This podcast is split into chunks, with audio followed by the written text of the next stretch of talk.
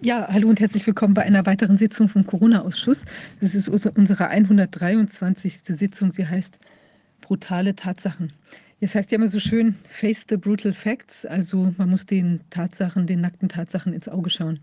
Das ist ja das, was wir uns hier beim Corona-Ausschuss ähm, auf die Fahnen geschrieben haben, dass wir die, eine sachliche Analyse der, ähm, ja, der Gefährlichkeit des Virus und der Folgen der Maßnahmen hier durchführen wollen.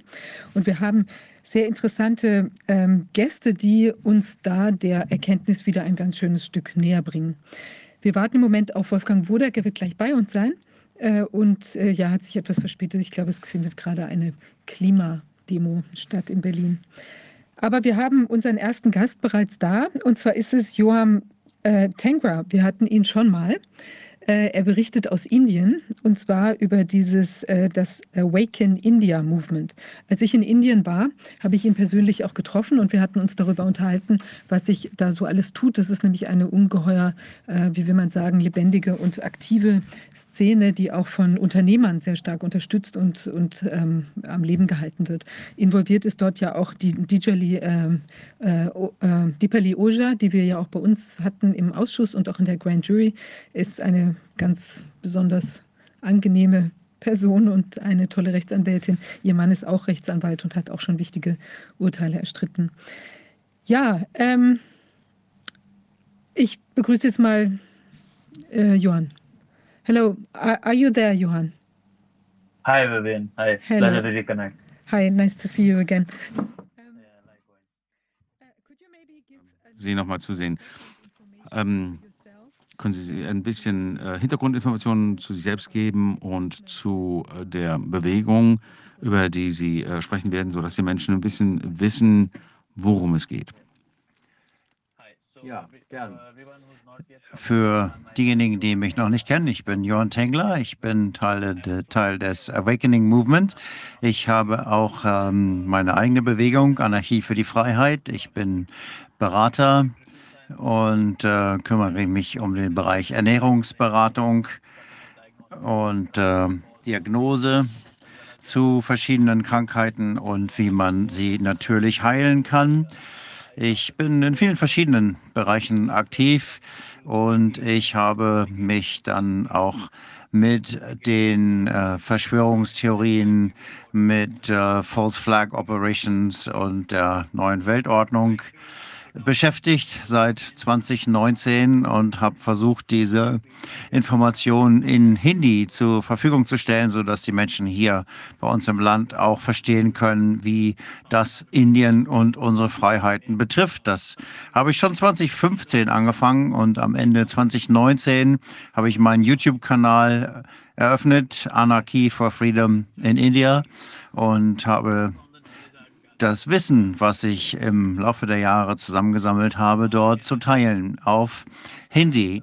Und nach einigen Monaten habe ich dann meinen eigenen, nachdem ich meinen ähm, Kanal eröffnet hatte, kam die Pandemie und da sind viele Inder wirklich aufgewacht und äh, die Menschen möchten was unternehmen. Vor der Pandemie war die Agenda der neuen Weltordnung langsam äh, sich am entwickeln, aber als die Pandemie einsetzte, da haben die Menschen gemerkt, dass sie direkt vor der Tür steht und jetzt eingeführt werden sollen.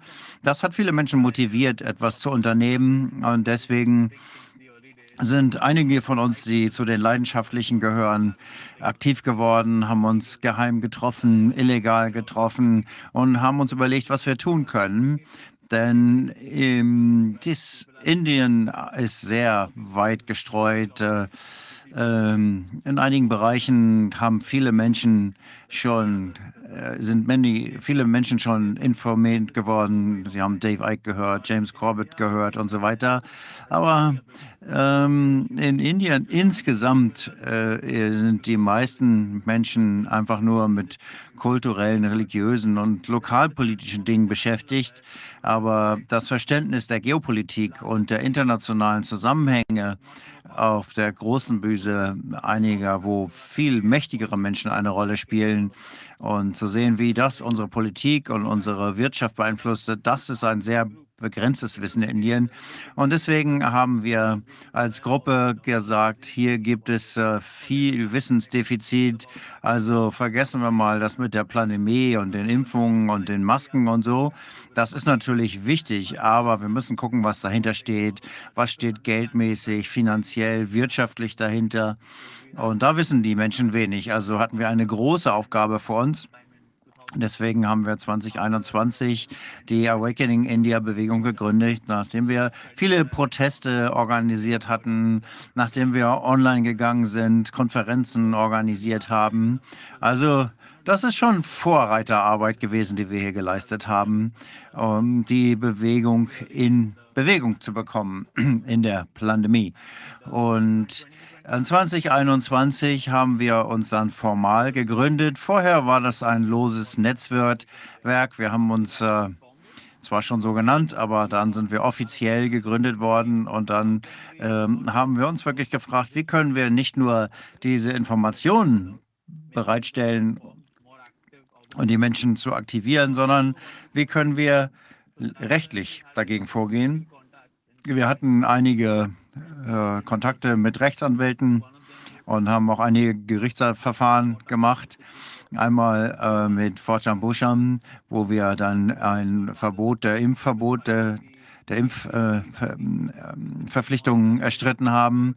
Äh, das ist am höchsten Gericht in Indien durchgefochten worden und äh, auch äh, einige Impfkampagnen, die von der Gates Foundation durchgeführt worden sind, haben wir verklagt und äh, eben auch hier das vorangebracht.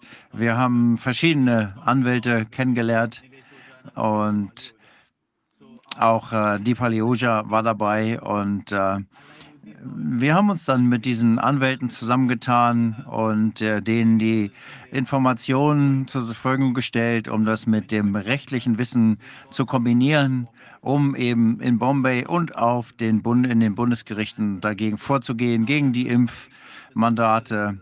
Und äh, jetzt äh, gehen wir auch andere Themen an.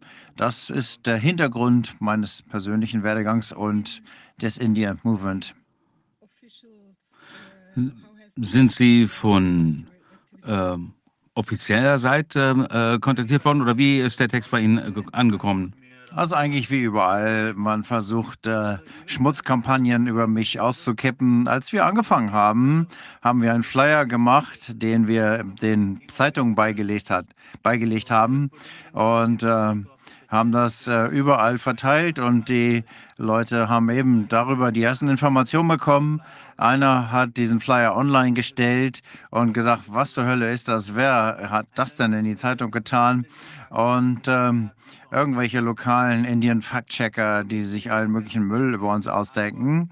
Also das haben wir schon. Ich habe da schon einige Hassreden gegen mich äh, bekommen. Und die gesamte Gewebung selber natürlich auch. Das sind eigentlich diese typischen Sachen, die wir haben. Ich würde aber sagen, diese institutionalisierten Fact-Checkings, die wir äh, international sehen, nicht ganz so sehr wie im Europa oder in anderen Teilen der Welt. Vielleicht haben wir da etwas weniger von abbekommen. Ja, aber wir sind natürlich auch von der Presse angegriffen worden. Aber unabhängig davon haben wir mehr und mehr Menschen, die verstehen, was hier läuft. Und äh, wir wachsen eigentlich Monat um Monat. Und was sind die konkreten ähm, ähm, Diffamierungen, also hier, wenn man irgendwas kritisiert, dann wird man als äh, Rechtsradikaler dargestellt oder Holocaust-Leugner. Äh, es wird immer schnell sehr extrem und ähm, man wird als äh, Verrückter dargestellt und ähm, Verschwörungstheoretiker. Wie sieht das in Indien aus? Ja, so wie ich gesagt habe, weil die meisten nicht besonders gut verstehen, was, worum es hier geht. Äh, entsprechend ist, sind auch die Hetzkampagnen ziemlich äh, flach.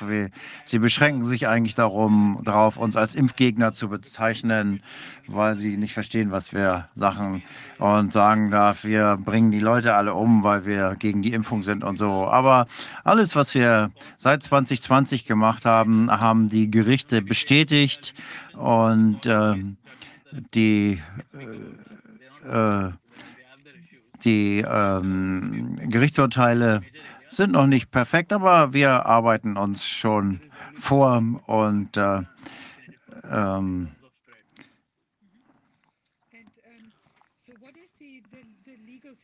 Wie sieht das rechtlich aus? Jetzt haben Sie in jüngerer Zeit äh, Fälle gewonnen. Ja, ich glaube, das letzte Mal äh, hatten wir ja äh, Sie auf äh, äh, aktualisiert auf den äh, Stand der Dinge gebracht im Mai ähm, mit einem Verfahren vor dem obersten Gerichtshof. trotz der ganzen obersten Gerichtshöfe auf bundesstaatlicher Ebene gibt es dann noch den indischen obersten Gerichtshof. Das gilt also, wenn der etwas entscheidet für alle äh, Bundesstaaten, auch wenn einzelne oberste Gerichtshöfe in den Bundesstaaten äh, etwas anderes entscheiden. Und wir haben also äh, uns ähm, äh, durchgesetzt vor dem ähm, obersten Bundesgerichtshof. Ähm, und das war nicht nur im Zusammenhang mit der Impfpflicht, sondern er hat auch die Regierung angewiesen, über Nebenwirkungen der Impfungen äh, Meldung zu erstatten. Also äh, in der Vergangenheit war es so, dass wenn jemand eine äh, Nebenwirkung hatte, ähm, wenn man da eine äh, Nebenwirkung hatte, dann musste man äh, das vor Gericht äh, tragen. Und äh, nur wenn der äh, Richter dann meint, dass es sinnvoll äh, erscheint, dann gab es eine, äh, ein entsprechendes Verfahren. Es wurde immer behauptet, dass die Impfungen keine Nebenwirkungen haben, äh, dass es irgendwelche andere Gründe sein müssen. Wir haben also viele äh, Menschen kontaktiert, die Probleme hatten, selbst oder in der Familie. Und das waren viel mehr Menschen, als wir in den Medien sehen konnten. Ähm, und äh, wegen dieser Probleme, da die Menschen ja äh, dieser Propaganda ausgesetzt waren, haben sie geglaubt, dass das Ganze sicher sei. Ich kenne aber persönlich Menschen, die Herzanfälle hatten in meiner Familie und äh, auch Menschen, die einfach ähm, tot umfallen und jetzt, äh, und die Menschen können den Zusammenhang nicht sehen, weil ihnen ja gesagt wurde, dass die Impfungen sicher sind. Und nachdem der oberste Gerichtshof im Mai beschlossen hat, dass die Nebenwirkungen äh, von der Regierung erfasst werden müssen und äh, gemeldet werden müssen, musste die Regierung dann eine besondere Seite auf der Impf-Webseite einrichten und Nebenwirkungen entsprechend erfassen. Und so haben wir jetzt mehr ähm, Bewusstsein darüber. Die Menschen können jetzt darüber berichten und können auch äh, in den Medien das beobachten. Das ist also eine ganz wichtige Auswirkung. Das hat schon im Mai angefangen und schon davor haben wir im März die, äh, den Maskenzwang äh, abgewendet. Schon im Februar war das. Die äh, Gerichte haben also gesagt, dass alle äh, bundesstaatlichen Auflagen in dieser Hinsicht illegal sind. Und äh, wir haben schon die ähm, Maskenpflicht abgelehnt, noch bevor die, das Gericht äh, entschieden hatte. Aber das oberste Bundesgerichtshof muss sich darüber noch, äh, dazu noch ändern. Also, im Moment ist es so, dass wir letzte Woche diesen Fall hatten schon, äh, dass er verhandelt wurde. Und was es ergeben hat äh, im Gericht ist, dass, äh, die, dass es zwei Parteien gibt hier äh, vor, äh, vor Gericht, nämlich die internationalen Unternehmen und Lokalunternehmen. Und ähm, es gibt ja überhaupt nicht, äh, gar keine rechtliche Grundlage für diese, äh, für Maskenzwänge. Es gibt natürlich ein Gericht, das sagt, äh, dass die Regierung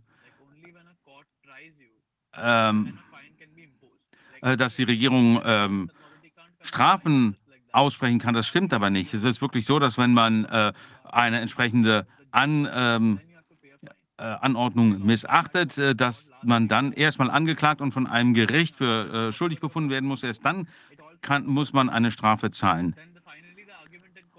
Und letztendlich äh, sagte der Richter, dass, okay, die, äh, die Landesregierung äh, hier entsprechend einen, äh, Impf-, einen äh, Maskenzwang erlässt, äh, dann ähm, können wir das unterstützen, wenn das wirklich dem Gemeinwohl dient. Aber in diesem Fall schadet es ja mehr Menschen. Also hat das Gericht ähm, das, den Fall vertagt und die äh, multinationalen Unternehmen sind gebeten worden, darauf ähm, dazu Stellung zu nehmen. Also da warten wir noch auf eine äh, letztendliche Entscheidung. Der Fall ist noch vor Gericht anhängig. Ähm, darüber hinaus äh, gibt es noch einen Fall, den wir letztes Jahr schon eingebracht haben. Äh, das ist etwas, äh, was einem Arzt in äh, Aurangabad passiert ist. Das gehört zum Bundesstaat Maharashtra. Dieser Arzt verstarb zwei, drei Wochen nach der AstraZeneca-Impfung. Und äh, diese Ärztin, äh, in diesen zwei, drei Wochen hatte sie auch äh, schwere Nebenwirkungen. Und die Familie hat sich an den Hersteller der Impfung äh, gewandt und äh, sagte, unsere Tochter hat diese Nebenwirkungen. Und AstraZeneca meinte, da gibt es überhaupt keinen Zusammenhang zur Impfung und wir sind da überhaupt nicht verantwortlich. Sie haben sich also jede Verantwortung von sich gewiesen und deswegen hat sich die Familie an Awaken India äh, äh, gewandt und wir haben dann äh, für die Familie einen Fall vor dem obersten Gerichtshof eingereicht.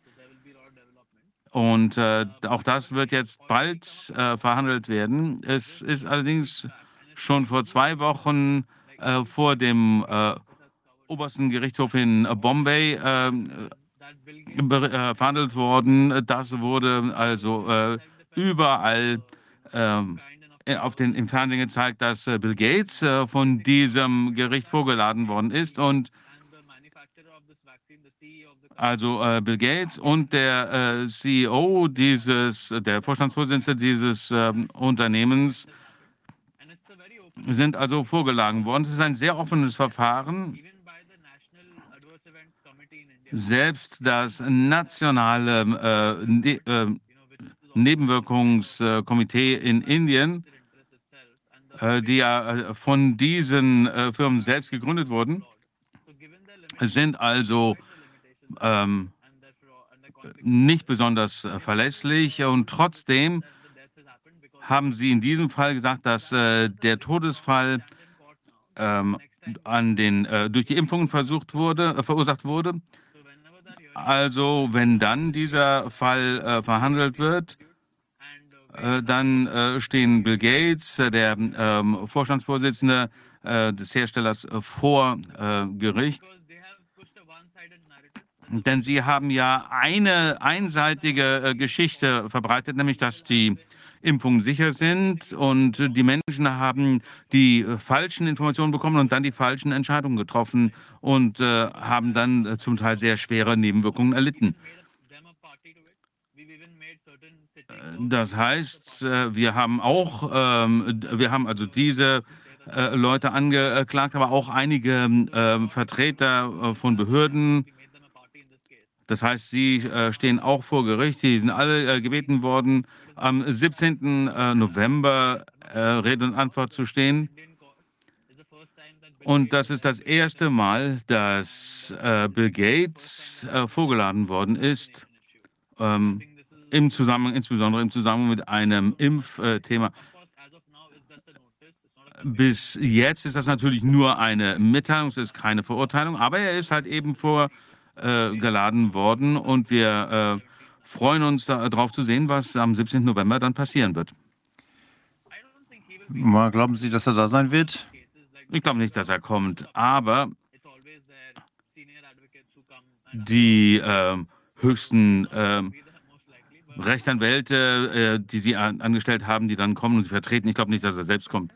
Das ist ja schon mal ganz schön was. Es äh, scheint ja eine ganze Menge Bewegung dort äh, zu sein in Indien, rechtlicher Seite. Ja, in der Tat.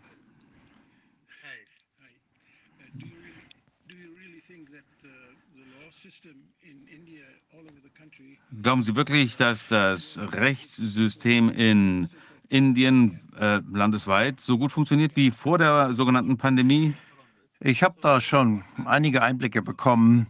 Was passiert ist, das ist zumindest meine Beobachtung, dass die Kultur sehr, sehr wichtig ist. Die Kultur beeinflusst natürlich auch die Rechtsprechung, die Richter, wie sie die Dinge wahrnehmen, welche Prioritäten wem eingerichtet, eingerichtet werden. Und ähm, wenn ich mir mich in Indien umgucke und äh, ich auch schon mit vielen Menschen gesprochen habe, die auch in Gerichten beschäftigt sind, ich weiß nicht, ob diese Leute böse sind oder ob die das in voller Absicht machen und äh, diese Dinge aktiv unterdrücken. Solche Leute gibt es natürlich, aber ich glaube, so ist es nicht. Was hier passiert, ist, glaube ich, eher, dass aufgrund der Mainstream-Medienpropaganda und der Einseit des einseitigen Narrativs und die Prominenten, die äh, haben natürlich die Richter beeinflusst.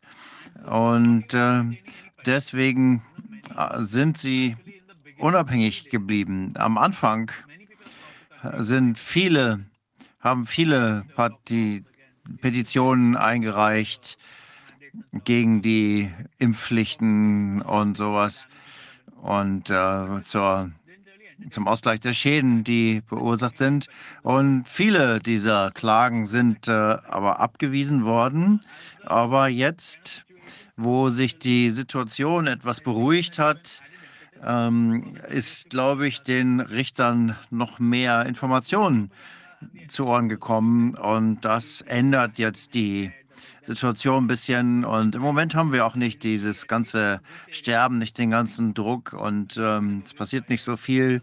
Äh, damals haben die äh, waren die Richter schon voreingenommen. Aber nachdem das jetzt, wie gesagt, etwas zur Ruhe gekommen ist, wir haben eine Klage in Bombay High Court eingereicht, eingereicht September 21. Das hat eine Weile gedauert, bis die Klage angenommen worden ist und inzwischen hatte sich die Situation beruhigt und deswegen werden, gehen auch die Fallzahlen zurück und äh, wir haben glücklicherweise sehr gute äh, Anwälte, die ähm, die äh, ganzen Sachen gut verstehen, die sich gut auskennen im Rechtssystem und äh, wissen, wie sie vorgehen müssen. Sehr bekannte äh, Anwälte, die schon wichtige Fälle gewonnen haben. Und wenn wir mit diesen Anwälten arbeiten, die für uns eintreten.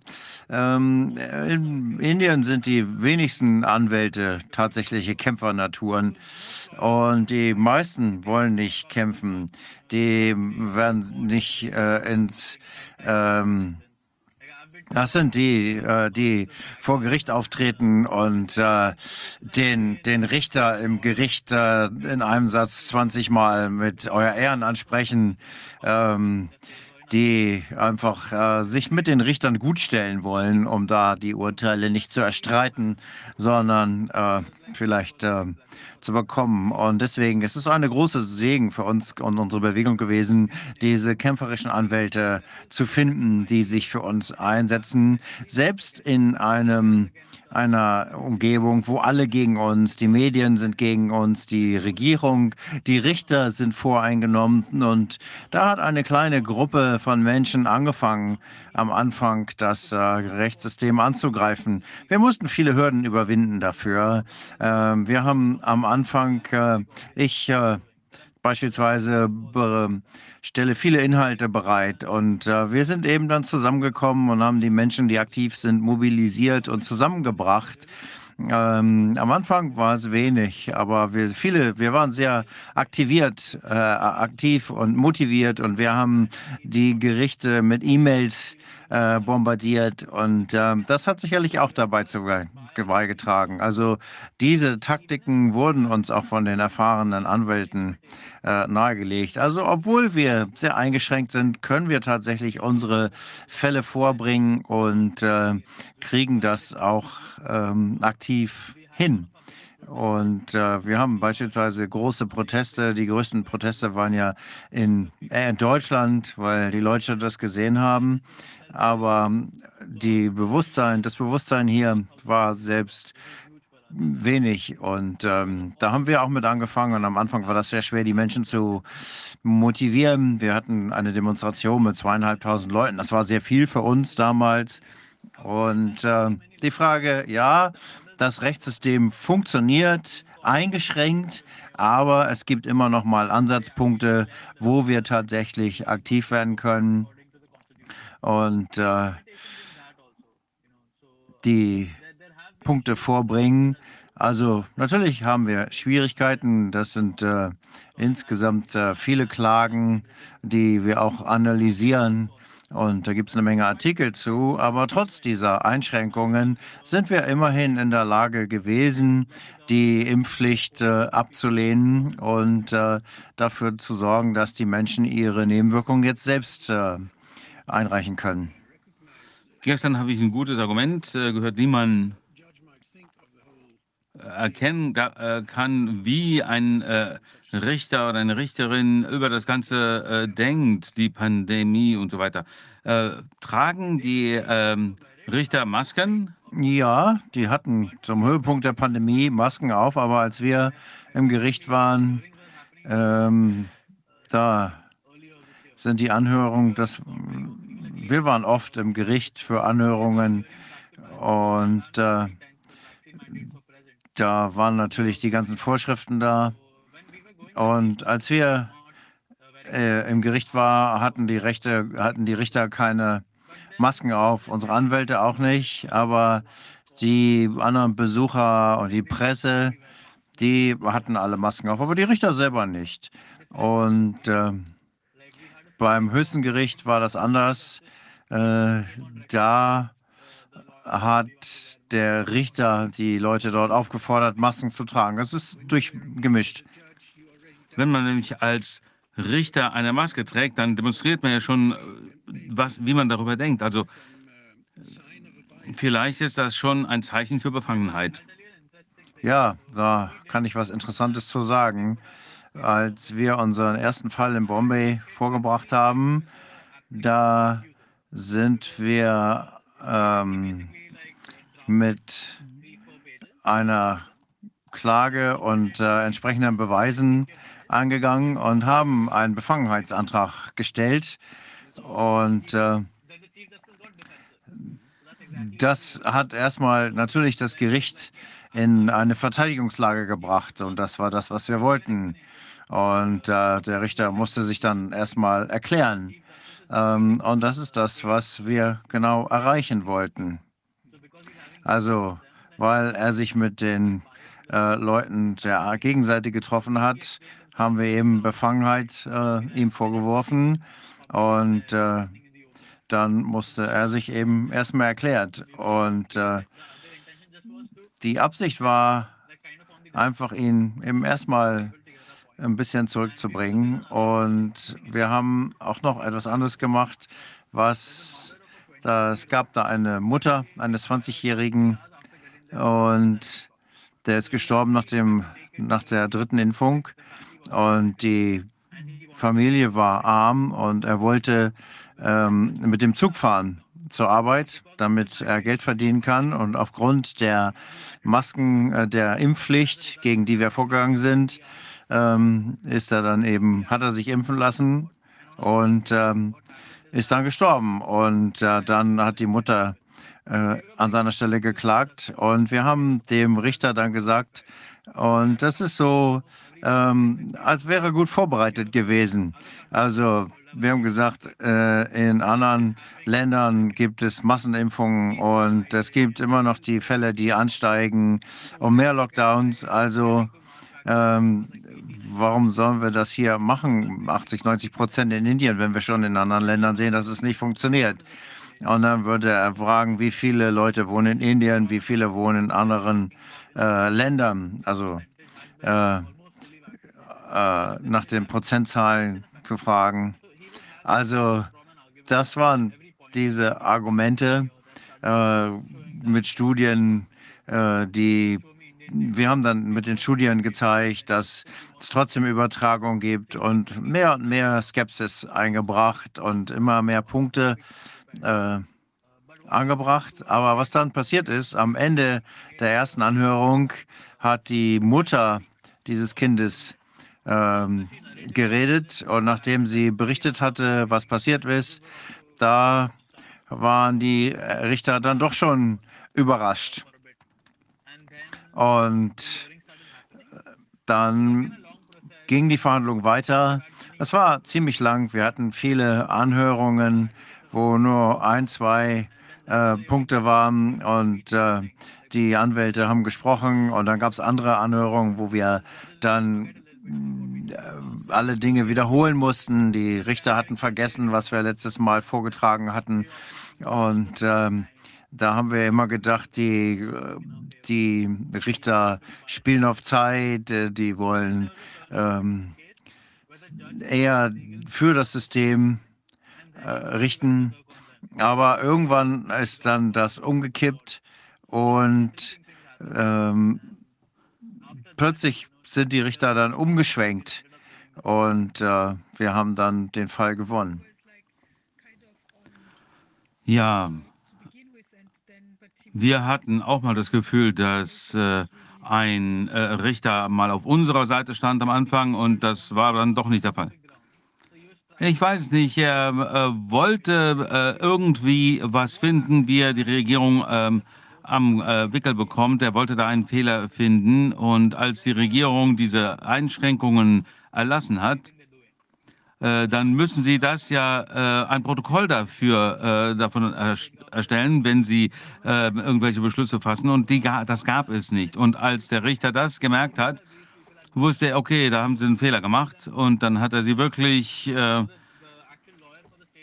ähm, angefasst und äh, gesagt, okay, äh, das nächste Mal erwischen wir euch und äh, deswegen hat er in unserem äh, Sinne entschieden, und ähm, die, der Regierungsvertreter hat gesagt, oh, das haben wir jetzt nicht, aber das nächste Mal werden wir es dabei haben. Und äh, bei, äh, aber konnte es einfach nicht äh, zeigen, dass es ein Protokoll gab. Also der Regierung wollte eigentlich, hat seine Einstellung mitten im Fall geändert. Das haben wir wirklich festgestellt, aber weil wir äh, weil das so ein äh, Präzedenzfall wäre für das ganze äh, Land, wollte er da keinen Fehler machen. Er musste wirklich einen guten Grund haben, er hatte, glaube ich, äh, wirklich Angst, äh, sich gegen alle zu wenden und äh, eine entsprechende Entscheidung zu treffen. Aber als er die, ähm, den Fehler der Landesregierung festgestellt hatte, hat er ihnen wirklich mehrmals die Möglichkeit gegeben, das richtig zu stellen. Aber als er das nicht konnten, da hat er dann wirklich einen wasserdichten Fall. Sie haben schon ein paar Mal AstraZeneca angesprochen. Was ist die, äh, in welch, zu welchem Prozentsatz ist AstraZeneca verimpft worden? Ist das häufig verimpft worden oder nur in einigen Fällen? AstraZeneca ähm, sind praktisch 80 bis 90 Prozent aller äh, Impfungen, die verabreicht wurden, waren AstraZeneca. Heißt hier Covishield. Und ähm, es äh, gibt jetzt immer mehr Beweise äh, oder Fälle von Myokarditis, Herzentzündungen ähm, und äh, da gibt es eine Studie aus Großbritannien von vor zwei Monaten, die zeigen, dass es eine Verbindung gibt zwischen der, äh, dem Impfstoff von AstraZeneca und äh, Herzerkrankungen. Noch ein Punkt, den wir hier merkwürdig finden, das ist, dass in äh, England AstraZeneca auch häufig verwendet worden ist und dass es dort Fälle von jungen von kleinen Kindern gab, die Hepatitis bekommen haben und die sind nicht selbst geimpft worden, aber AstraZeneca nutzt ja einen Vektor und die sagen, dieser Vektor kann sich nicht verbreiten, aber wenn er das doch tut und äh, Davon wird gesagt, dass es das nicht kann, aber das äh, scheint ja doch, äh, wenn es das doch tun würde, wäre das eine Erläuterung, ein, eine Erklärung, warum Kinder plötzlich Adenoviren bekommen, die überall da gefunden wurden bei diesen Kindern, die da erkrankt sind. Und das ist eine Autoimmunkrankheit.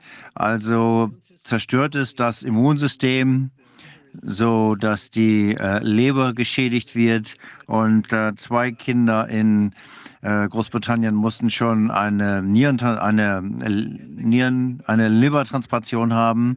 Und das ist jetzt irgendwie unter den Tisch gefallen. Ich habe dann bemerkt, dass selbst in Großbritannien hat es einen äh, Untersuchungsausschuss dazu gegeben. Aber eine Sache haben sie nicht beachtet. Sie haben nicht gefragt, ob die Mutter äh, mit AstraZeneca geimpft worden war oder mit was. Und das ist natürlich sehr wichtig, wenn es Shedding gibt von dem Virus und das dann über die Muttermilch an das Kind weitergegeben wird, das wäre eben eine Erklärung. Aber das ist offensichtlich allen ganz egal. Niemand beobachtet das. Und ich glaube, dass es hier einen blinden Fleck gibt, der nicht aus Versehen da ist, sondern weil das nicht angeschaut werden soll, denn dann wäre, äh, könnte was ans Tageslicht kommen. Deswegen interessiert es mich, wie das bei Ihnen ist ähm, wenn da so viel AstraZeneca verwendet worden ist, ob jemandem dieses Problem schon aufgefallen ist und äh, man dort eben Leberkrankheiten ähm, bei Kindern oder Leberschädigung bei Kindern führt. Das sollte zumindest mal untersucht werden. Ich weiß nicht, was das Ergebnis dann wäre, aber ich glaube, das wäre sehr wichtig, das mal zu tun. Ja, wir sammeln ja äh, viele Daten von den Menschen direkt wir hatten entsprechend ein Formular auf unserer Webseite und wir ähm, fordern Menschen auf, die auch äh, auszufüllen. Und ich kann mal schauen, ob es hier entsprechende äh, Meldungen gibt. Aber wir sammeln nur äh, Daten von geimpften Menschen. Wir sehen nicht, ob ungeimpfte solche Probleme haben. Diese Daten hätten wir also nicht. In den Medien äh, sehen wir im Wesentlichen äh, dass es äh, sehr eine hohe Zunahme von Herzanfällen gibt, in äh, Mumbai äh, zum Beispiel. Und hier werden die äh, Daten alle sechs Monate veröffentlicht, wie viele Herzanfälle es gibt. Äh, das war bis 2021, äh, selbst im Jahr 2021 waren es noch 8.000, 7.000, 6.500, 9.000 Fälle. Und dann plötzlich in der ersten Hälfte äh, 2022 ist das auf 18.000 hochgegangen. Und wenn wir dieselbe äh, Anzahl für die zweite Hälfte des Jahres erwarten, dann werden wir bei 25.000 landen. Das wäre also dann eine dreieinhalbfache äh, Steigerung nur in meiner Stadt äh, der, der Herzinfarkte gegenüber äh, der äh, Zeit vor 21, vor 22. Und äh, viele dieser Fälle werden eben nicht gemeldet. Wir haben also viele ähm, Interesse äh, in der Presse, ähm, die über äh, neurologische ähm, Erkrankungen äh, berichten, dann ähm, viel Gewichtsverluste nach dieser Impfung. Und es werden ja auch äh, unabhängige Studien im Zusammenhang mit Graphen durchgeführt was ja auch in diesen äh, Spritzen gefunden wird. Sie können noch nicht mal sagen, wie Sie äh, das Virus äh, deaktiviert haben oder inaktiviert haben. Also es gibt ähm, äh, immer mehr äh, Beweise und wir müssen auch noch unabhängige Studien haben. Dann können wir das natürlich auch ähm, im, vor Gericht verwenden. Wir versuchen, dass wir auch die Impfschäden bis ins oberste Bundesgericht bekommen. Also wir haben ja ein riesiges Land und äh, so viele Menschen sind äh, geimpft und ganz wenige äh, landen nur in der Datenbank mit den Impfschäden. Und wenn wir dann vor einen obersten Gerichtshof auf Landes- oder Bundesebene gehen, dann brauchen wir eben die entsprechenden Me Meldungen, denn es gibt hier wirklich das Problem, dass die Menschen gar nicht den Zusammenhang er erkennen. Also wie kann man die Daten überhaupt analysieren, wenn die Menschen äh, erst diese Fälle gar nicht melden? Das sind wirklich grundlegende äh, Probleme, die äh, die Meldung betreffen. Und wegen dieser äh, Probleme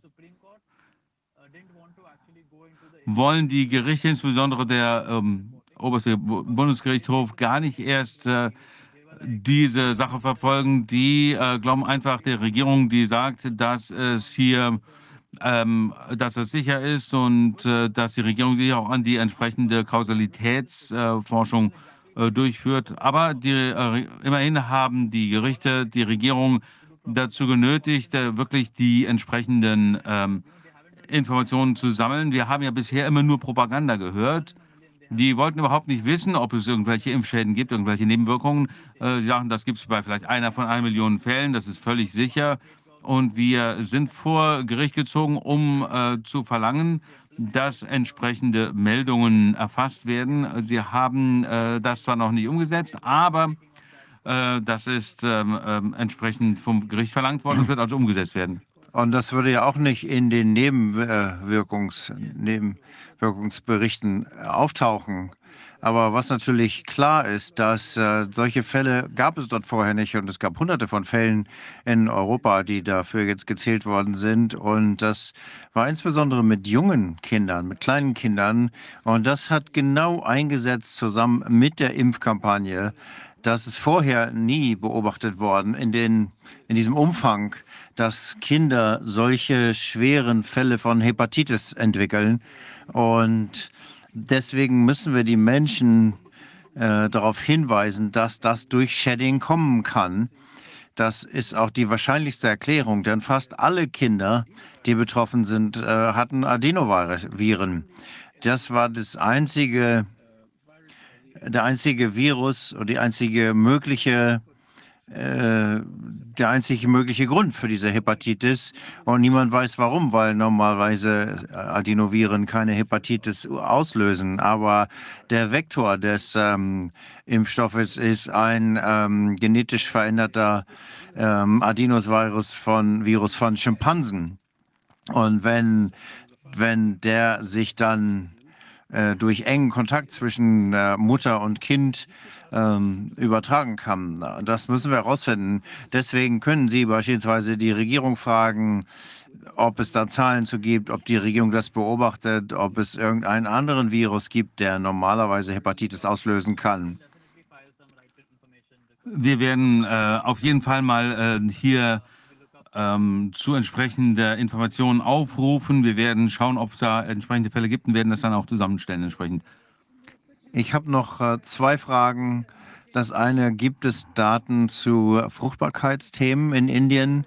Wir werden gleich noch jemanden hören, der dazu was sagen kann, dass es doch einen deutlichen Rückgang in äh, Lebendgeburten gibt seit 2022 im Grunde genommen. Also das kann eigentlich nicht mehr mit Corona in Verbindung stehen sondern eben möglicherweise seinen Grund in den Impfungen hat. Also da würde ich Folgendes sagen. Wir haben ja uns die ähm, Fertilitätsraten schon sehr lange angeschaut, denn die, ähm, äh, es gab ja diese Ideologie, die Menschen zu sterilisieren, damit wir äh, nicht zu viele Kinder bekommen. Das war eine ähm, Politik, die äh, gegen die ähm, Fruchtbarkeit der dritten Welt äh, eingesetzt wurde. Auch Kissinger hat darüber äh, geschrieben. Und deswegen habe ich mir das mal genauer angeschaut und wie viele Stiftungen, Ford Foundation und so weiter sind nach Indien gekommen und sie haben diese Art von das nennen Sie nicht Eugenik, aber diese, äh, was Sie als Familienplanung äh, bezeichnet, das haben Sie also hier versucht umzusetzen seit den 50er Jahren. Und dann gab es auch ähm, ein Programm zur Sterilisierung, einschließlich Zwangssterilisation. In den 70er Jahren gab es das in Indien, wo acht, fast acht Millionen Menschen zwangssterilisiert wurden von der Regierung, denn ähm, und da gab es keine äh, Wahl. Das war genau wie mit, den, äh, mit dem Impfzwang. Wir sehen jetzt auch einen Abstieg von äh, der ähm, Fruchtbarkeitsrate von 6 auf 2,2. Und wie, äh, das ist äh, sehr stark zurückgegangen über die Jahre. Und dann haben wir uns die äh, Zahl noch, Zahl nochmal angeschaut nach der Impfung. Und ähm, da sieht man nun noch äh, keine entsprechenden Zahlen. Ähm, man sieht im Wesentlichen äh, Patienten, die äh, Impfschäden haben, die Herzprobleme hervorrufen. Also versuchen wir hier auch entsprechende Publikationen zu äh, schreiben. Aber wir haben hier entsprechend gar keine Daten zu äh, zur äh, Fruchtbarkeitsrate, denn jeder äh, noch hat sich das niemand so wirklich angeschaut, also den Zusammenhang zwischen, möglichen Zusammenhang zwischen Impfungen und ähm, Fruchtbarkeitsquote. Und dann hätte ich zum Schluss noch eine Frage. Die allgemeine, das allgemeine Erwachen in Indien, wie beurteilen Sie das? Äh, würden jetzt die Menschen mehr klar, was da passiert, oder haben die einfach nur keine Lust mehr auf neue Maßnahmen und äh, sind da neue Maßnahmen geplant? Und wie reagieren die Menschen darauf? Ich denke, nachdem wir diese äh, Fälle gewonnen haben, sind viele Leute ähm, äh, äh, inaktiv geworden. Ähm, und nachdem wir äh, äh, Erfolge erzielt haben, waren die Menschen nicht mehr so interessiert. Äh, also diese ähm, Pflichten sind ja zurückgenommen worden. Worauf wir uns also in den letzten Monaten konzentriert haben, ist den Menschen äh, den, auf den äh, Great Reset aufmerksam zu machen, das Bankensystem, das äh, den Klimawandelthema, wie das ähm, instrumentalisiert wird. Wir haben also versucht, äh, das Thema ein bisschen auszuweiten und nicht nur auf die äh, Impfungen uns zu konzentrieren. Äh, wir haben das ja ähm, jetzt gemacht. Vor einem Jahr hatten wir halt einfach andere Themen. Aber ich denke, ich äh, ähm, bin ja sehr äh, stark vertreten in, auf YouTube hier in Indien und viele Leute schauen das an. Und wir haben da wirklich ein paar ähm, Tiefenanalysen durchgeführt und ich denke, dass sich das langsam äh, ein bisschen äh, mehr verbreitet. Die Menschen nehmen das immer ernster. Und ich glaube, dass es hier auch wirklich einen Wandel gibt. Insbesondere ähm, ich habe 2015 angefangen mit zwei, drei Leuten zu sprechen, aber keiner wollte was wissen äh, zu dem Thema. Aber in 2020 waren es schon viel mehr Menschen. Und jetzt 2022 haben wir wirklich äh, landesweit äh, Unterstützer. Wir machen also viel und wir wachsen ständig weiter. Äh, und ich habe das Gefühl, dass je mehr die Globalisten uns angreifen aus verschiedenen äh, Winkeln, also Klimawandel, äh, äh, Lebensmittelversorgung und so weiter. Äh, je mehr sie uns angreifen, desto mehr Themen haben wir, über die wir berichten können und desto mehr Menschen werden uns auch folgen. So äh, machen wir das und so sehe ich das auch in der Zukunft. Sie machen eine großartige Arbeit. Ich äh, schätze das sehr, was Sie tun. Und ich glaube, wir haben große, können große Hoffnungen haben. Ja, vielen Machen Dank. Sie so weiter. Ja, ich bin äh, neulich äh, aufgewacht und habe dann äh, gehört, was Sie zur Schweinegrippe gesagt haben. Das war also sehr interessant. Also äh, Hut ab. Vielen Dank, Johann. Es war eine große Freude, mit Ihnen zu sprechen. Bleiben wir in Kontakt, um auf dem Laufenden Ja. zu bleiben. Danke, war mir auch eine Freude, mit Ihnen zu sprechen. Jetzt haben wir den nächsten Gast aus Dänemark, Mats Palsvek. Er ist ein Finanzwhistleblower. Er war eine Führungskraft bei Morgan Stanley, Credit Suisse und Barclay. Mats, sind Sie bei uns? Sind Sie da? Ja, hallo Viviane, hallo Wolfgang. War schön, dich in Wien zu sehen. Ja, wir haben uns in äh, Wien getroffen. Ich freue mich, dass Sie heute dabei sind. Vielleicht geben Sie uns ein bisschen was zu Ihrem Hintergrund. Sie kommen ja sozusagen aus äh, dem, aus der Höhle des Löwen sozusagen. Ähm, Ja, zunächst einmal würde ich gerne äh, sagen, dass ich dankbar bin. Ähm, wir hatten ja in der Vergangenheit überhaupt keine äh, Vorstellung davon, was äh, los war. Ich war äh, früher ein ähm, äh, Händler, ähm, Finanzhändler äh, im, ähm, ähm, im Auftrag der Zentralbank und äh, wir haben versucht, wie wir die äh, Zinssätze senken konnten, also die Kosten für und die Lasten für den Steuerzahler. Also ich bin ausgebildet worden, ein äh, Finanzsystem aufzubauen, dass wir einen ähm, den besten Erfolg haben für äh, das Wohl der Menschen. Das ist das, was ich die letzten 20, 30 Jahre gemacht habe. Also als ich dann angefangen habe, die äh, Politik der Zentralbankgouverneure zu verstehen und der, äh, des äh, IWF, ähm, ähm, und der Weltbank, dass sie sich eigentlich immer um die Interessen der größten ähm, Geldbesitzer ähm, gekümmert haben, weniger um die Menschen. Und ich habe festgestellt, dass das auch bei äh, IWF äh, so war. Äh, dann bin ich in Morgan Stanley äh, gefeuert worden im April, obwohl ich äh, mein ganzes Budget für das Jahr gemacht habe, äh, hatte. Das, ich habe noch nie von einem gehört, der im April entlassen worden war. Und dann habe ich drei Jahre lang versucht, eine, einen Arbeitsplatz zu finden und habe festgestellt, dass ich auf der schwarzen Liste gelandet war. Ich konnte keine Stelle mehr bekommen. Also es ich habe dann ähm, verstanden, dass das Bankenwesen dazu genutzt wird, äh, so viel Vermögen wie möglich, Geldvermögen wie möglich in so wenigen Händen wie möglich zu konzentrieren. Aber im Zusammenhang mit Corona, mit der äh, Pandemie und so weiter, wir sehen das mit 5G, mit äh, den ähm, äh, Kriegen und so weiter, überall. Ich, ich kann diese ganzen an, unterschiedlichen Bereiche gar nicht alle mir anschauen. Es ist eine riesige Aufgabe, die wir vor uns haben. Aber ich hoffe, dass ich da ein paar äh, Gedanken ähm, vorstellen kann, wie wir zusammenarbeiten können, um äh, hier äh, zu sehen, wie wir uns dagegen wehren können. Diese Zentralisierung der Macht und des äh, Wohlstandes. In meinen Augen ist das Bolschewismus. Das ist äh, genau das, was in Maos China passiert und in der Sowjetunion. Alles wurde in Moskau entschieden, so wie jetzt wird alles bei einer EU-Kommission en, äh, entschieden, die nicht gewählt worden ist und äh, die äh, alle Weltregierungen fallen den Empfehlungen einer nicht gewählten äh, Privat äh, in Privatbesitz äh, befindlichen Organisationen wie der WHO. Das könnte nicht stärker äh, zentralisiert sein.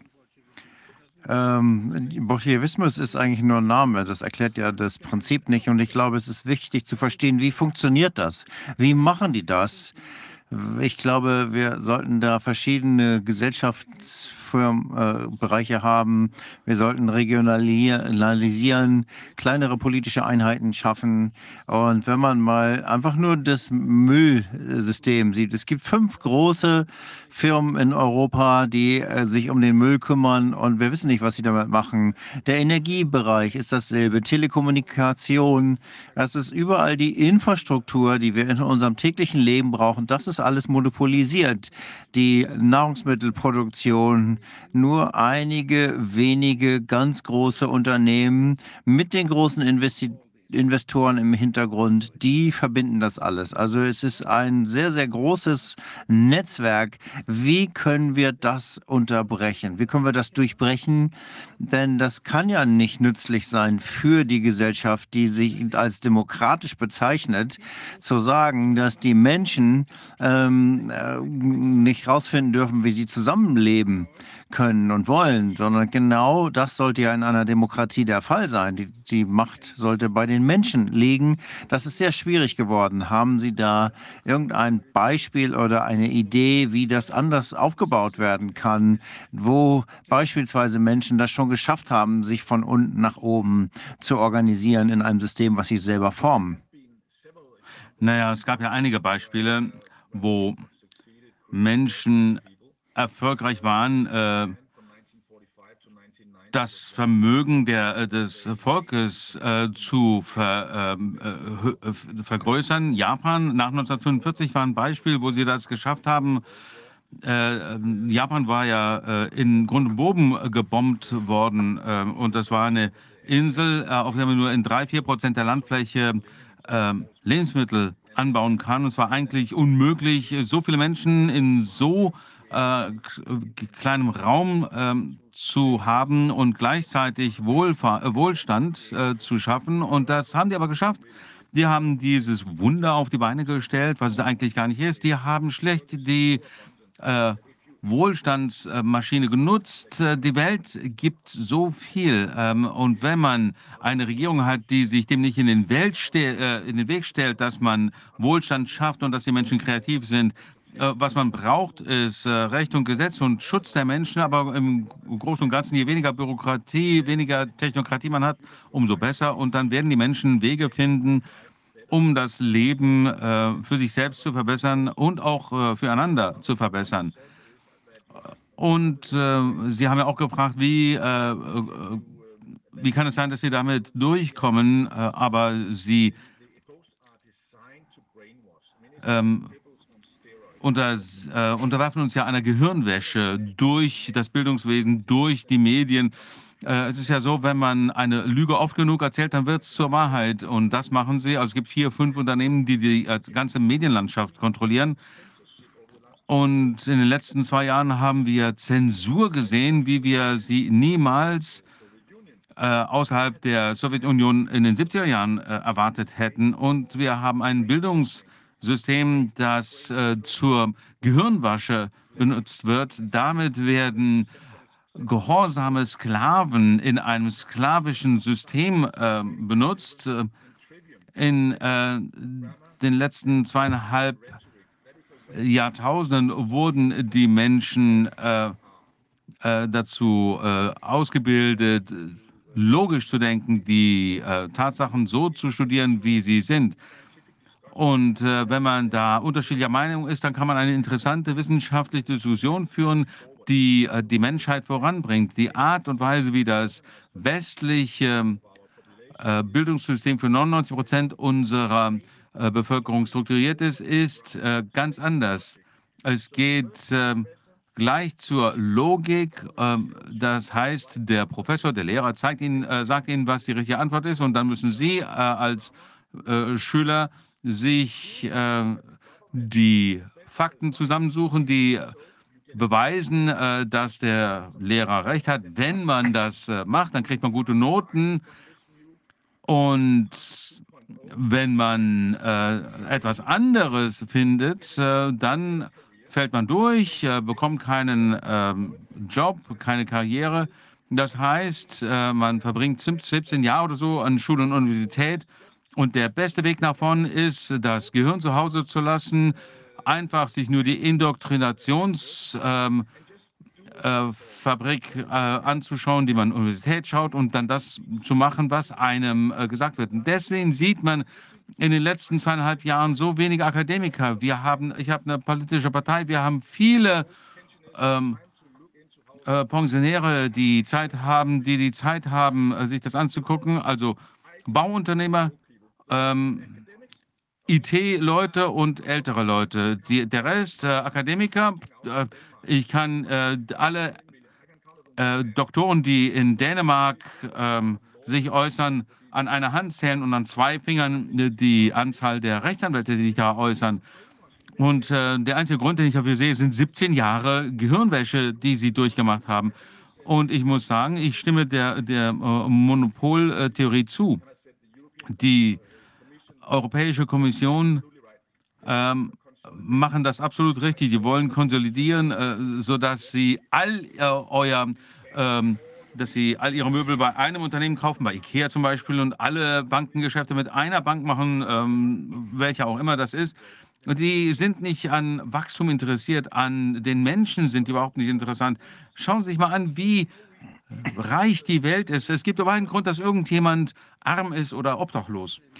Ich habe das gerade nochmal nachgeguckt und äh, wie die ähm, äh, Prüfungen in der Medizin sind im Moment. Es gibt einfach Multiple, Multiple Choice mit äh, sogenannten richtigen und falschen Antworten. Und das ist natürlich die Vereinfachung äh, im Denken, die man sich aneignen muss, um so einen äh, Abschluss zu bestehen. Und das ist eigentlich die Zusammenkompression, die, äh, die Zusammenfassung dessen, was man äh, braucht. Selbst wenn man missversteht, was man gefragt wird, ähm, die an, möglichen Antworten werden komplett eingeschränkt und der Prozessor, der Professor und der Student haben gar nicht mehr die Möglichkeit, ähm, über etwas Neues nachzudenken. Zum Beispiel, wenn man mal eine Frage missversteht und dadurch eine neue Perspektive auftaucht, aber das wird komplett unterdrückt. Also die Innovationen kommen ja dadurch, dass man die Regeln nicht befolgt.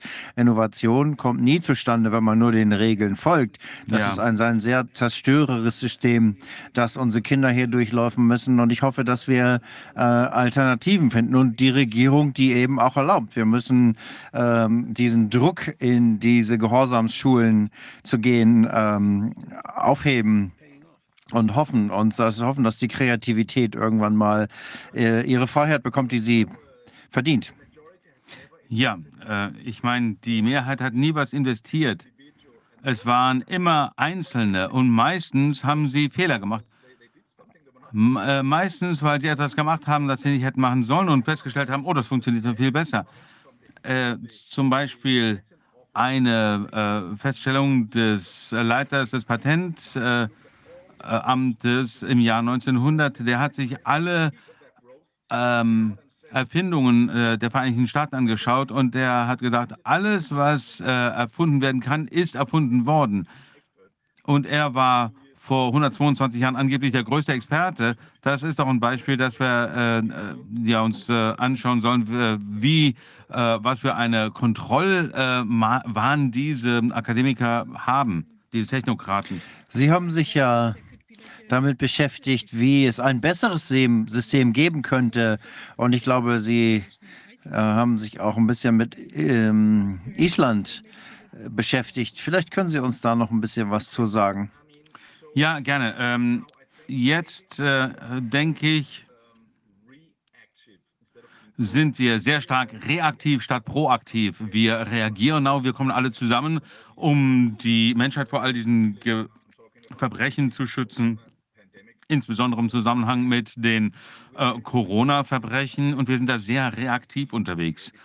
Ich denke, dass die Menschen, die dahinter stehen, äh, wie die Menschen hinter allem anderen, die hin, äh, stecken hinter den un, äh, illegalen Kriegen, äh, sie haben die äh, Macht und das Geld von uns gestohlen. und etwas, was ich gerne sehen würde, ist, dass wir alle uns zusammentun, um proaktiver zu werden. Also ich bin ein großer Fußballfan und wir sagen immer, wir könnten ein zweites, äh, man sollte auch noch ein zweites äh, Fußballteam haben, wenn man also ein Chelsea-Fan ist, dann sollte man auch noch äh, bei Newcastle-Fan sein oder was auch immer. Und äh, äh, es gibt ja äh, den Kampf für ein gesundes Gesundheitswesen.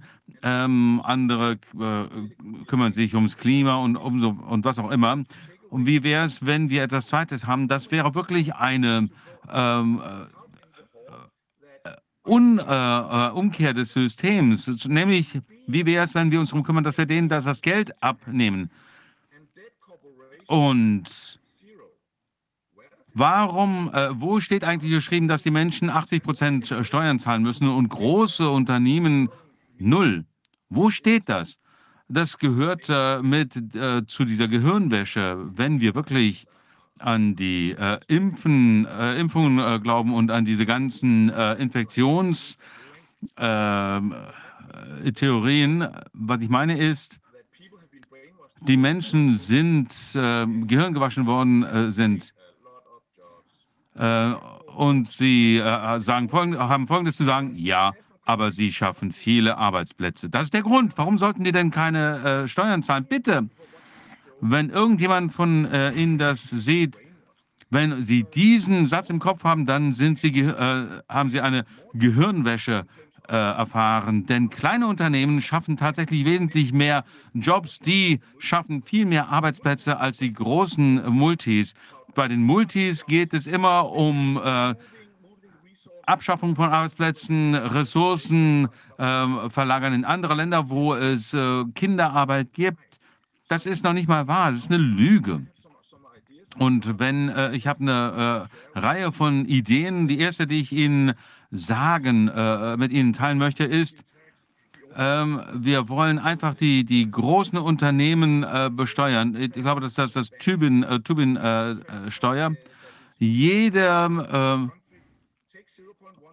äh, über äh, jede Banktransaktion sollte mit 0,1 Prozent besteuert werden. Und das sollten wir machen, um zum Beispiel die Strompreise zu äh, reduzieren, damit die Menschen im äh, Winter äh, überleben können. Es gibt viele Menschen, die schauen sich ihre Energiekosten an, die äh, fragen sich, wie soll ich das machen. Es gibt kleine Unternehmen, die zumachen möchten.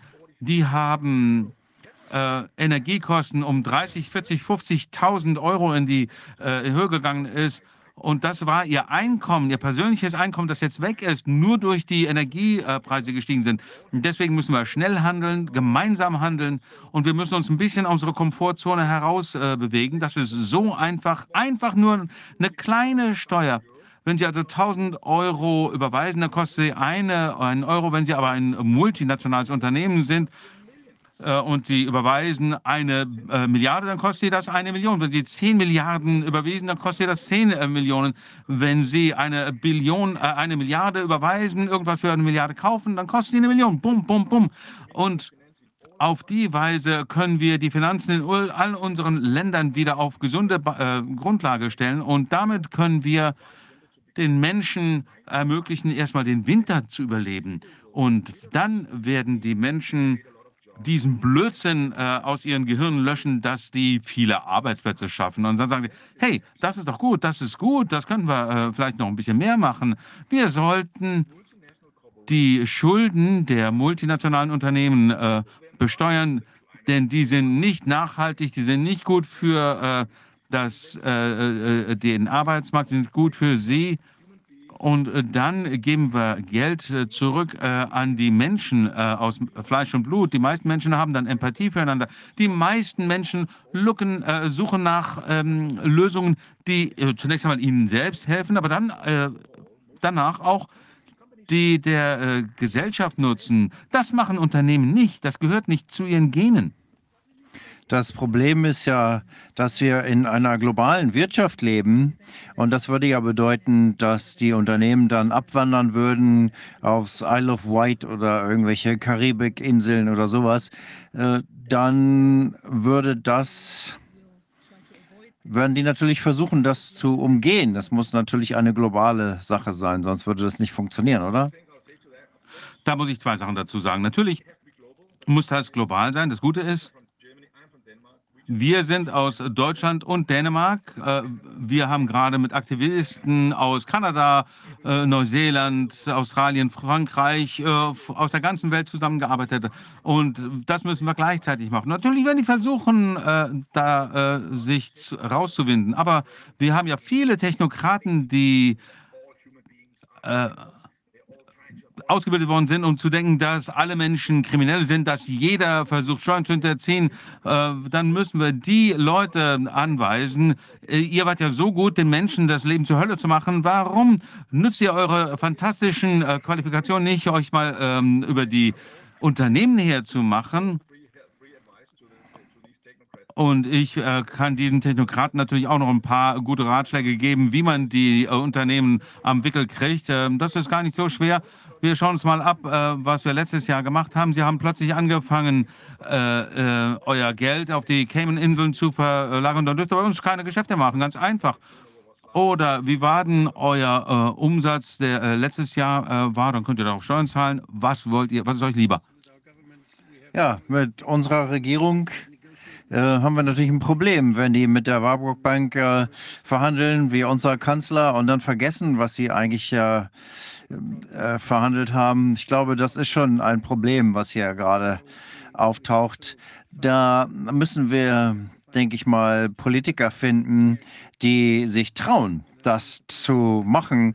Und ich glaube, Politiker werden sich nur trauen, sowas zu machen, ähm, oder glauben, dass sie nicht gewählt werden werden, wenn sie solche Dinge tun. Also das muss eine schnell wachsende internationale Bewegung sein. Wenn das in einem Land angefangen wird, dann äh, sind natürlich die ganzen Hindernisse da. Aber wenn die Menschen beobachten, dass es in anderen Ländern auch so eine Bewegung gibt dafür hin, dahin, dann werden die, glaube ich, erfolgreicher sein und sich mehr trauen. Deswegen ist es gut, dass wir diese Diskussion, die hier mit Corona angefangen hat, dass wir das äh, auf ein internationales Niveau gebracht haben. Wir haben gerade mit jemandem aus Indien gesprochen, der überall Kontakte hat. Wir haben in, in, in Wien auch gesehen, dass wir dort alle waren. Ich glaube, darauf können wir aufbauen. Auf dieser grundlegenden Erfahrung, die wir schon gemacht haben. Und ich würde noch gerne dazu fügen, wir haben jetzt eine sehr gute Gelegenheit, denn die Wirtschaft äh, bricht gerade zusammen. Alle Preise sind äh, künstlich. Wir haben ja überhaupt keinen freien Markt mehr. Also das ist insofern eine gute Sache, weil die Menschen jetzt sehr, sehr ja eher bereit sind, dafür zu kämpfen, weil sie ja ihre ähm, Energierechnung äh, bezahlen, ihre äh, Stromrechnung bezahlen müssen. Und die sagen den Regierungen, äh, ja, nee, ähm, äh, mir, ich werde hier erfrieren, also ich will, dass ihr Politiker was macht. Und und wenn er sagt, nee, nee, äh, ich will, ich kann das nicht machen, weil Bill Gates mich das nicht machen lässt, dann wissen wir, wer für wen äh, die Regierung arbeitet. Also man kann das, äh, man kann nicht gegen diesen Vorschlag sein. Was sie machen können, ist, dass sie das ein bisschen verzögern können, denn die wollen das ja nicht machen. Sie wollen ja für die Globalisten arbeiten. Das werden die natürlich herauszögern wollen. Aber diesmal frieren die Menschen und die Leute fragen sie, äh, rufen sie an, was ist hier los? Mir ist immer noch kalt, ich kann meine äh, Rechnung nicht bezahlen. Also macht was, macht was. Also es gibt diese, diese Dringlichkeit. Und daher wäre es vielleicht ganz gut, wenn Putin äh, äh, vor Ende November den Krieg noch nicht gewonnen hat, damit wir das vorher äh, umsetzen können. Äh, dann gehen die en Energiepreise wieder nach unten und dann äh, sagen sie, ach, ist doch gar nicht so schlimm, dann passiert natürlich gar nichts. Also das wäre gut. Die, über die Sie da reden, die haben äh, vielleicht sich schon mit diesem Krieg so arrangiert, dass sie ihn für ihre Zwecke optimieren alle, die da mitmachen, versuchen irgendwie da Geld rauszuziehen oder ein bisschen Macht rauszuziehen. Dieser Krieg, der geht ja nicht von den Menschen aus. Kein Krieg tut das, sondern immer von den Menschen, die darauf spekulieren, irgendwie von der Krise zu profitieren und von dem Krieg zu profitieren. Ich habe keine Sorge davor, dass dieser Krieg eskaliert. Ich glaube, der ist sehr gut kontrolliert und Sie könnten ihn jederzeit beenden, wenn Sie wollten. Und wir müssen alles tun, dass das so bald wie möglich geschieht. Ja, natürlich. Das war ein schlechter Witz, gebe ich zu. Aber weil ich weiß, wie die Menschen sich in den letzten sechs Jahren verhalten haben, als äh, Putin die Ukraine äh, angegriffen hat, äh, das wurde plötzlich äh, vergessen, als die Pandemie anfing. Und äh, jetzt ist die Pandemie vergessen äh, mit dem äh, Krieg in der Ukraine.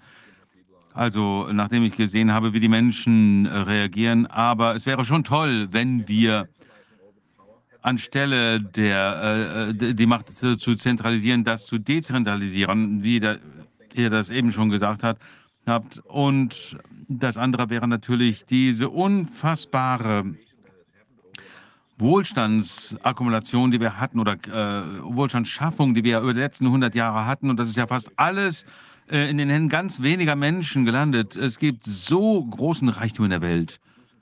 Wir produzieren so viel, äh, obwohl es äh, einige Menschen gibt mit viel Macht, viel äh, Wirtschaftskraft, die versuchen, die Lebensmittelproduktionskapazität der Welt kaputt zu machen. Trotzdem wird immer noch weiter produziert. In Ihrem System ist die Voraussetzung ja, dass diese großen Unternehmen weiterhin existieren.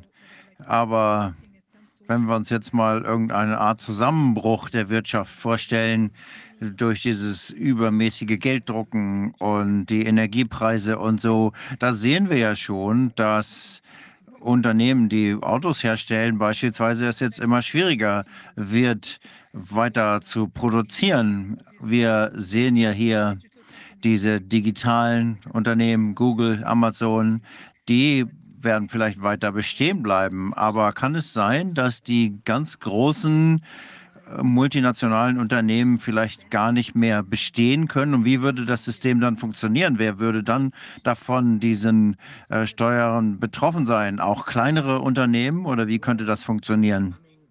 Also idealerweise, wenn es die äh, Großunternehmen nicht gäbe, dann hätten wir so viel äh, Wachstum, so viel Arbeitsplätze, dass wir überhaupt keine Probleme hätten. Dann könnten wir wahrscheinlich äh, die meisten äh, Steuern ähm, abschaffen. Die bräuchten wir gar nicht mehr.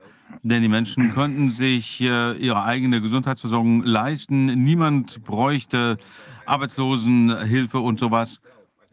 Äh, das Problem würde sich von selbst lösen. Äh, es ist wirklich einfach sehr schwer zu sehen. Äh, die Globalisierung hat jedem Land die Fähigkeit genommen, unabhängig zu sein. Wenn man nämlich die ganzen Computerchips in China produziert wird und das ganze Lithium in äh, Zentralafrika produziert wird. Ich weiß nicht wo. Ich wollte nur ein Beispiel geben. Wenn, was sie also jetzt machen, ist, dass sie künstlich Wirtschaftsprobleme in der Welt schaffen, indem sie die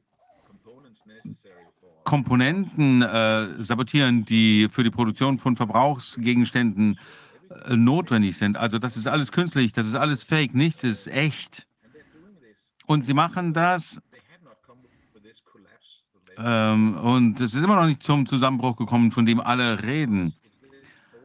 Es ist äh, der Wizard of Oz, der, der Zauberer von Oz, der hinter diesem Vorhang steht und sagt, oh, ich bin so gefährlich, so gefährlich. Das also, kommt sehr bedrohlich darüber. Also Putin äh, fällt, überfällt die östliche uh, Ukraine, nachdem die äh, Nazis in ähm, der Ukraine 15.000 Russisch, äh, Russen getötet haben in ähm, der Ostukraine.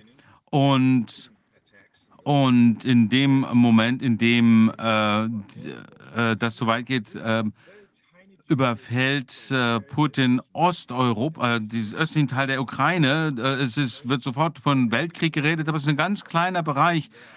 Und viele Menschen gehen bankrott, sehr viele zu viele, aber es ist nicht wirklich kein kompletter Zusammenbruch, dem wir hier gegenüberstehen. Wenn, wenn die äh, Wirtschaft zusammenbricht, egal ob es eine Rezession ist oder ob die äh, Lebensmittelpreise steigen, die Energiepreise hochgehen, das ist ein Zeichen dafür, dass wir gewinnen. Denn was die Leute eigentlich wollen, die haben so viele Verbrechen begangen, die stehen mit dem Rücken zur Wand. Und einige von ihnen wollen einfach alles kaputt machen. Die hätten nicht dagegen, nochmal einen neuen Krieg loszutreten, um äh, die Aufmerksamkeit von sich abzulenken. Das würden sie gerne machen. Das Problem ist, es gibt immer mehr Menschen, die aufwachen. Wenn die Menschen hungern und äh, frieren, dann werden sie wach. Und äh, äh ja, ich habe äh, die äh, Impfung mir geben lassen. Einige meiner Familienmitglieder sind verstorben daran. Und jetzt wollen sie mir auch noch mein Geld wegnehmen. Nee, es reicht.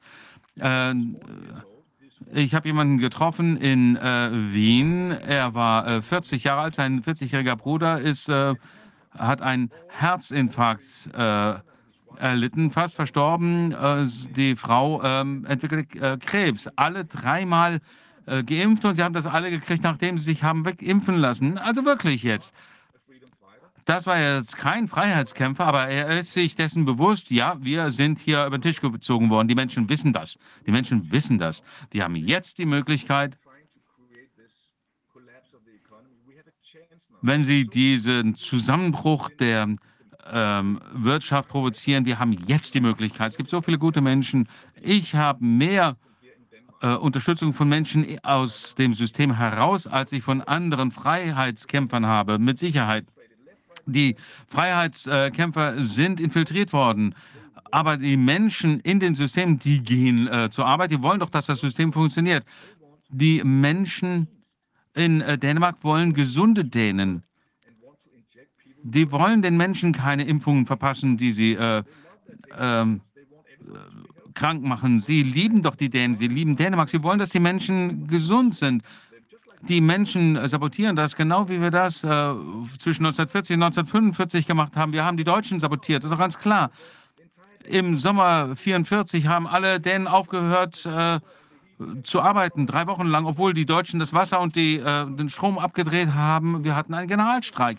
Wenn die Menschen genug haben, äh, also äh, am ähm, es gab in den ersten drei Jahren keine, äh, nur Kollaborateure, anschließend dann äh, keine mehr, nachdem die Deutschen verloren haben. Das ist ein anderes Thema. Aber wir, äh, die wollen diese bösen Mächte doch gar nicht unterstützen. Da bin ich wirklich sehr optimistisch. Ganz gut. Ich war sehr pessimistisch. Äh, ich bin mit der U-Bahn eben hergekommen, alle mit Maske in der U-Bahn. Und ich habe, oh mein Gott, gedacht, wir sind noch nicht ganz so erfolgreich gewesen. Ja, irgendeiner muss Deutschland befreien, fürchte ich. Es ist so hart in Deutschland offensichtlich.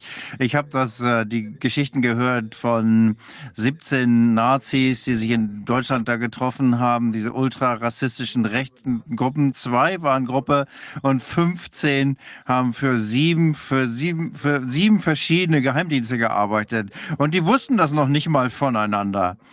Also keiner wusste das. Alle taten so, als wären sie die ganz großen Skinheads und Nazis gewesen.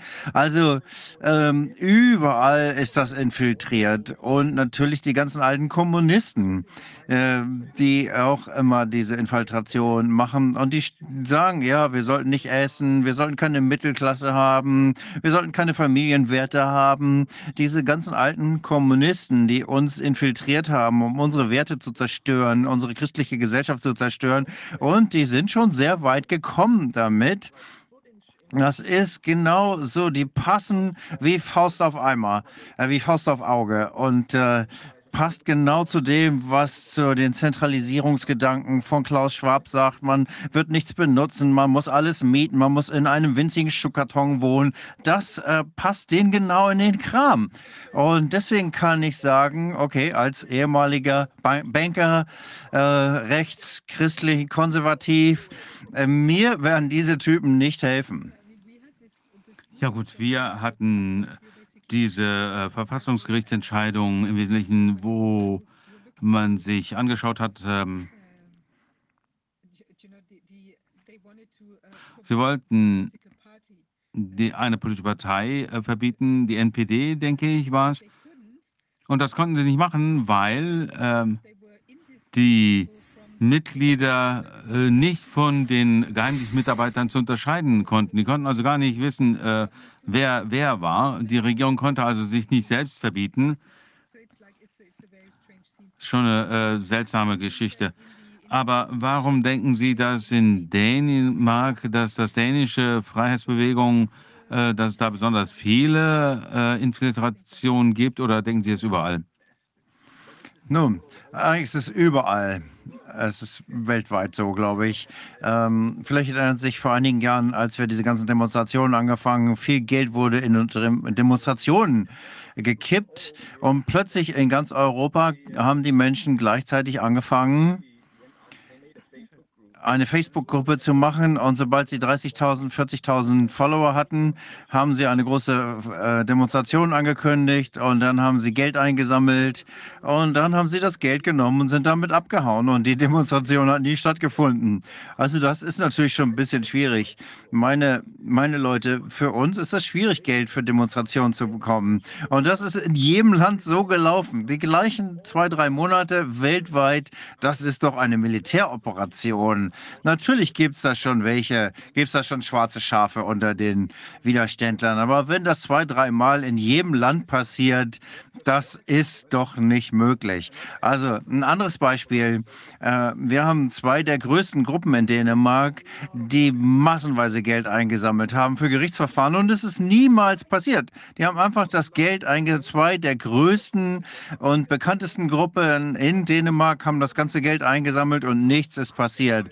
Und jetzt, ich sitze hier, sechs Jahre lang kämpfe ich erstmal für das Geld, dann 5G, und jeden Tag, zwei, sieben Tage die Woche gegen Corona. Wir haben Demonstrationen organisiert und ähm, die ganzen Abgeordneten angeschrieben und die Behörden angeschrieben, E-Mails geschrieben, Telefonate und wir könnten schon merken, dass die Leute sehr, sehr vorsichtig sind, jetzt Geld zu spenden, weil äh, dann, wenn die uns betrügen, dann betrügt Matt uns ja wahrscheinlich auch. Also ähm, deswegen passiert das.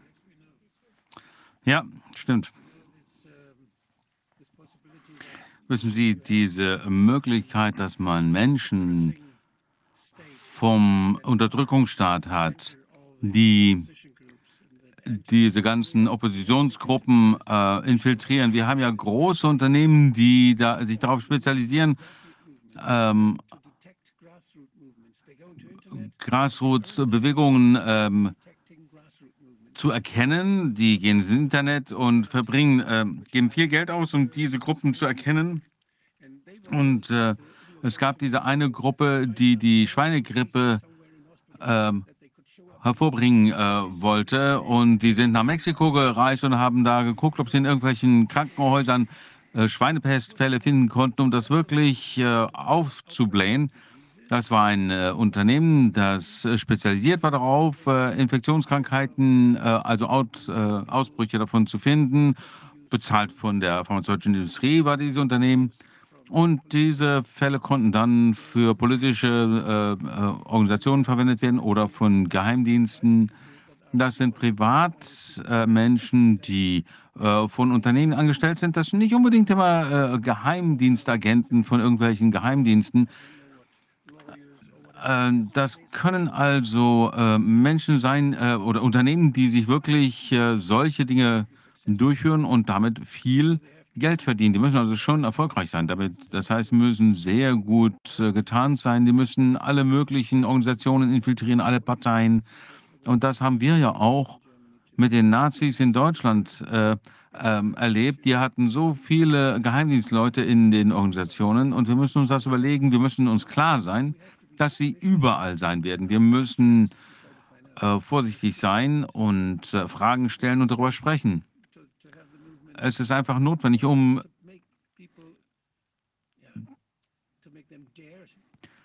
die Menschen ähm, dazu zu bringen, dass sie äh, sich wagen, Fragen zu stellen. Die Menschen müssen Fragen stellen, nicht nur hinterherlaufen. Wenn irgendwer äh, irgendwelche guten äh, Parolen äh, schreit, äh, dann einfach hinterherrennen, dann könnte man sein, äh, kann es sein, dass man irgendwo hingeführt werden, wo man nicht will, wie ähm, beim Rattenfänger. Also keinen Rattenfängern hinterherlaufen. Haben Sie Erfahrung mit dieser mit diesem Art Typ von Menschen äh, in Dänemark, wenn Sie jetzt sagen, Sie haben das alles beobachten, diese ganzen Leute, die alles infiltrieren, gibt es da ein Profil, ähm, mit dem man die, an dem man die erkennen könnte, wie die reagieren, wie sie sich verhalten zu bestimmten Themen? Naja, meine erste Anmerkung dazu wäre, man muss sich einfach anhören, was die Menschen sagen und wie, was sie sich dann äh, wirklich verhalten. Also das äh, böse äh, Reich muss natürlich ähm, bekämpft werden überall. Und äh, man sollte auch sagen, vielleicht sollten wir vielleicht ein bisschen anders kämpfen.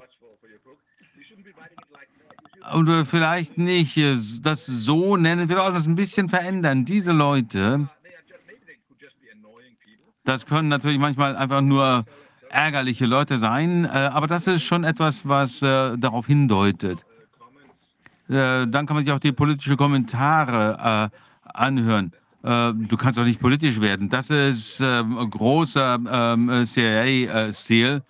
Also was man machen darf, ist, man darf eine Demo, durchführen und zu sagen, wenn wir richtig demonstrieren, dann werden die Politiker mir zuhören und dann werden sie genau machen, was äh, ich sage. Aber wir dürfen natürlich nicht politisch sein. Wir haben hier die großartigen Politiker. Soll ich besser sein als die? Nein. Das heißt, wir dürfen nicht politisch sein. Das ist riesig. Das ist ein ganz wichtiger, äh, äh, wichtiges Argument. Das ist verrücktes Geschwätz. Wir müssen natürlich äh, politisch sein. Äh, denen ist das immer beigebracht worden. Seit äh, ähm, 2011 einstimmig beschlossen wurde, Gaddafi zu äh, äh, ermorden. Ähm, und dass es, äh, wir hatten einen Einparteienstaat in Dänemark. Wir sind immer der WHO gefolgt, ähm, allen Empfehlungen, die sie gemacht haben. Wir haben uns dagegen nicht gewehrt. Äh, also in den letzten elf Jahren hatten wir einen Einparteienstaat, also wirklich als ich in Hongkong äh, gelebt habe, das war eine äh, Diktatur, aber eine funktionierende. Alles war, hat gut funktioniert, das ist mir egal. Ähm, alles hat funktioniert dort in Hongkong, aber wenn man einen Einparteienstaat wie in Dänemark hat, aber äh, der so viele Fehler macht, dass also Menschen irgendwelche ein Gift gespritzt wird, sodass man jetzt 10 Prozent mehr äh, Tote haben als normal und 10 Prozent weniger Geburten als normal, dann ist das ein Verbrechen. Die sind nicht qualifiziert, die sollten alle gefeuert werden. Es sollte nicht ein einziger von denen äh, übrig sein. Es gibt 197 Sitze im Parlament in Dänemark. Wir müssen politisch sein, das müssen wir sein. Die sind nicht qualifiziert. Entweder sind sie zu doof oder zu korrupt oder zu kriminell. Ich weiß nicht was, aber die müssen jedenfalls weg. wir haben also viele Menschen, die versuchen, Leute wie mich rauszuhalten in Dänemark, denn äh, ich äh, habe ein paar äh, Gedanken zu Steuerrecht, zu politischen ähm, Systemen, die anhelfen würden, die sicherstellen würden, dass keiner mehr arm ist. Und ich denke, das kann funktionieren. Ich will ein neues System haben. Ich will dafür kämpfen. Ich will meine Verfassung haben. Ich will, dass meine Menschenrechte respektiert werden. Ich will dafür kämpfen, was meine Vorfahren äh, geschaffen haben, was sie mir hinterlassen haben. Ich bin in Dol äh, Dänemark geboren worden, eine wunderbare Demokratie, ein tolles System. Ich möchte für dieses System kämpfen. Das will ich. Großartig. Und äh, weltweit könnten die Leute genauso denken, wie Sie in Dänemark denken. Ja, das, das wäre aus meiner Sicht wunderbar. Und Sie haben Island angesprochen. In der Geldschöpfung, die ich empfehle, dass ähm, dazu gibt es ein hundertseitiges Dokument von Fastixium. Der war einer, ein Parlamentsmitglied im letzten Parlament in Island. Der hat keine Mehrheit dafür bekommen, leider. Und das ist im Grunde das Geld schöpft die Regierung. Und das wird jetzt benutzt, um Impfstoffe zu kaufen oder irgendwelche komischen Flugzeuge.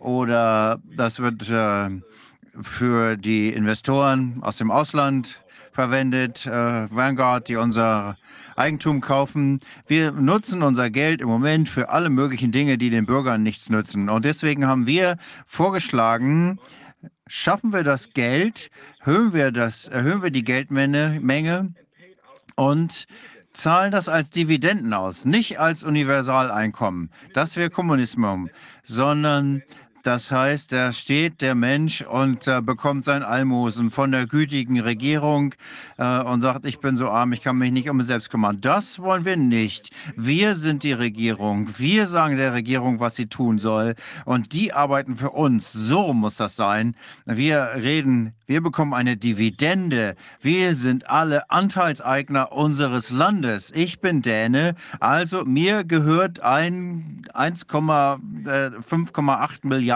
Milliard, äh, von Dänemark. Und deswegen sollte ich meinen Anteil da bekommen, einschließlich meine Frau und unsere Enkel. Wir sollten eine Dividende bekommen. Uns gehört dieses System, was sich Dänemark nennt. Das ist das, was wir machen wollen. Und da würde das sehr, sehr viel Wohlstand generieren.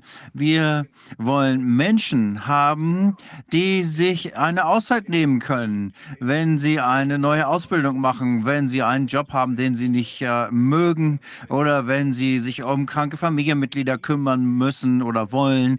Dazu brauchen wir mehr eine, eine Stärke stärkere Mittelschicht. Wir müssen die eine große Mittelschicht. Wir brauchen keine Extreme. Natürlich sollen nicht alle gleich sein dabei. Überhaupt nicht. Was ich sage, ist, dass wir sicherstellen müssen, dass jeder und jede ihre Gelegenheit hat, ihr Leben auszuleben, wie sie möchten. Das klingt nach einem guten Plan. Ja, machen wir das, Wolfgang.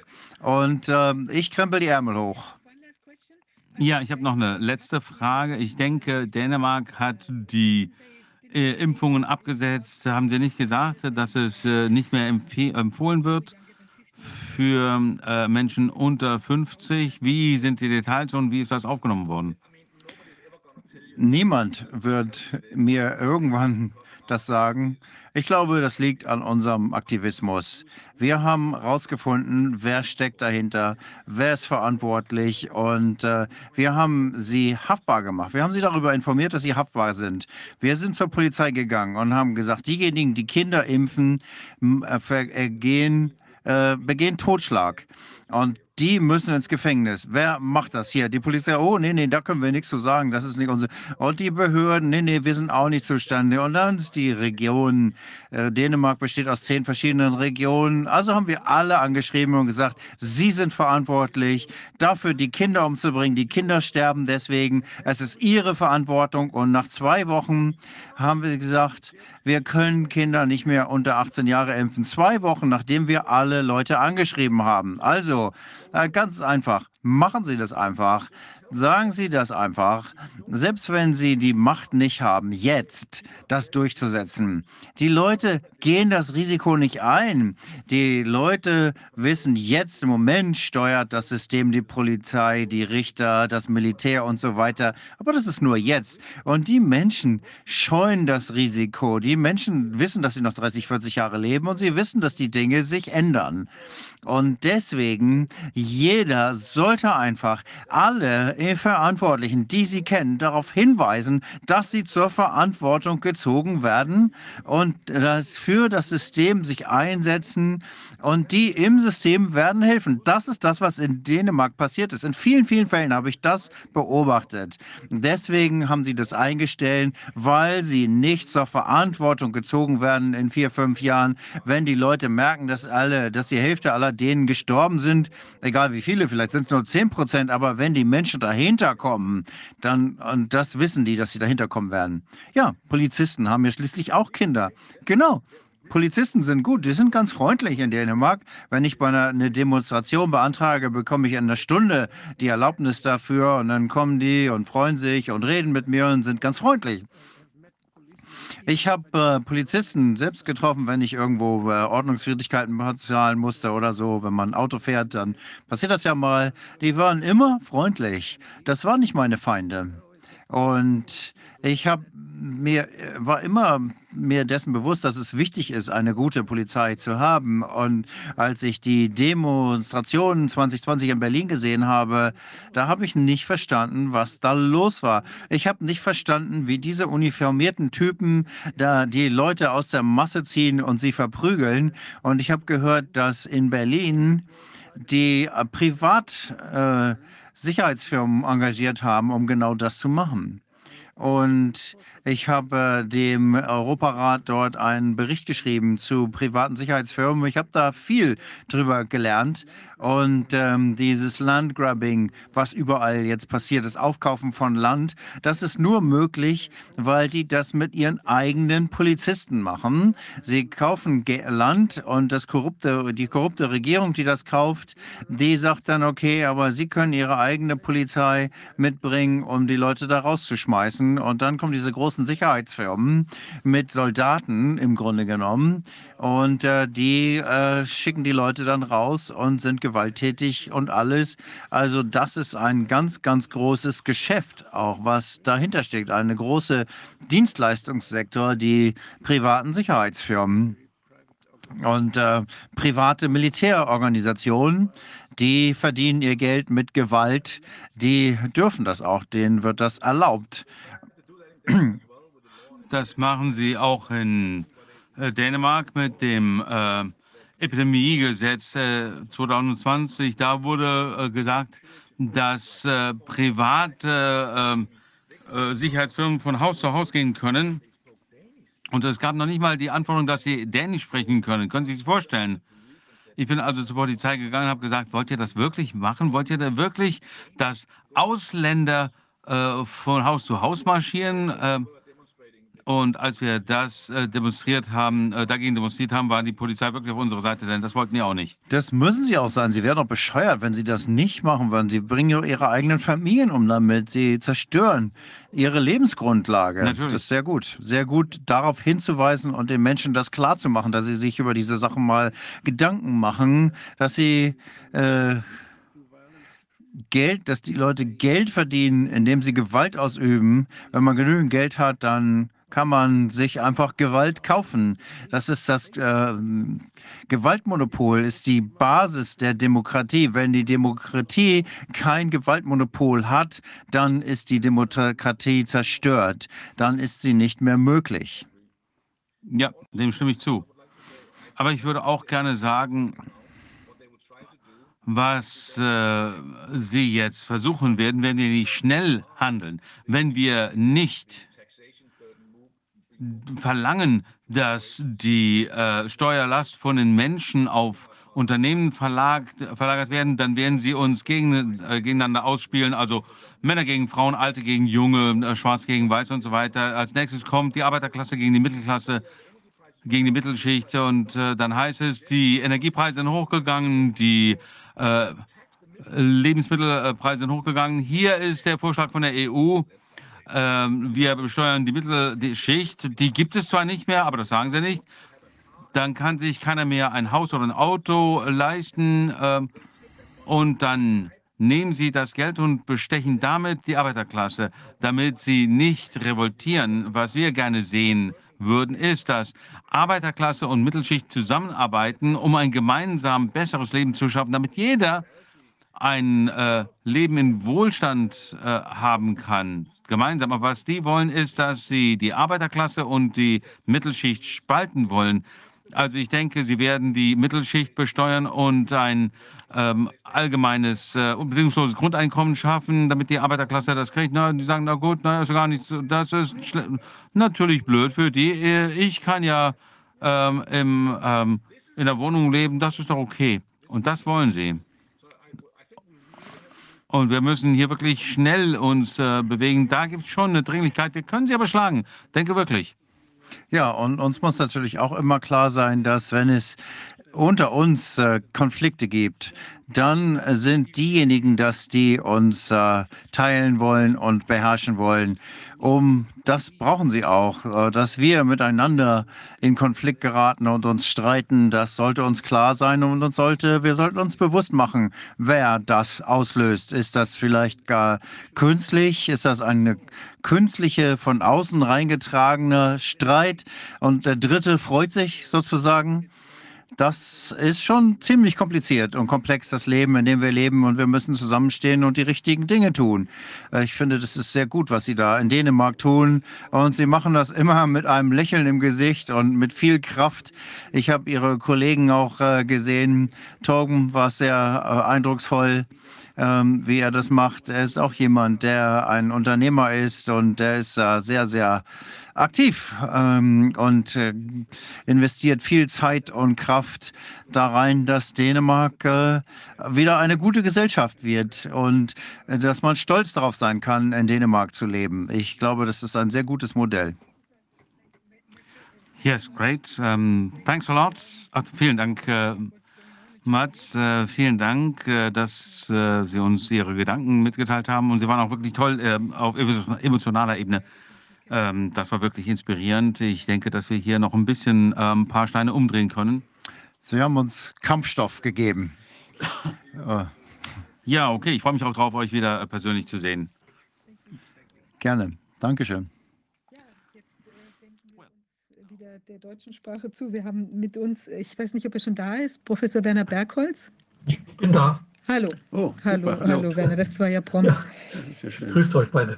Ja, vielleicht willst du dich gerade einmal noch mal ein bisschen selbst vorstellen. Du bist ja schon öfter Gast bei uns gewesen, aber manche haben dich vielleicht nicht, äh, also oder wissen nicht mehr genau deinen Hintergrund oder kennen dich noch nicht. Ja, kann ich gerne machen. Ich bin zuletzt äh, Professor für Elektrotechnik gewesen an der Jacobs University in Bremen. Habe jetzt zusammen mit zwei lieben Kollegen eine Firma, die hauptsächlich in Normung und äh, ja, auch einigen Forschungsgebieten aktiv ist, auf EU-Ebene oder nationaler Ebene. Und meine Tätigkeit bei Siemens vorher war geprägt durch, ja, wie gehe ich mit kranken Chips um? Was ist die Ursache? Und insofern ist das dann äh, ein ja, sozusagen natürlicher Anknüpfungspunkt, dass ich mich schon seit März 2020 mit allen möglichen Zahlen, die Corona betreffen und die Impfungen natürlich dann auch befasst habe. Und dementsprechend hat sich das dann auch sozusagen irgendwie von selber erweitert, dass ich mal bei euch war, dass ich einer der 18 Sachverständigen war in dem Evaluierungs- Gremium, Paragraph 5 Absatz 9 Infektionsschutzgesetz und auch diverse Male im Gesundheitsausschuss angehört wurde. Und ein paar andere Sachen machen. Und äh, zu diesem Gremium gibt es da eigentlich noch, also nicht, dass du jetzt aus, aus irgendwelche Details äh, preisgibst, aber gibt es da noch irgendwelche Entwicklungen, die sich daraus ergeben haben? Oder hm, tagt das noch? Oder wie sieht da die Lage aus? Äh, nein, das ist, also die Arbeit ist ja beendet. Mhm. Äh, allerdings, hat, diese ganze Arbeit war ja immer nur in Zoom-Meetings. Und wir hatten dann beschlossen, im September müssen wir uns mal treffen. Die Hälfte davon haben das auch realisiert. Äh, vor ungefähr zehn Tagen an einem Abend in Berlin haben wir dann ein schönes Essen äh, äh oder uns beim schönen Essen mal auch richtig kennengelernt. Ich hatte das unter anderem die, das Privileg, neben Klaus Stör zu sitzen. Und ich denke, ich bin, im, das ist im Sinne von Klaus Stör, wenn ich ihn hier gerade mal zitiere, die Pandemie ist zu Ende. Punkt. Und Kinder waren noch nie Spreader von Corona. Schönen Gruß an Klaus Stör. Es hat noch nie eine Pandemie gegeben. Ja, gut, äh, das. Äh, äh, wir, wir haben ja nett beim Abendessen zusammengesessen. Ne? Und äh, ich denke, wir wissen auch beide, dass wir uns in puncto Impfung äh, sehr stark abweichende Meinungen voneinander haben. Aber das ist ja völlig in Ordnung. Ne? Und äh, ja, aber ich denke mal, äh, im Moment ist da jetzt nichts, was ich sehe, dass da eine Arbeit weitergeht. Aber man weiß ja nie. Und äh, also ich gehe mal davon aus, dass irgendwann schon irgendwas wieder ist, aber jetzt nicht nächsten Monat, nächsten. Ja, also reine Spekulation. Was ich, wenn wir jetzt gerade noch bei der Vorgeschichte sind, gestern hatte MFGFD, also Mediziner und wissenschaftlich für äh, Gesundheit, Freiheit und Demokratie, ein Online-Symposium, wo auch der Wolfgang mit dabei war, äh, zu Masken. Und das sollte man sich unbedingt nachträglich anschauen. Es gibt noch keinen Link, aber diese ganzen zehn Minuten, bei manchen waren es auch ein paar mehr Minuten, Beiträge, hochspannend. Fand ich auch. Und äh, ich, wenn ich das in drei Sätzen zusammenfassen darf. Heinrich Fichtner hat die ganze Literatur, Studien über Masken für mich sehr überzeugend auseinandergenommen. Vor 2019 oder 20 gab es eigentlich nur immer die Erkenntnis, bringt nichts. Dann gab es ein paar Studien, oh Wunder, die gezeigt haben, Masken bringen doch was. Vielleicht. Aber, ja.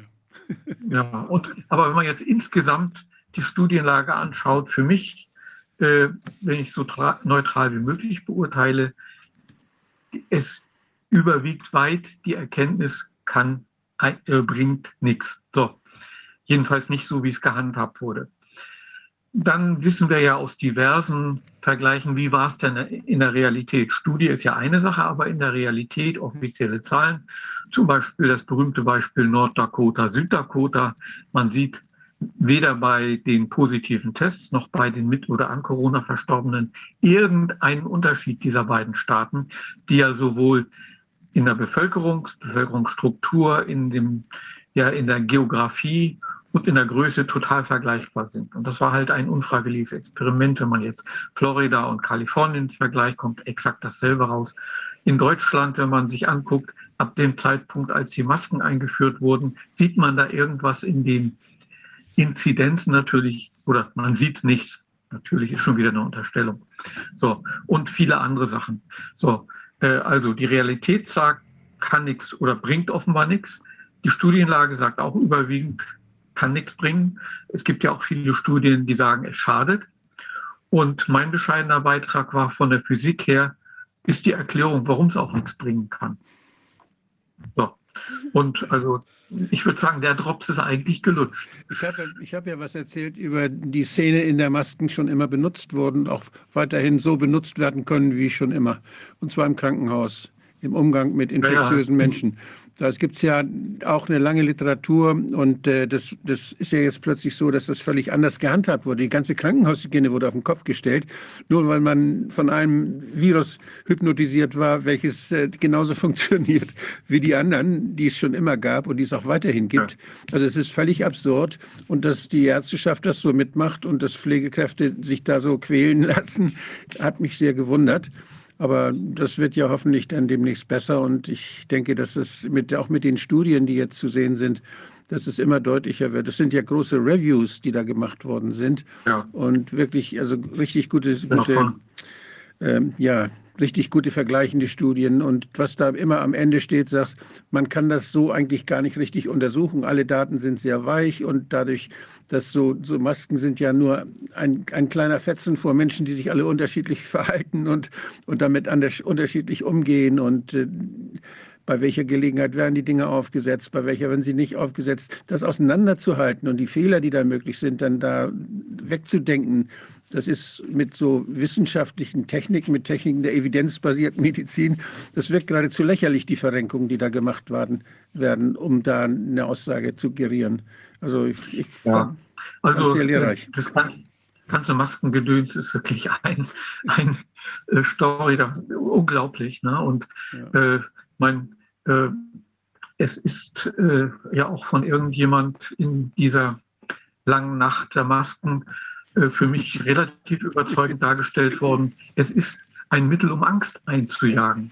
Ne? Jeder ist ein Gefährder, ein potenzieller. Und das glauben die Leute. Ich kenne Leute aus meinem Bekanntenkreis, die sagen, nee, ich weiß nicht, ich setze mir doch vorsichtshalber eine Maske auf, wenn ich in ein Geschäft gehe.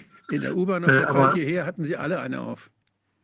Die ganze U-Bahn. Ja, gut, das ist, ist ja die, die Vorschrift da im, im Nahverkehr oder, oder haben sie es alle freiwillig gemacht? Nee, ich weiß es nicht. Ich hab, bin mal einmal mit einer U-Bahn gefahren, da hatten sie keine eine auf. Mit derselben mhm. U-Bahn. Und diesmal hatten sie alle eine auf. Ich weiß nicht weshalb, aber ja.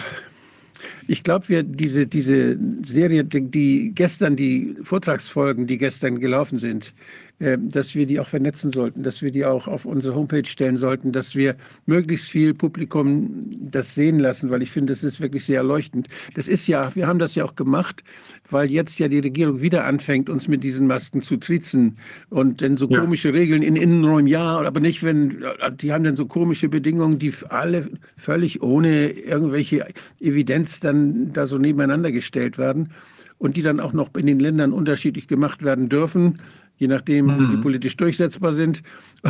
Das ist also, ja, hat mit Hygiene ja nichts zu tun. Aber das wird sehr deutlich, wenn man sich diese, diesen, diesen Film an. Ich denke, wir sollten das, ja, wir sollten das vernetzen. Verlinken, das ja. dass die Leute sich das ja. anschauen können. Gut, also ein großes Lob mal an, für den Ronny Weikel und ja, seine Mitarbeiter und Mitarbeiterinnen. Ne? Das haben die auch das haben die ganz toll gemacht. Toll gemacht. Ja, stimmt. Super. Gut. Ja, Werner, du hast ja jetzt ein etwas äh, unerfreuliches Thema mitgebracht. Die, ähm, ja. die Entwicklung der Geburtenrate quasi seit ja. also, also Auswirkungen der Impfung wahrscheinlich. Ja, es ist sehr beunruhigend, aber äh, es gibt Korrelationen, aber sag ich mal vorweg, natürlich, äh, eine Korrelation ist keine Kausalität. Und ich werde jetzt mal den Bildschirm übernehmen. So, ihr müsstet jetzt Statistik Lebendgeburten sehen. Wir. Sehen. Ja, tun wir. Gut. So. Ach so, jetzt muss ich erstmal den Cursor wieder auf den zweiten Bildschirm bringen, dass das auch funktioniert. Können wir das noch auf dem großen Bildschirm sehen?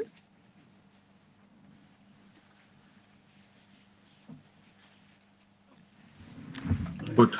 Äh, jetzt, also das ist jetzt die Statistik der Geburten bis 2021, über die Monate, ne? 2018 bis 2021. Und man sieht, es gibt eine saisonale Abhängigkeit. Das sind eben die Anzahl Geburten pro 1000 Einwohner pro Monat. Ja, also so im Sommer gibt es mehr Geburten und dann im Winter weniger. Äh, das hat sicher auch seine Gründe. So, und jetzt kommt 2022. Ja, das, da braucht man keine Statistik, das, das sieht verdächtig aus und ich habe es dann doch mal aus die, durch die Statistikmühle gedreht als Vorarbeit jetzt erstmal. Das ist ja jetzt hier, sagen wir mal, ja, nicht so ideal, um es wirklich beurteilen zu können. Was habe ich gemacht? Ich habe einfach für diese vier Jahre die Durchschnittswerte pro Monat jeweils gebildet und dann alle Werte durch diese Durchschnittswerte geteilt. So, und dann kriegt man logischerweise immer so Zahlen um die Eins. Und dann sieht es natürlich noch dramatischer aus, dieser Rückgang. Und man kann ja auch hier dann sozusagen den Prozentsatz ablesen. Das sind hier also, ist ein Einbruch um 0,1, also 10 Prozent. Äh, das ist jetzt der Mai-Wert, der Juni-Wert. Der müsste eigentlich wieder hochgehen. Ich gehe nochmal hier kurz zurück. Ne? Im Juni geht es dann deutlich hoch. Äh, das habe ich jetzt noch nicht drin. Der Juni-Wert geht wieder runter. Also die Sache ist noch nicht vorbei. Das äh, geht so weiter. So, und wenn man das jetzt mit den Methoden, die in der, ja, in der Produktion üblich sind, nennt sich SPC, statistische Prozesslenkung, auf Englisch Statistical Process Control, dann kann man direkt mal sehen, wie wahrscheinlich ist es eigentlich, dass das ein Zufall ist. Diese vier ersten Monate, die Wahrscheinlichkeit, dass das ein Zufall ist, ist 1 zu einer Million oder weniger. Und selbst der Mai-Punkt ist noch 1 zu 1000, dass das, oder ungefähr jedenfalls, dass es ein Zufall sein kann. So, und der Juni ist wieder drunter. Also wir haben offensichtlich einen beruhigenden, unbeunruhigenden Befund. So, ist das in nur in Deutschland so? Nein. Äh, nur als Beispiel Taiwan, da ist der Rückgang übers Jahr gesehen. Das ist jetzt natürlich hochgerechnet aus den ersten Monaten im Jahr nicht nur 10, sondern 23 Prozent. Und jetzt schauen wir uns mal an, wie sieht das in anderen Ländern aus. Jetzt nochmal Deutschland in etwas anderer Darstellung, äh, die ich aus diesem Link einfach abgekupfert habe. Na, wir sehen hier, der Mai schaut gar nicht aus in dieser Darstellung, aber eindeutig, es ist zurückgegangen. Und jetzt das Interessante ist, vergleichen wir mal die Impfrate in den Altersgruppen, die halt im reproduktionsfähigen Alter sind. Ja, und das ist, ging so im März, April so richtig los, hatte ein Maximum äh, März ja, und im Mai Maximum und ist dann logischerweise wieder abgeklungen, weil dann waren alle die, die wollten, auch durch damit. Und neun Monate später, siehe da, da geht die Geburtenrate zurück. Also im Wesentlichen der gleiche Befund. Und das ist jetzt also eine sehr auffällige zeitliche Korrelation. Aber wie gesagt, nochmal, ist kein Beweis. Die Schweiz sieht sogar noch ein bisschen deutlicher aus und hier solche kumulativen Häufigkeiten für die Impfung. Also im Wesentlichen derselbe Befund. Und hier nochmal die gleiche Darstellung für die Schweiz.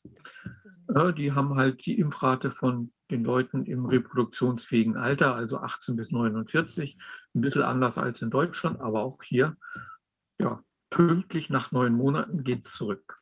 Kann man da was sagen, ob das äh, Fehlgeburten sind hauptsächlich oder ob das gar nicht zuerst zur Schwangerschaft gekommen ist? Das wäre ja auch interessant. Äh, also meine Daten, die sind mit Sicherheit nicht vollständig. Es liegt jedenfalls nicht an, dass die Menge der Totgeburten so dramatisch angestiegen wäre. Und da bin ich mir jetzt, sagen wir mal, nur 70 Prozent sicher, dass es auch nicht an einer erhöhten Fehlgeburtenrate liegen kann. Aber das muss man sicher noch, also die viel wahrscheinlicher ist, liegt nicht an Totgeburten, liegt nicht an Fehlgeburten, sondern einfach geringere Anzahl von Schwangerschaften. So. Nochmal in einer Darstellung, die vielleicht noch ein bisschen eingängiger ist. Ich habe jetzt für die Schweiz einfach die Zahl der Lebendgeburten, also im Vergleich zum Durchschnitt, einfach um neun Monate nach links verschoben. Und dann sieht man das richtig schön, dass das zeitlich sehr auffällig korreliert. Ja. Das gleiche nochmal für Österreich. Also jetzt auch verschoben. In Österreich schaut es hier so aus, als ob sich es einigermaßen wieder normalisiert. Aber also das muss man jetzt weiter verfolgen. Die spannende Frage ist, war das jetzt ein vorübergehender Effekt oder ist das, was natürlich die viel schlechtere Sache wäre, die ja, von Dauer dieser Effekt. Ungarn ähnliches Bild. Und ähnliche Bilder gibt es auch für viele europäische äh, Länder. Und jetzt hat äh, nochmal die Darstellung für die ganzen europäischen Länder, die hier aufgeführt sind, um wie viel ging die Geburtenrate zurück. Also es sind lauter Minuszeichen. Es ist halt hier bei Finnland 4 Prozent, bei Litauen 17 Prozent, äh, Rumänien 18 Prozent und so weiter. Aber es ist einheitlich ein Bild, die mhm. wahrscheinlich, also statistische Sicherheit, dieser sogenannte Spermin-P-Wert für eine Korrelation, dass die signifikant ist. Je kleiner der Wert ist, desto wahrscheinlicher ist es, dass es hier, die Liste ist so sortiert, dass es hier ultra wahrscheinlich ist und hier ist es eher grenzwertig, dass da wirklich was dran ist. ist dir, also wir halten. Achso, verzeih. Ist dir bekannt, ob es eine prospektive Kohortenstudie gibt, bei der auch berücksichtigt wird, äh, dass da ein Kinderwunsch besteht zum Beispiel oder wo solche, wo solche Faktoren, dass die Leute einfach keine Kinder mehr haben wollen, äh, dann berücksichtigt werden?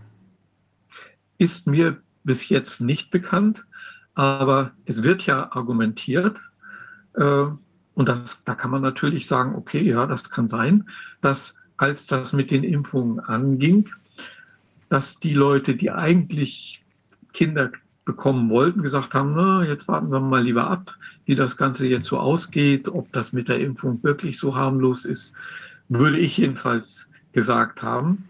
Also da, na, wir, wir stellen fest, es ist statistisch eindeutig, aber was der Grund ist, ist ja. nicht unbedingt eindeutig. So, äh, was ich mir jetzt auch angeschaut habe, wie ist denn die Statistik der Nebenwirkungen von äh, allen möglichen Sachen, na, das jetzt so zurück, äh, die Nebenwirkungen bei Frauen. Und das ist ja hier, wie man auf äh, Englisch so schön sagt, a list as long as your arm. Und da gucken wir mal hier, das ist eine logarithmische Skala, also äh, Menstruationsstörung 100.000. Und wenn man jetzt überlegt, dass da ja sicher auch eine Untererfassung ist. Das ist also schon nicht wenig. Und dann gibt es alles mögliche andere noch, brauchen wir jetzt, glaube ich, nicht auf die Einzelheiten eingehen. So bis hierhin ist es ja doch, liegt auf der Hand, dass da natürlich durchaus eine Kausalität vorliegen kann. Äh, das Gleiche gibt es übrigens auch für Männer. Da bin ich auch in Kontakt mit äh, einem Forscher, der sich ernsthaft damit befasst.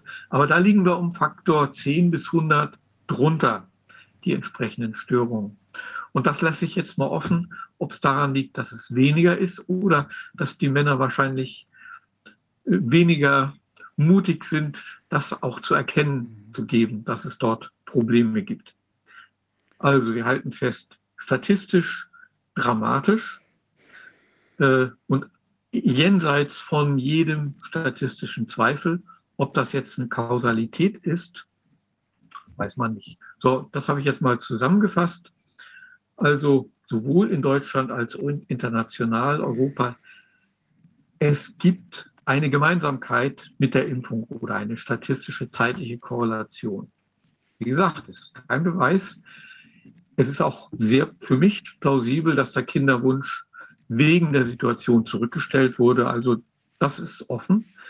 Es gibt eben, wie gesagt, nochmal die statistisch hochsignifikante zeitliche Korrelation. Auch ein Schädigungsmechanismus wäre plausibel.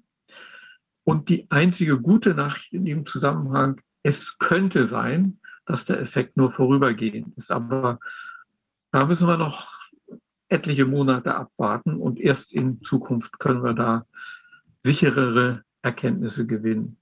Aber was ich so sage, wenn ich jetzt beim Paul-Ehrlich-Institut in Verantwortung wäre oder im Gesundheitsministerium oder in der Regierung überhaupt in Verantwortung wäre, würde sagen, das muss, dem muss jetzt nachgegangen werden mit Hochdruck. Bei solchen Befunden würde man früher eigentlich das Medikament sofort vom Markt genommen haben. Also das, das nicht erstmal jetzt noch wieder monatelang forschen und das Zeug weiterverkaufen lassen.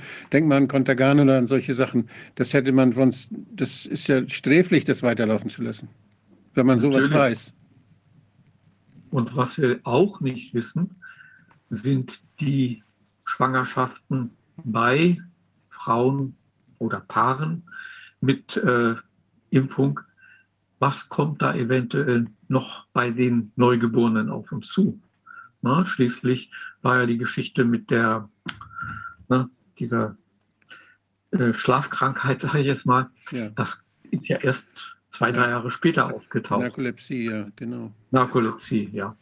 Aber Also, ich meine, wenn man sich diese statistische Entwicklung da anschaut, dann muss man ja sagen, okay, vielleicht, also Effekt könnte nur vorübergehend sein, aber es wird ja dann immer wieder der nächste Booster empfohlen. Das heißt, eventuell hätte man, wenn es jetzt diese Kausalität mit der Impfung gäbe, hätte man das Phänomen dann alle halbe Jahr äh, wieder, dass es zu diesen äh, Einknicken kommt, ja. Oder dann äh, vielleicht Ja. sich sogar kumuliert oder sowas. Ja, das müsste wäre auch interessant, das nochmal zu äh, gucken, wann jetzt der nächste Impf, die nächste Impf-Boosterwelle. Impfwelle sozusagen, ja. Also, äh, Australien und Neuseeland sind ja ein Stück weiter als wir. Ne? Da gibt es ja viele Leute, die schon dreimal und viermal geimpft wurden. Und äh, ich habe jetzt im Hinterkopf die jetzt nicht die Statistik von Lebendgeburten dort, sondern Verstorbene in irgendeinem ja, auffälligen Zusammenhang mit der Impfung. Und auch die, das gleiche gilt für positiv getestet. Die Reihenfolge, wie wahrscheinlich ist es, dass ich entweder erkranke oder daran an oder mit sterbe? Am wenigsten die nicht geimpften, eindeutig New South Wales, dann die einmal, dann die zweimal, dann die dreimal, die viermal geimpften. Äh, es war also äh, die neuesten Zahlen aus New South Wales, da waren irgendwie 800 Verdachtsfälle, Sterbefälle im Zusammenhang mit der Impfung. Genau oder genau zwei davon waren nicht geimpft. Ungefähr 800, von, reden von 800. Es ist also sowas von äh, eindeutig, dass da ein Zusammenhang besteht. Und Neuseeland hat ja ungefähr vor einer Woche alles ausgesetzt. Äh, diese, äh, ja, die Ministerpräsidentin, die ja zu den üblichen Verdächtigungen im Zusammenhang mit WEF gehört, vielleicht kriegt sie ja jetzt mit der Angst.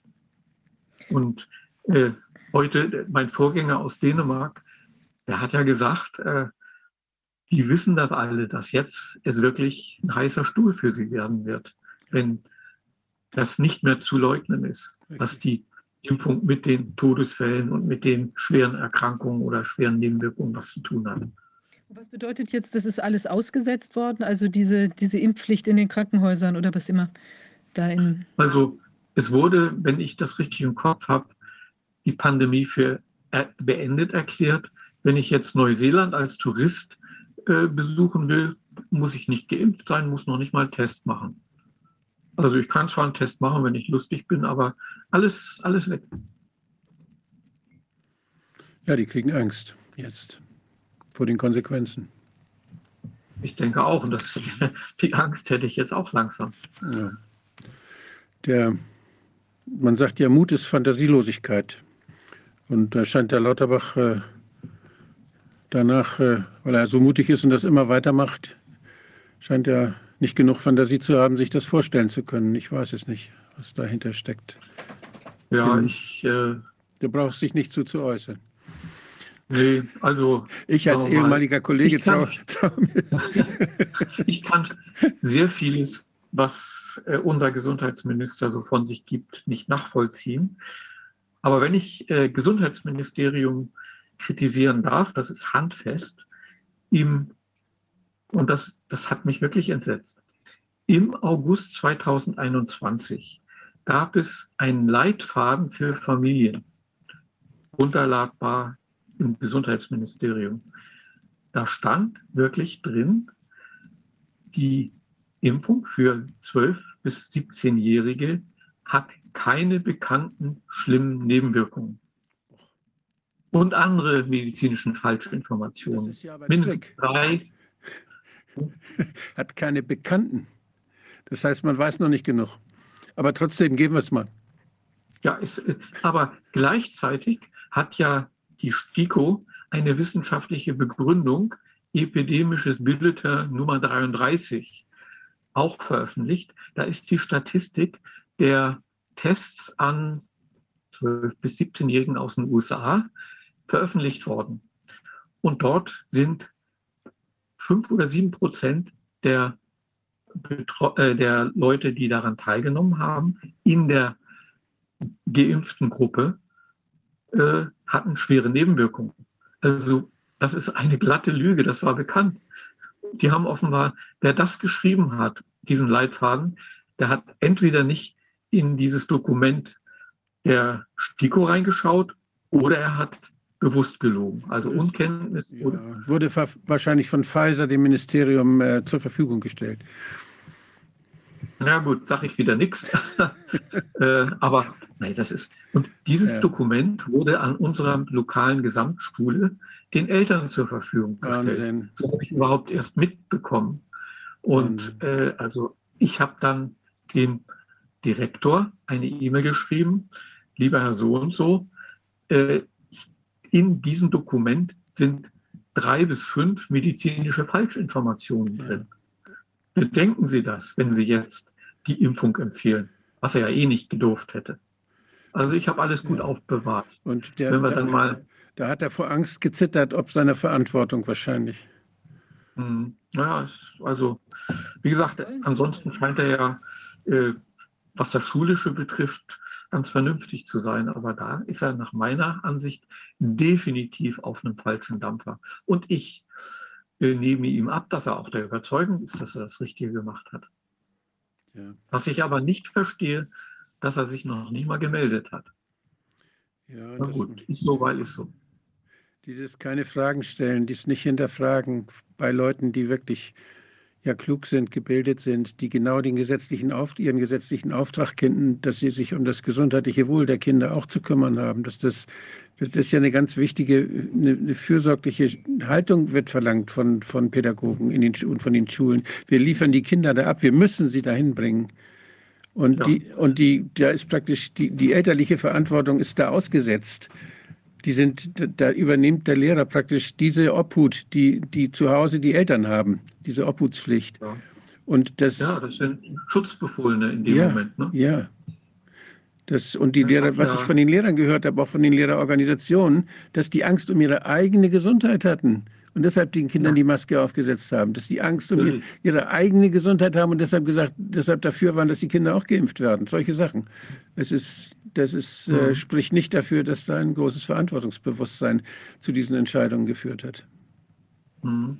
Irgendwer hat es gestern bei diesem Maskensymposium gesagt, das erste Mal in der Historie, oder warst du das sogar, äh, dass, ich glaube, das warst sogar du, dass Kinder benutzt, als Objekte benutzt wurden, quasi, um Erwachsene zu schützen. Ja, das, also, das hat der Herr Hüter hat, hat auch sowas gesagt, glaube ich. Also, ach so, ja, das kann auch sein. Ja. Ne? Ja. Und äh, angucken, angucken, die Filme angucken, das ist, lohnt sich wirklich sehr. Ja. Ja, Werner, du hast ja noch ein, ein zweites Thema mitgebracht. Datenlage ja, das aus dem. leitet dann über zu eurem nächsten Thema. Genau, vielleicht machst du gerade äh, mal die Einführung. Muss ich das mal aufmachen und den Präsentationsmodus schicken. So, also äh, in dem folgenden Beitrag geht es ja um das Sprühen von Barium und Aluminium und anderen Partikeln, um die Sonne so ein bisschen abzudunkeln. Ähm, und äh, also warum? Weil uns der Klimawandel ja sozusagen Sorgen macht. Mir allerdings nicht. Und darum handelt es. Ich habe, also äh, ich bin, also sollte ich vielleicht vorweg sagen, Fan von erneuerbaren Energien und habe in unserem lokalen Seniorenbeirat eine Vortragsserie initiiert, nennt sich Energiewerkstatt. Und dann hat der Vorsitzende, der Norbert Moser, der leider verstorben ist, gesagt, lieber Werner, das hast du jetzt öfter gesagt, du bist für erneuerbare Energien, aber nicht wegen dem, in deinen Worten, angeblichen Klimawandel. Jetzt bekenne mal Farbe, das möchte ich jetzt wissen. So, und dann dachte ich auch, das geht einfach, aber das hat noch zwei Abende gedauert. Aber keine Angst, so lange rede ich jetzt nicht. Und daraus habe ich ein paar Folien genommen. Also jetzt muss ich wieder mal den Bildschirm erstmal freigeben. Okay. Klimawandel oder nicht Klimawandel, ne? angelehnt an äh, to, to be or not to be. Und äh, es gibt eine Aussage von Albert Einstein. Die Wissenschaft dient der Menschheit am besten, wenn sie sich vorbehält, alle Thesen anzuzweifeln. Und äh, ein Professor für Philosophie an der Leibniz-Universität hat, glaube in der Zeit oder in, in, Frank in der Frankfurter Allgemeinen, wer in Anbetracht des Forschungsstandes immer noch zweifelt, dass die Kohlendioxidemissionen vorrangig für den gegenwärtigen Klimawandel verantwortlich sind, ist daher ein nicht kritisch rationaler Skeptiker, sondern ein Klimawandelleugner. Also in dem Sinne wäre ich ein Klimawandelleugner, aber ich fühle mich nicht als solcher und das möchte ich jetzt plausibilisieren, warum ich das nicht bin. Ähm,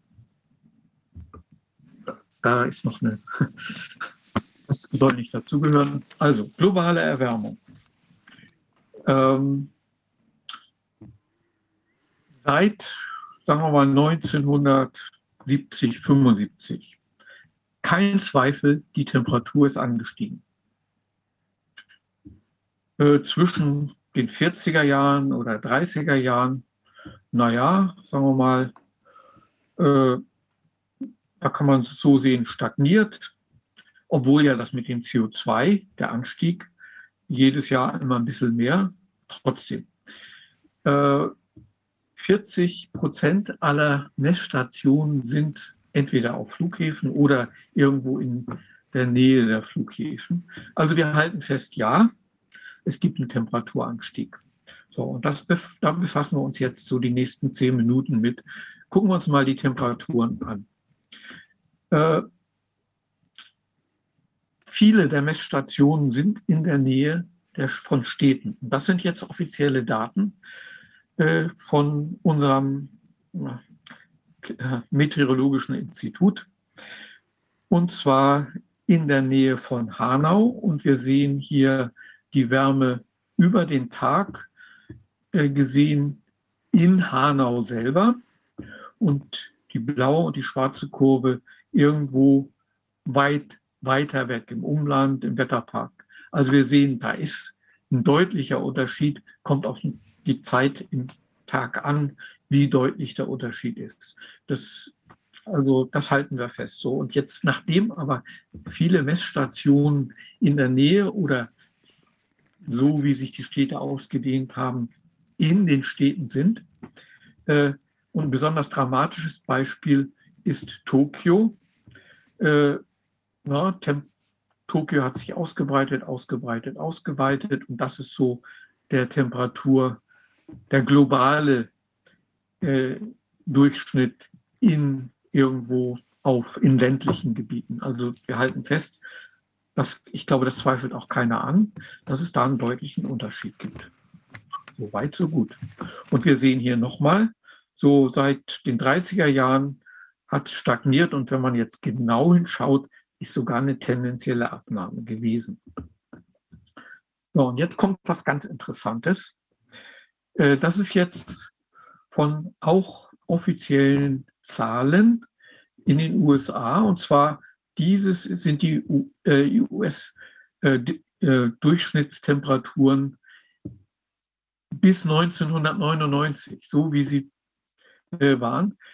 Und diese Periode wieder so aus den 30er Jahren, 40er Jahren bis 70er Jahre. Äh, ich habe hier einfach nur mal so angedeutet, das fiel doch irgendwie ganz deutlich. So, und danach, 2001, oh Wunder, äh, mal, da fiel es immer noch, aber deutlich weniger. Oder wenn man jetzt hier diese Temperaturen nimmt, diese Spitzentemperaturen einfach mal sehr suggestiv. Das ist, ne, dieses deutlich fallende war fast gleich. Schon mal eine Merkwürdigkeit, finde ich, dass man nachträglich korrigiert. Die offizielle Sichtweise war, ja, wir haben äh, die ländlichen Gebiete für irgendwelche Fehler korrigiert nach oben und nicht die städtischen Gebiete nach unten finde ich leicht unseriös. So, und dann ist noch was passiert. Äh, man hat früher mit der sogenannten englischen Hütte die Temperaturen gemessen. Man muss ja, in, äh, also Temperatur zu messen ist ja eine Kunst. Und weil man darf nicht zulassen, dass die Tem Thermometer direkt beschienen werden. Man darf aber auch nicht, wenn man sie beschattet, zumuten, dass sich dahinter die Wärme äh, staut. Und diese englische Hütte war so das gängige, der gängige Weg, wie man das hinbekommen hat. Und man hat dann im Zuge einer Änderung des Messverfahrens nicht eine aus Holzhütte, sondern eine neue Hütte genommen. Und da, wie wir sehen, der direkte Messvergleich war dann durchaus eine Differenz. Wenn das sich ausgeglichen hätte, hätte ich ja nichts gesagt, aber wir sehen auch hier die Tendenz zu höheren Temperaturen. Und das ist alles Deutscher Wetterdienst, also unser meteorologisches Institut. So, das ist nochmal ein Bild der englischen alten Wetterhütte, ne, so mit Lamellen und weiß angestrichen, um zu reflektieren und dass da auch der Wind durchgehen kann und so weiter. Okay. Äh, die neue Wetterhütte, die sieht nicht so aus, das ist meine eigene private, aber so ähnlich dürfte die ausschauen. Äh, seit neuestem misst man nicht äh, oder es wird nicht dreimal am Tag abgelesen und an den Wetterstationen, sondern jetzt misst man automatisch im Sekundentakt und nicht mehr mit einem Thermometer, sondern mit einem PT100 Thermometer, äh, also PT100 Thermofühler, was anerkanntermaßen eine sehr schöne, äh, sehr genaue Messung ist und halt elektronisch zugänglich. Und die neue Umhausung hat jetzt eine Zwangsbelüftung statt einer englischen Hütte. Also die, wie gesagt, die schaut anders aus. Äh, das ist so mein Privat, meine private Wetterstation. Aber was ist denn dann die realistische Größe, wenn diese, diese zwei Hütten sich da unterscheiden? Kann es jetzt sein, dass es tatsächlich so ist, dass man mit der alten Hütte das nicht erkannt hat, das Problem, und jetzt theoretisch mit der neuen ist es jetzt sichtbar, dass es eben einfach tatsächlich viel wärmer ist, als wir geglaubt haben? Äh, also sagen wir mal, was ist die bessere Temperatur, die, die wahrere Temperatur? Es gibt ja, äh, also PT100 ist sicher die höhere Präzision. Ich kann geringere Temperaturdifferenzen auflösen. Ist es aber wirklich die, ist es näher an der Wirklichkeit? Äh, da traue ich mir kein Urteil zu. Äh, aber wir haben ja, die, die eigentliche Fragestellung ist nicht, ist es jetzt um ein halbes Grad höher oder niedriger, sondern was ist sozusagen die die Messung, die den besseren Trend abgibt. Mhm. Ich denke mal schon, so wie es jetzt gemacht wird, ist die präzisere Messung. Aber diesen Übergang, den hätte ich mir anders gewünscht. Also in einem äh, industriellen Umfeld, zumindest in der Chipproduktion, hätte man, ich habe mir das genauer angeguckt, äh, hätte ich das äh, anders gemacht und viel ausführlicher äh, mir angeschaut, wie ist es wirklich. Also ich halte fest, dass für diese Wetterstation da eine systematische Abweichung um 0,9 Grad rauskommt. Also jetzt ohne weiteren Kommentar, das ist auch eine Maßnahme, die grundsätzlich halte ich die für sehr vernünftig. Das war jetzt auf dem Flieger Horst Lechfeld. Äh, aber meine Kritik ist, man hätte über einen längeren Zeitraum und an wesentlich mehr Stationen beides machen müssen und dann etwas systematischer und gründlicher auswerten müssen, welche Änderung bringt das systematisch. Ja, also nochmal, die Umstellung der Messung ist nichts gegen einzuwenden, aber sehr wohl gegen, dass man das nicht ordentlich, also nicht mit der aus meinem äh, Sichtweise nötigen Sorgfalt das eine mit dem anderen lange genug verglichen hat. So, hier nochmal ein Vergleich äh, der Messwerte für verschiedene Stationen, vorher traditionell und dann äh, ermittelt, so wie es jetzt gemacht wird. Äh, da gibt es auch systematische Ab Abweichungen und offensichtlich ist jetzt die Abweichung hier Mittelwert aus den automatischen Messungen ist hier sogar umgedreht. Äh, ja, wenn ich, wenn zumindest diese Darstellung, die ich dort gemacht habe. Äh, es ist jedenfalls eine systematische Abweichung. Jetzt muss ich selber vorsichtig sein und sagen, äh, das ist ja jetzt auch für mehrere und das war für Lagerlich, für das eine. Also wir halten fest, da ist was geändert worden und ich lasse es jetzt mal offen, der Fairness halber hat das jetzt zu Plus oder Minus geführt. So, aber ein, jetzt noch ein ganz wichtiger Punkt. Wo sind die Messstationen? Das ist jetzt eine interessante Darstellung der, wo sind viele Messstationen, USA, Mitteleuropa. Äh, in vielen Ländern wird es dann schon dünn, in China auch. Und so die Polarregionen, da wird es natürlich sehr dünn. Das ist also auch, sagen wir mal, äh, ja, nicht ideal, aber ist so, weil ist so. Und es sind aber zu viele in Städten und in der Nähe von Flughäfen. Definitiv.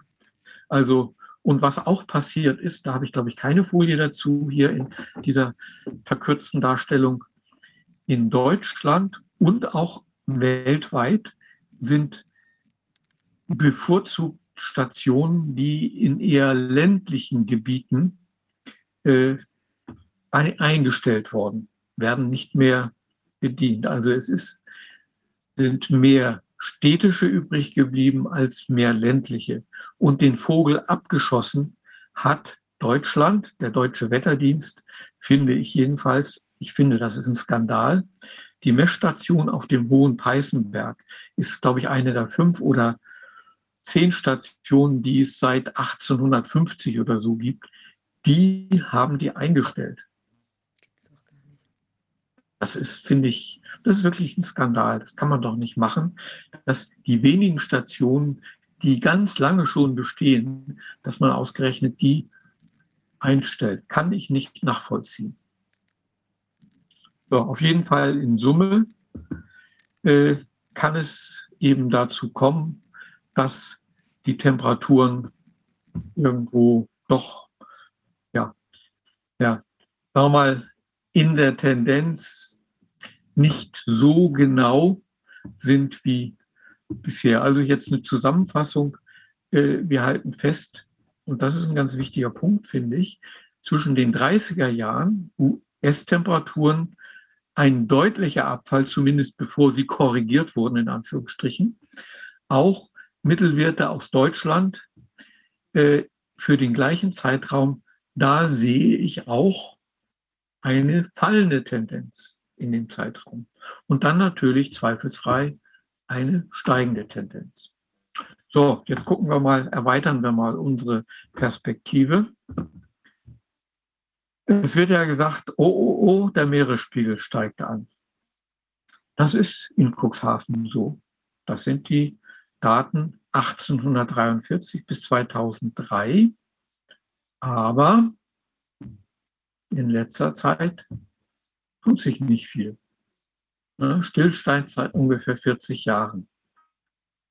Äh, gut, es kommt noch besser. Das ist eine andere Station in Französisch-Guyana und auch in Surinam. Es gibt dort periodische Schwankungen. Da ist kein Anstieg. Okay dass es gibt 149 oder 150, nee, 159, da steht die Zahl, äh, Pegelstände, die in der ganzen Welt so als, ja, sagen wir mal, zuverlässig erachtet wurden. Und das ist jetzt hier nicht, die sind nicht die, Kegel, äh, die, Kegelstände, die Pegelstände, sondern es gibt ja das Phänomen der Plattentektonik. Und deswegen versinken einige oder sinken einige äh, ja, Pegelstände ab, weil sie eben, weil die entsprechende Platte absinkt. Das äh, sind die hier. Und dann sieht man natürlich, Meeresspiegel steigt. Und dort, wo also das Land absinkt und damit natürlich auch der Pegelstandsmesser, da steigt dann der Meeresspiegel, gemessen an dem Pegelstand. Und dann gibt es aber auch viele andere, die steigen auf, also der Meeresspiegel sinkt dort. Und dann gibt es so eine ganze Menge in der Mitte. Oh. Das Thermometer, was, oder der, der, das, das, das Zentimetermaß, was da im Wasser steht, bei gleichbleibendem Wasserspiegel sinkt das einfach ab.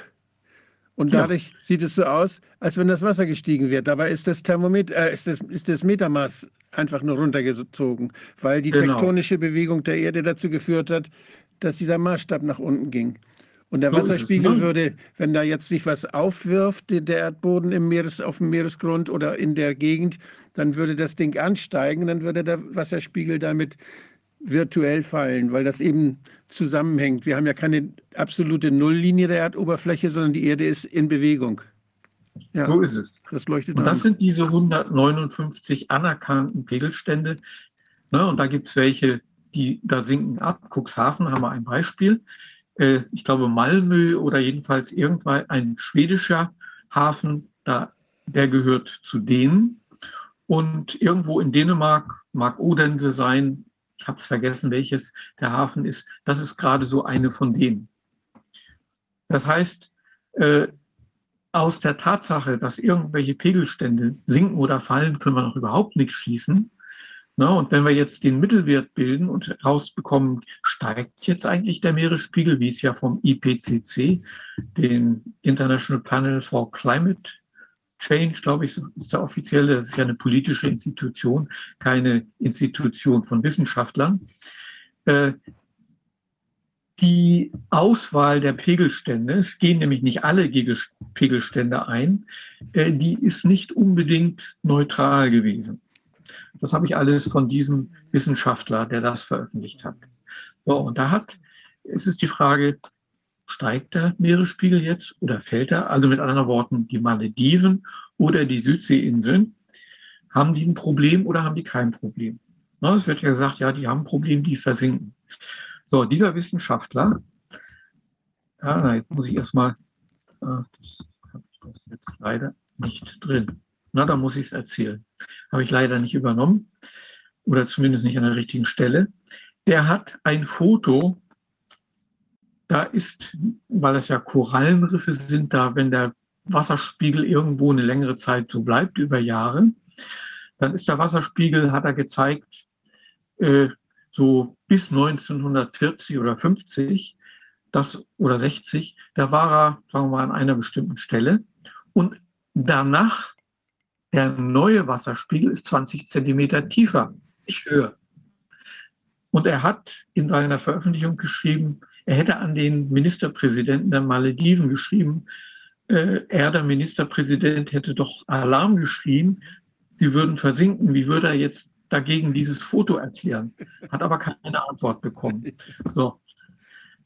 Das sind jetzt die Pegelstände, äh, beziehungsweise, nee, nicht die Pegelstände, äh, die Pegelstände ja, für drei Inseln in der Südsee. Bei sinkenden Inseln, ne? in versinkenden Inseln. Leider tut sich da nichts.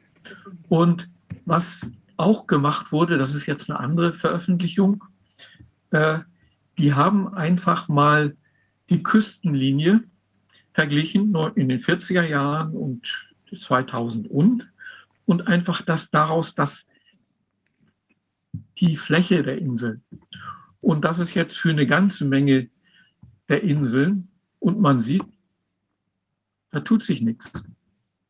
Es ist nicht erkennbar, weder in die eine noch in die andere Richtung. Also die Sache mit dem Anstieg der Meeresspiegel ist zumindest sehr stark in Zweifel zu ziehen. So, Schneebedeckung der Nordhalbkugel, das ist jetzt nicht mehr ganz taufrisch, auch offizielle Daten. Das ist spannend. Ja, ja wir haben natürlich irgendwann ein Minimum. Und äh, ich war jetzt leider drei Jahre nicht mehr oder zwei Jahre nicht mehr in Südtirol zum Skilaufen aus den bekannten Gründen zusammenhängend mit Corona.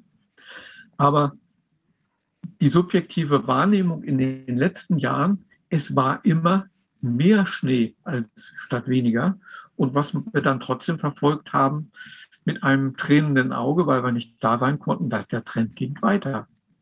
Also auch mit der Schneebedeckung der Nordhalbkugel.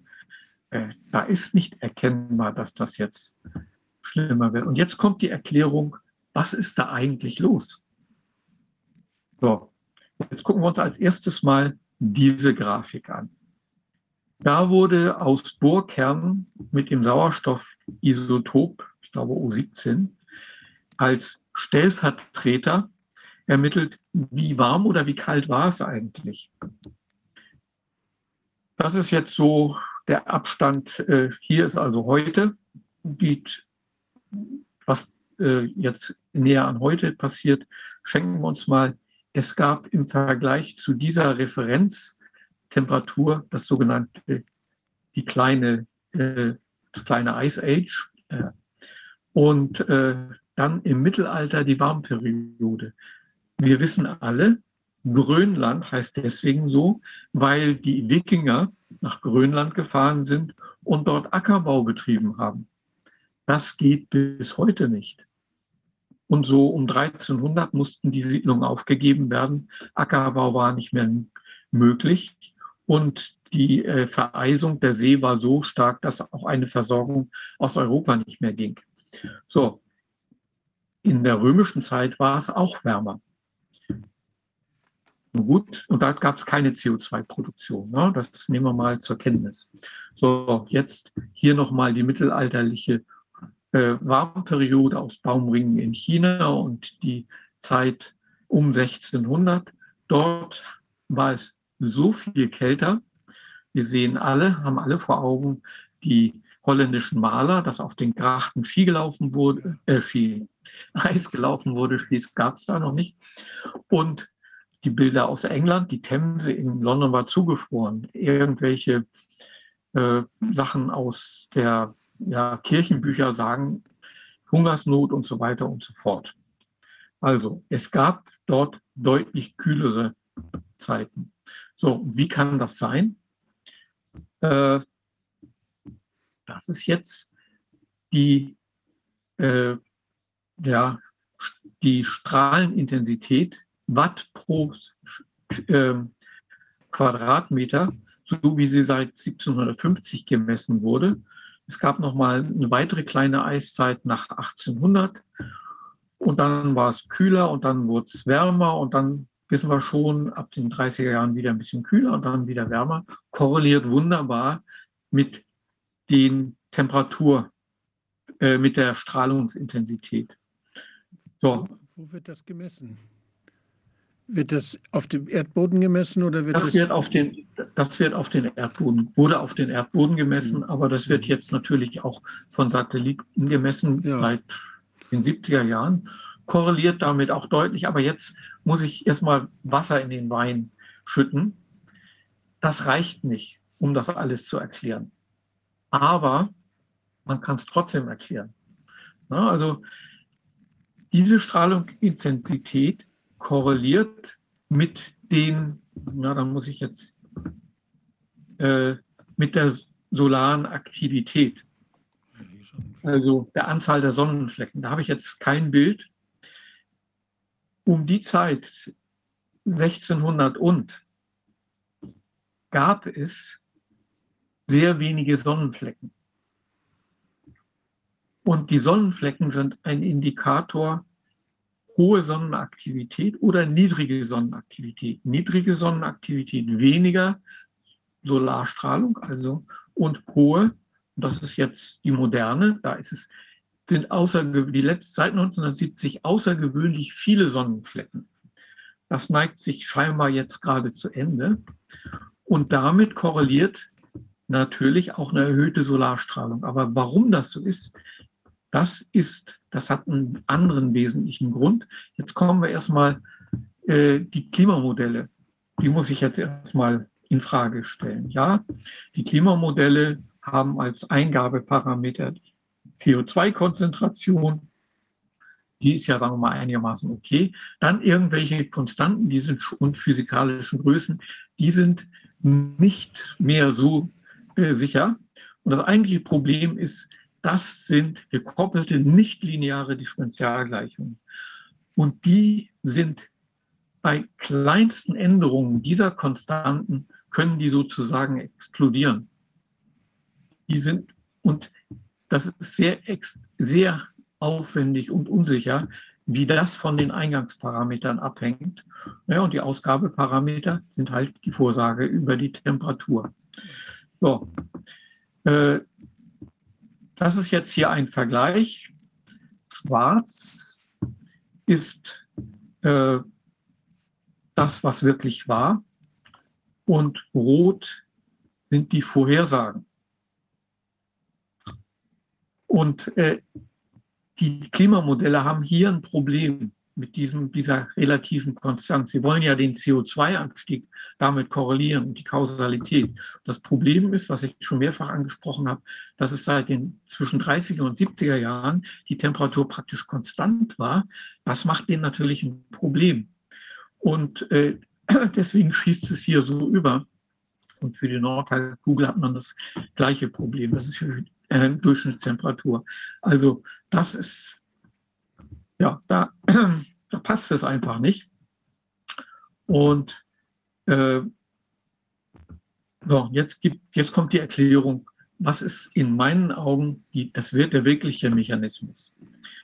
So, stimmt, diese ein bis vier Watt pro Quadratmeter mehr, die können es nicht erklären. Das hängt mit der Sonnenfleckenzahl zusammen, äh, ob es hoch oder runter geht. Aber es reicht nicht. So, jetzt kommt aber die Erklärung. Weniger Sonnenflecken heißt mehr hochenergetische Strahlung, stärkere Wolkenbildung und niedrige Temperatur. Ne? Ein Sommer mit vielen Wolken, dann ist es niedriger, beziehungsweise wenn wir strahlenden Sonnenschein haben, wird es meistens auch wärmer.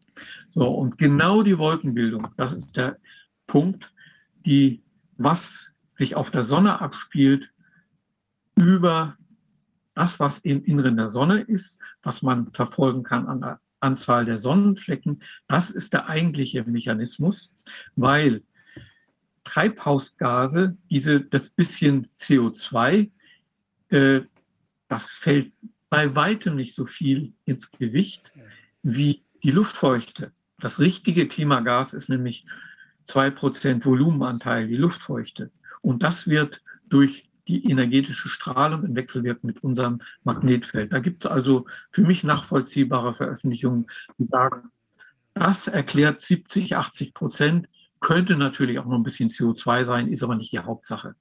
Die Erde lebt offenbar nicht. Die hat so etwas Ähnliches wie wir im Körper. Wenn, die, wenn es uns zu warm wird, schwitzen wir und verdunsten. Also es regelt ja. sich die Temperatur selbst und die Erde scheint auch die Sonnenbrille aufzusetzen in Form von Wolken, wenn die Sonne zu doll scheint. Also das scheint so ein Regelmechanismus zu sein. Ja, und ist, äh, der andere Punkt ist ja der, äh, die Simulation, äh, nee, oder CO2 nochmal nur fünf, vielleicht maximal zehn Prozent des CO2 ist manngemacht. Das meiste ist Natur, Wolfgang, wo du das gerade sagst. Ja. Steigt die Temperatur, steigt das Pflanzenwachstum, steigt natürlich die CO2, äh, ja auch die CO2-Produktion. Ja, Pflanzenwachstum verbraucht natürlich, aber äh, wenn die Meere sich erhitzen, dann und andere Faktoren, äh, also mit anderen Worten, da spielen ganz, die große Geige spielt die Natur und die kleine Geige spielen die Menschen. Aber jetzt nochmal ein äh, Physiker, der sich professionell eigentlich an einem Linearbeschleuniger mit eben Elementarteilchenphysik befasst, der ein absoluter Experte für die Bewertung von Fehlergrenzen ist. Er sagt, er hat sich die Klimamodelle genauer angeguckt. Nach seiner Einschätzung ist die Unsicherheit der Temperaturvorhersagen mindestens 10 Grad, vielleicht auch 20 Grad. Das heißt, diese Vorhersagen, die kann man wirklich in der Pfeife rauchen. Ja. Ne, diese, also das, hat, das ist alles nicht mehr seriös. So, mein Fazit. Es gibt ohne Zweifel seit 1970 einen Temperaturanstieg.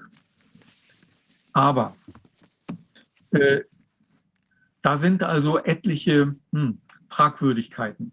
Die Temperaturmessungen und die historischen Daten wurden ja, sagen wir mal, sehr unauffällig teilweise manipuliert und auch korrigiert. Im Übrigen, es gibt Veröffentlichungen aus 1970, die eine neue Eiszeit vorhersagen.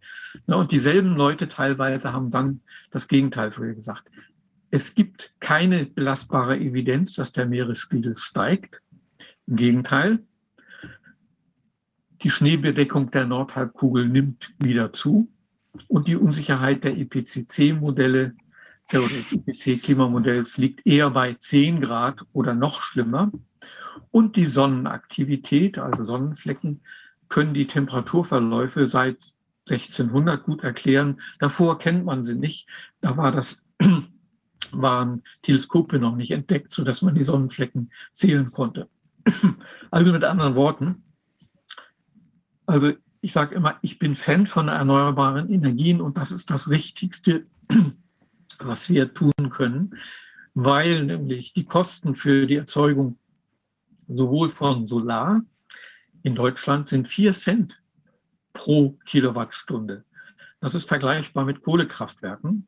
Ein neues Atomkraftwerk in England, was im Bau ist, das konnte nur gebaut werden, weil eine Abnahmegarantie 12 Cent pro Kilowattstunde ausgehandelt wurde. Also das ist teurer. Das einzige, und bei Wind liegen wir auch bei 4 Cent pro Kilowattstunde. Das einzige Problem, das ist noch ein wirkliches Problem, ist die Speicherfähigkeit. Wir haben also Simulation oder Vorhersage des Solarinstituts in Freiburg. Wenn ich die Monatsleistungen von Solar in Deutschland viermal so viel, wie wir gerade haben und dreimal so viel, wie wir in haben, und auch bei dem, was wir jetzt gerade haben, die Summen sind monatlich ziemlich konstant. Aber wir brauchen natürlich deutlich mehr. Der einzige Monat, der kritisch ist, ist November. Da gibt es die Dunkelflaute. Das heißt, wir müssen, und das ist die Lösung, die Wasserstoffwirtschaft aufbauen. Da müssen wir die Produktionskapazitäten sowohl für Brennstoffzellen als auch für Elektrolysiereinheiten oder Anlagen um einen Faktor 100 steigern. Wer sich in der Industrie ein bisschen auskennt, das geht nicht mit der Brechstange. Dafür brauchen wir, wenn es ordentlich gemacht werden soll, 15 Jahre. Aber wir haben überhaupt keine Eile, ne, nach dem vorhergesagten. Ich behaupte, es gibt keinen Klimawandel und ich denke, ich habe auch überzeugende Argumente dafür. Und ich sage, und wir müssen mit Hochdruck, aber nicht mit der Brechstange, sondern in vernünftiger Rate die Wasserstoffwirtschaft ausbauen, dann gibt es mehrfach wiederholte Simulationen von Wirtschaftswissenschaftlern, Physikern und anderen Leuten aus dem Institut für Solare Energie in Freiburg. Dann wird sich die, werden sich die Kosten für Energie nicht erhöhen, sondern mehr oder weniger konstant bleiben. Und wir werden uns zu 90 Prozent über alle Bereiche, also Mobilität, Stromproduktion, Wärme, Industriewärme zu 90 Prozent selber versorgen. Das ist doch mal eine Ansage. Ich finde das sehr, sehr schön, wie du das zusammenfasst. Und ähm, ich habe irgendwie so das, das Gefühl, dass das wieder so eine Angstmache war mit dem, mit dem Klima, wie wir das in anderen Bereichen ja auch sehen. Und äh, da kann man nur sagen, mit Greta kann man sagen, how dare you to frighten us this way? Ja, sehr ja? gut gesagt. How Und dare you? Unseren, also heute Friday for Future macht ja heute wieder große Demos. Ja. Also ich würde den, äh, ja, der, ja, fällt mir jetzt gerade nicht ein, der Name der beiden Aktivistinnen. Äh, ich unterstelle ihnen wirklich edle Motive, aber ich würde Ihnen empfehlen, bitte hört mir mal zwei Stunden, drei Stunden zu und ihr, äh, ne, diesen Aus, die ausführliche Darstellung. Und dann können wir auch gerne gemeinsam diskutieren und gemeinsam daran arbeiten. Und äh, wenn ihr, sagen wir mal, ihr beiden dann offen seid für solche Diskussionen, dann bin ich ziemlich sicher, dass ihr zumindest erstmal ins Grübeln kommen werdet. Und ich empfehle allen jungen Leuten, ich habe hohen Respekt, dass die auf die Straße gehen, aber ich sage, informiert euch bitte schön etwas besser und glaubt nicht, was da einfach so behauptet wird. Es gibt einen, einen ganz krassen Widerspruch zwischen Wissenschaft und Dogma. Ja. Und äh, da muss man aufpassen, dass man da nicht in die Falle geht. Wissenschaft heißt Fragen, Wissenschaft heißt Zuhören, Wissenschaft heißt Infrage stellen. Und, in äh, Frage stellen. Äh, ja, genau. Mhm. Und das ist, das, ist eine, das ist irgendwie eine beruhigende Sache. Ich finde es gut, dass wenn man in Frage stellt, dann äh, kann man sich nicht so leicht irren, weil man ja immer zweifelt und immer offen ist, aufpasst, dass man sich eventuell geirrt haben könnte. Und eine sicherere ja. Position als der wissenschaftliche Zweifel, worauf soll man sich sonst verlassen? Ich finde es eine sehr schöne Haltung. Ja, also äh, mein von mir sehr verehrter Doktorvater, Professor Wolfgang Schröter aus Göttingen, der hat etwas sehr Kluges ins, in die, ins Leben gerufen, nämlich ein halbjährliches Seminar seiner Doktoranden und Diplomanden. Und da wurde dem jeweils Vortragenden nichts geschenkt. Und da hat man sich daran gewöhnt, dass man ziemlich durch die Mangel gedreht wurde. Wunderbar, ja. Und äh, das muss sein. Ne? Und, äh, Wissenschaft hat eine große Verantwortung. Und was die Politiker entscheiden, was die Richter recht sprechen, da beziehen sie sich immer auf das, was die Wissenschaftler sagen.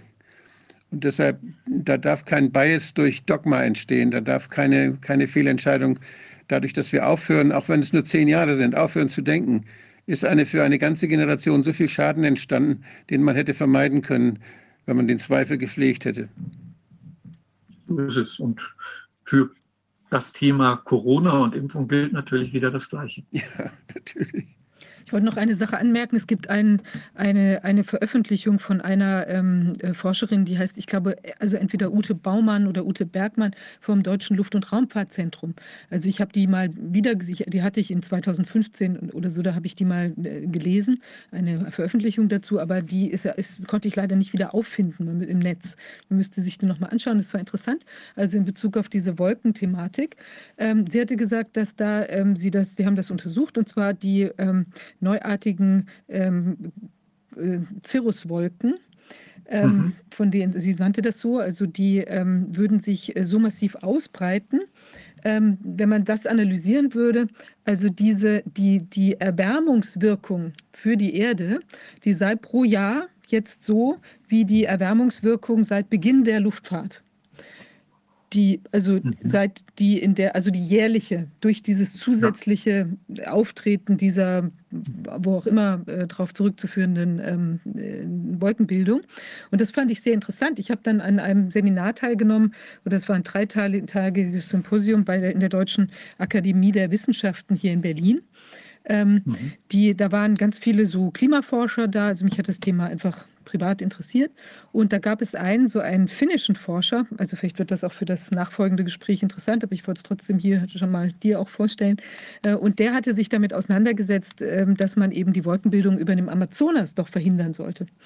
Und ich fand das sehr mhm. merkwürdig, also dass man auf der einen Seite diese, diese, diese Streifen, also die dann, also auch das hat ja was mit, also Flugzeug, also Kondensstreifen, Zirren nannte sie das da, dass die eben, äh, war, die sollen ja wohl nur in bestimmten Höhen, bei bestimmten Temperaturen und so weiter auftreten. Aber ich habe mich dann gefragt, wenn man sich jetzt überlegt, wie man äh, diese, diese Wolkenbildung über dem Amazonas, vielleicht durch Abregnen oder sowas, äh, auflösen könnte, wenn man sich darüber Gedanken macht, wäre es nicht viel naheliegender, dass man sagt, man guckt mal, dass die in einer anderen Höhe fliegen, die Flugzeuge, äh, höher, tiefer oder was immer, wo genau diese mhm. Spezialkonstellationen eben gar nicht vorhanden sind. Das würde ja eigentlich viel Sinn, mehr Sinn machen, als sich in so ein, so ein Wolkengeschehen über dem Amazonas dann rein zu wursteln mit irgendwelchen riesigen Geschichten. Also das fand mhm. ich interessant. Ich habe ihn dann angesprochen, den finnischen Forscher, aber leider konnte er mir darauf keine Antwort geben. Also in der Luftfahrt ist ja so, dass man möglichst schnell, möglichst hoch fliegt, aber es gibt ja auch, sagen wir mal, da eine Optimierung, solange man noch viel Treibstoff an Bord hat, würde eine höhere Flughöhe natürlich unmäßig zu viel Treibstoff äh, verbrauchen. Und dann gibt es ja auch noch, dass man den Flugverkehr so irgendwie sicherer, genügend sicher machen muss. Und äh, also, aber es wird, glaube ich, immer so optimiert, dass man den Treibstoffverbrauch minimiert wird, wenn es jetzt von der Flugsicherheit geht. da die optimale Flughöhe gewählt wird. Naja, aber man könnte ja drüber nachdenken, ob man dann eben, werden die Flüge halt einen Tick teurer, aber man hat eben eventuell nicht ein, ein Klimaphänomen sozusagen, ja, wenn die dann höher oder niedriger fliegen können. Also jedenfalls Mhm. wäre es interessant, Na dieses gut. Thema mal zu untersuchen. Da wäre eventuell das Problem der Reichweite. Ne? Viele der langen Flüge, da geht ja nicht arg viel mehr. Und dann würde vielleicht ein Direktflug von, sagen wir mal, äh, Frankfurt nach Singapur schon nicht mehr, nicht mehr möglich werden. Aber na, wie dem auch sei, also ich habe da jetzt keine harten Daten. Aber klar, das wäre, wenn das jetzt wirklich so ein großes Problem wäre oder ist, dann wäre das natürlich eine der vernünftigsten. Die Ursachen erstmal beseitigen, wenn es irgendwie geht mit vernünftigem Aufwand und ein bisschen Investition statt solche ja, unvorhersehbaren Eingriffe in die Natur zu machen. Weil Ja. das ist ja, sind ja stark gekoppelte Systeme und wie gesagt nicht lineare Systeme. Da kann ein kleiner Angriff plötzlich ein, etwas zum Kippen bringen. Ja, genau, das ist richtig. Also da gibt es ja auch diesen David Keith in Amerika, der, äh, ich glaube, Harvard, ähm, der hat ja die Idee, dass man zum Beispiel, um diese Klimaerwärmung zu verhindern, sollte man jedes Jahr ausbringen, die Menge an, an ähm, ich weiß nicht, äh, Staub oder Schwefel, der da wie aus dem Vulkan damals in Island, aus dieser, ähm, äh, Produ- also aus diesem Ausbruch da rauskam. Und das ist auch, der genießt großes Ansehen. Ich glaube, der ist sogar von Bill Gates äh, finanziert und macht da auch irgendwelche Untersuchungen. Und das, worüber die sich dann aber Gedanken machten, da bei, dieser, bei diesem Seminar oder bei dieser Veranstaltung, diese ganzen hochkarätigen Wissenschaftler, ähm, das war eben, dass dann auch so eine Art, ähm, wie will man sagen, Kompensationseffekt stattfindet. Das heißt, man müsste jedes Jahr mehr von diesem Zeugs in die äh, Atmosphäre ausbringen, bis man eben wahrscheinlich nur noch damit beschäftigt ist, den ganzen Tag, über, wie auch immer man das dann ausbringt. Ja, die sprachen dann von irgendwelchen Ballons und was weiß ich nicht allem, dass man damit beschäftigt ist. Und wenn das dann mal abbrechen würde irgendwann, dann holt sich das, der, die, das, äh, die, die Atmosphäre oder das Klima, das holt das dann wieder auf, ja, sodass man eben äh, so einen dann ganz schnellen Erwärmungseffekt, also jetzt mal vorausgesetzt, dass diese ganzen Annahmen stimmen, Mhm. ähm, eintreten würde, was dann halt ein Problem. Also man zeigt, das zeigt ja auch nochmal, was du gerade gesagt hast, dass eben diese Eingriffe in die Natur, wir sehen das ja an vielen Stellen jetzt auch mit diesen äh, gentechnischen Behandlungen, äh, man weiß halt nicht, was man sich einhandelt, wenn man an diesem naturgegebenen System rumschraubt. Ja, Ich meine, der, der, der Körper ist ein komplexes Problem, äh, System. Viel- Und dass man glaubt, also ich, ich muss mich schon über die Naivität von manchen Leuten wundern, dass die glauben, das haben wir schon im Griff. ja. Aber jetzt hören wir auf. Ne? Aber es ist doch beruhigend, dass die Natur immer so Regelmechanismen hat und immer so eine gewisse Homöostase wiederherstellt. Ich meine, wenn die Menschen die Erde zu sehr stören, dann werden sie das irgendwie hoffentlich rechtzeitig merken und werden ihr Verhalten dann schon ein, darauf einstellen. Also das, wir haben ja den Verstand und wir können das ja. Wir können uns Dinge vorstellen, wir können Dinge erforschen. Das konnten die Mammuts früher nicht. Und äh, Richtig, dadurch sind, haben, wir, sind wir auch, haben wir gewisse Vorteile. Wir können lernen und lass uns mal lernen. Das ist doch schön. Ja. Also schauen wir mal, wie es weitergeht. Vielen Dank, Also. dir, Werner. Sehr Ja, erhellend, gerne. spannend. Vielen Dank. Bis zum nächsten Mal, dann würde ich denken. Ja, Danke dir. Ja, jetzt haben wir äh, unseren nächsten Gast, wo wir auch in die im Prinzip weitermachen an diesem Thema. Ähm, und zwar haben wir äh, Dr. Dietrich Klinghardt hier bei uns. Ja, hallo, ich bin hier. Hallo. Hallo. Ich weiß nicht, ob ihr mich hören könnt. Ja. Hallo, schön euch wieder zu sehen. Sehr gut. Ähm, das ist eine sehr interessante Farbgebung. Ich weiß nicht, Ja. ob das jetzt bei uns nur so aussieht, Mhm. aber es sieht sehr. Im ähm, mo- würde ich sagen. Ja. Tut mir leid, es ist hier nichts Rotes da, aber es ist irgendwo die Übertragung aus Amerika. Ähm, wahrscheinlich das äh, Geoengineering oder hat verändert die Farbe. Es sieht faszinierend aus, wirklich fast wie ein Kunstwerk. Ja, Ja, sehr schön. stimmt. Ja, und zwar, ähm, vielleicht äh, können wir noch mal ein bisschen was zum persönlichen Hintergrund hören für die Leute, die, ich, äh, wir hatten uns ja schon mal gesehen in einer vorgängigen Sitzung. Ähm, das wäre toll für die Leute, die noch nicht vertraut sind. Ja, ja gut, also ich bin äh, eigentlich in Berlin geboren, eigentlich Berliner, aber in Freiburg Medizin studiert, äh, Doktorarbeit in der Angiologie, das ist die Forschung über die Blutgefäße und autonomes Nervensystem. ähm, 1982 ausgewandert in die USA und seither seit äh, 40 Jahren äh, als Arzt tätig in den USA. Und ähm, ja, Spezialgebiet Autismus und äh, Störungen bei Kindern, also Erkrankungen bei Kindern. Ähm, ist, ist es eigentlich schon. Ja, mehr braucht man eigentlich nicht oder mehr gibt es auch nicht. Ja, vielen Dank. Dann können wir vielleicht einfach zum, zum Thema kommen, sozusagen im Anschluss an das äh, jetzt gerade von Werner Bergholz vorgestellte, eine Studie zum Thema Klimawandel und Geoengineering aus dem Jahr 2017. Das ist, klingt sehr spannend. Ja, also äh, ich habe eigentlich so einen kleinen PowerPoint vorbereitet. Ich weiß nicht, ob, ob ihr das einschalten könnt oder so, wo ich mal ganz kurz durchgehe durch die Dinge, die, die wir wissen und Dinge, die wir nicht wissen äh, zu dem Thema. Ähm, wenn es bei euch geht, schaffen wir das. Share Screen. Ja, Share Screen müsste eigentlich. Oh ja, gut. Gut, ich lege einfach mal los oder wegen auch aus Zeitgründen. Ah ja, genau möchte ich ein bisschen gut. Also erstmal äh, zum Thema Geoengineering und, oder wird mit Absicht da was verspritzt oder nicht.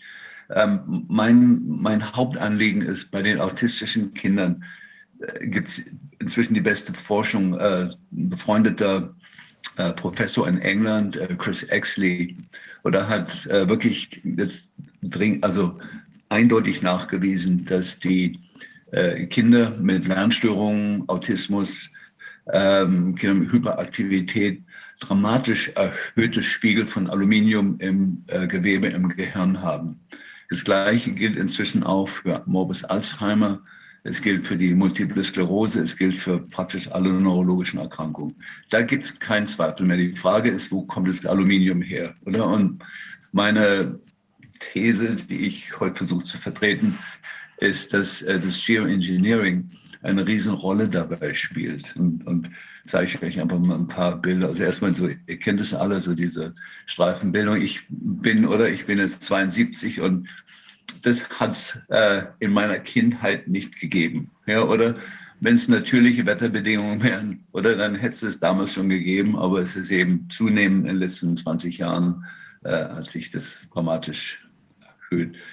Hier ist mal der Himmel über Berlin. Oder ich habe Freunde im äh, amerikanischen Geheimdienst, die sagen, um Angelas Telefon, Angela Merkels Telefon abzuhören, wäre es gar nicht möglich gewesen, ohne eine metallische Wolkendecke zu erzeugen.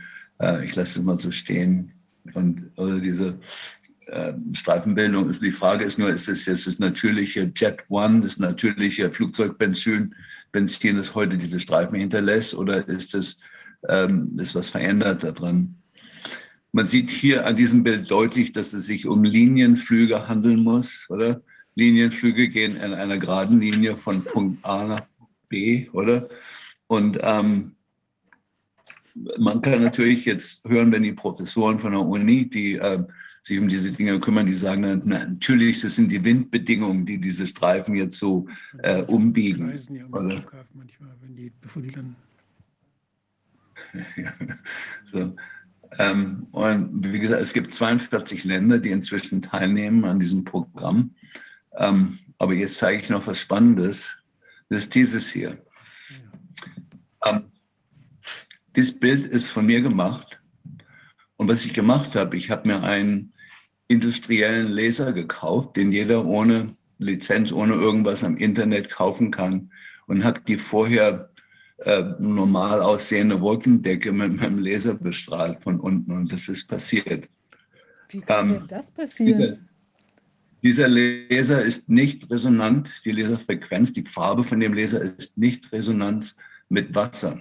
Das heißt, was da oben passiert, ist nicht ein Loch äh, einzuschmelzen in Wasserwolken. Normale Wolken sind H2O, sondern es muss sich um eine andere Substanz handeln. Oder und natürlich kann man wieder argumentieren, na ja, das ist Reste vom Flugzeug, Benzin. Aber ich lasse es mal so stehen.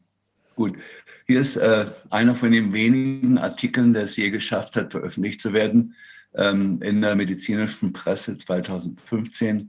Marvin Herndon ist, äh, äh, wie, wie, nennt man das, äh, Nuklearchemiker, war Professor lange Zeit und hat äh, dieses äh, das Material studiert, was da verspritzt wird.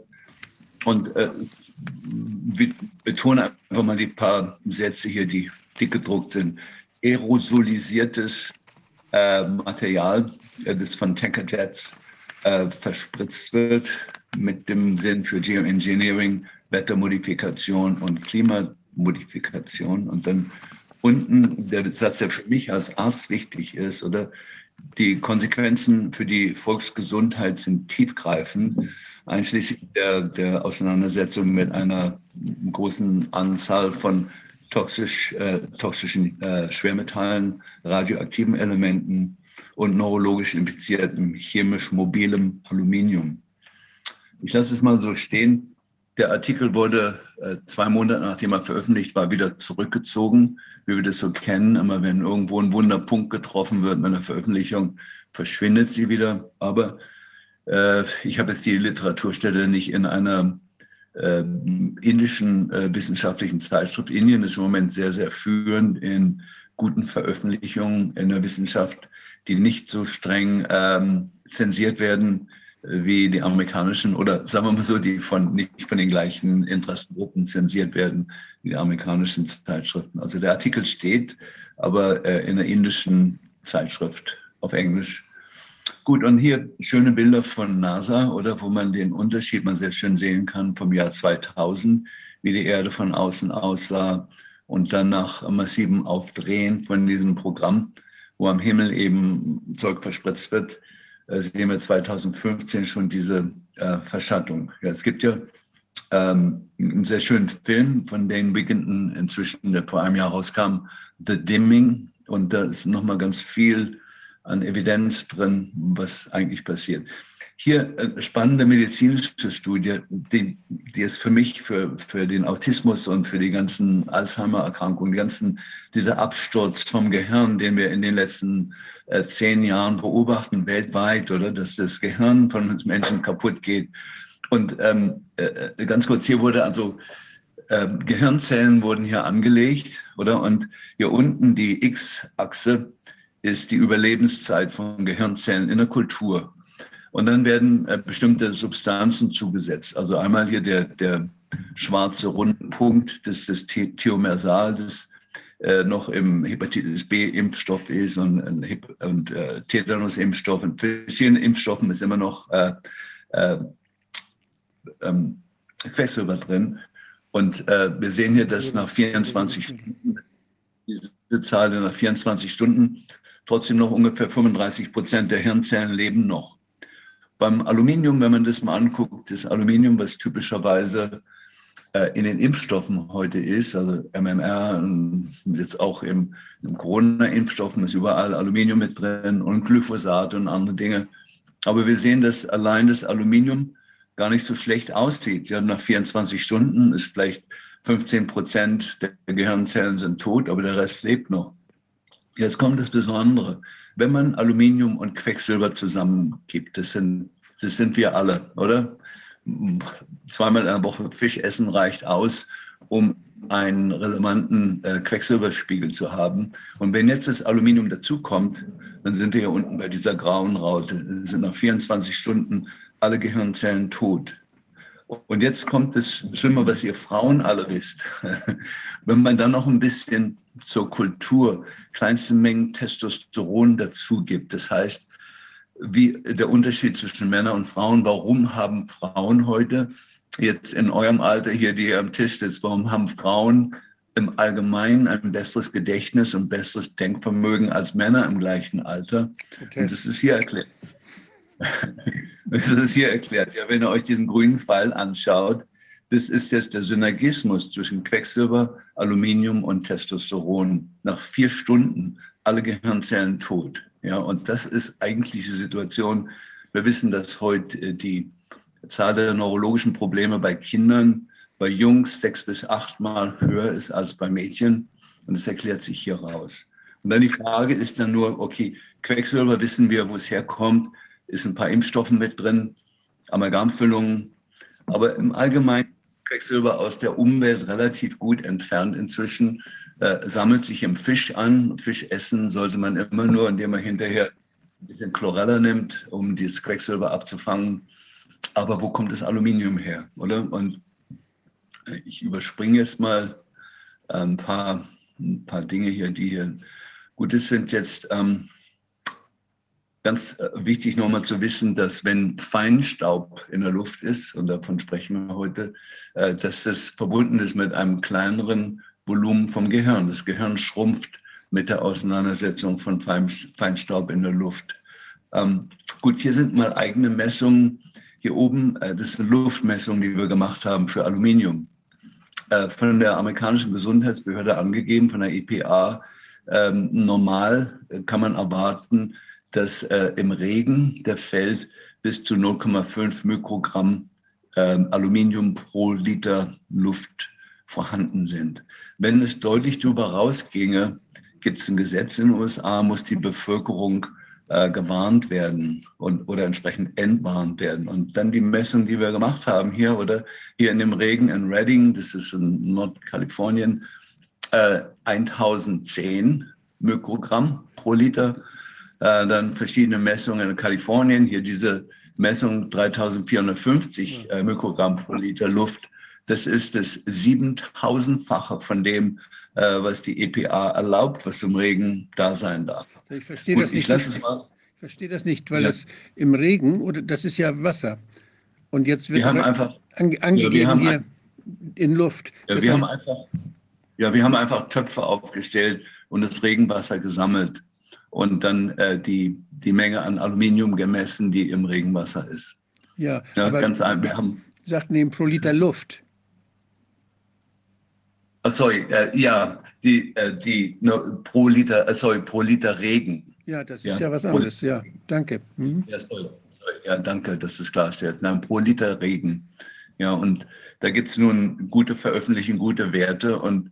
wir haben mal geguckt, ähm, in Bayern äh, gibt es im Luftfahrt, äh, in diesem, in, ich habe vergessen, welche, welche Regierungsstelle sich darum kümmert, aber da haben wir bis ums 400-fache über die äh, Normalwerte gemessen äh, im Regen in Bayern.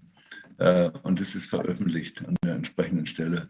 Gut, den Teil überspringen wir mal. Ich kenne nun, äh, meine Praxis ist liegt genau in der Mitte zwischen Microsoft und Boeing. Oder natürlich die ganzen Leute, die involviert sind, sind Patienten bei mir. Und ähm, diese Installation in den großen Tankerjets, da wissen wir eben auch, was da reinkommt. Und viel darf ich nun nicht sagen, aus, aus, um Leute zu schützen. Aber es gibt, ähm, wie gesagt, ähm, gute Hinweise, dass hier mit Dingen gearbeitet wird, die nicht allgemein bekannt sind. Ja, dass also wirklich Tankerjets äh, ausgerüstet, ausgestattet werden, um dieses Zeug am Himmel zu verspritzen, in, in Höhe über der normalen Flughöhe.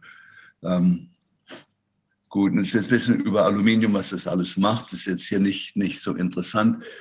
Für meine Doktorarbeit war das wichtig, so in der Nachfolge, weil wir hatten es damals schon gefunden, dass Leute, die äh, äh, Störungen haben im, in der Zirkulation, also kann mit Blutdruck zu tun haben, aber vor allem diese Mikroembolismen und, und Verschluss von Arterien, ähm, diese ganzen Geschichten, es geht immer ums Endothel.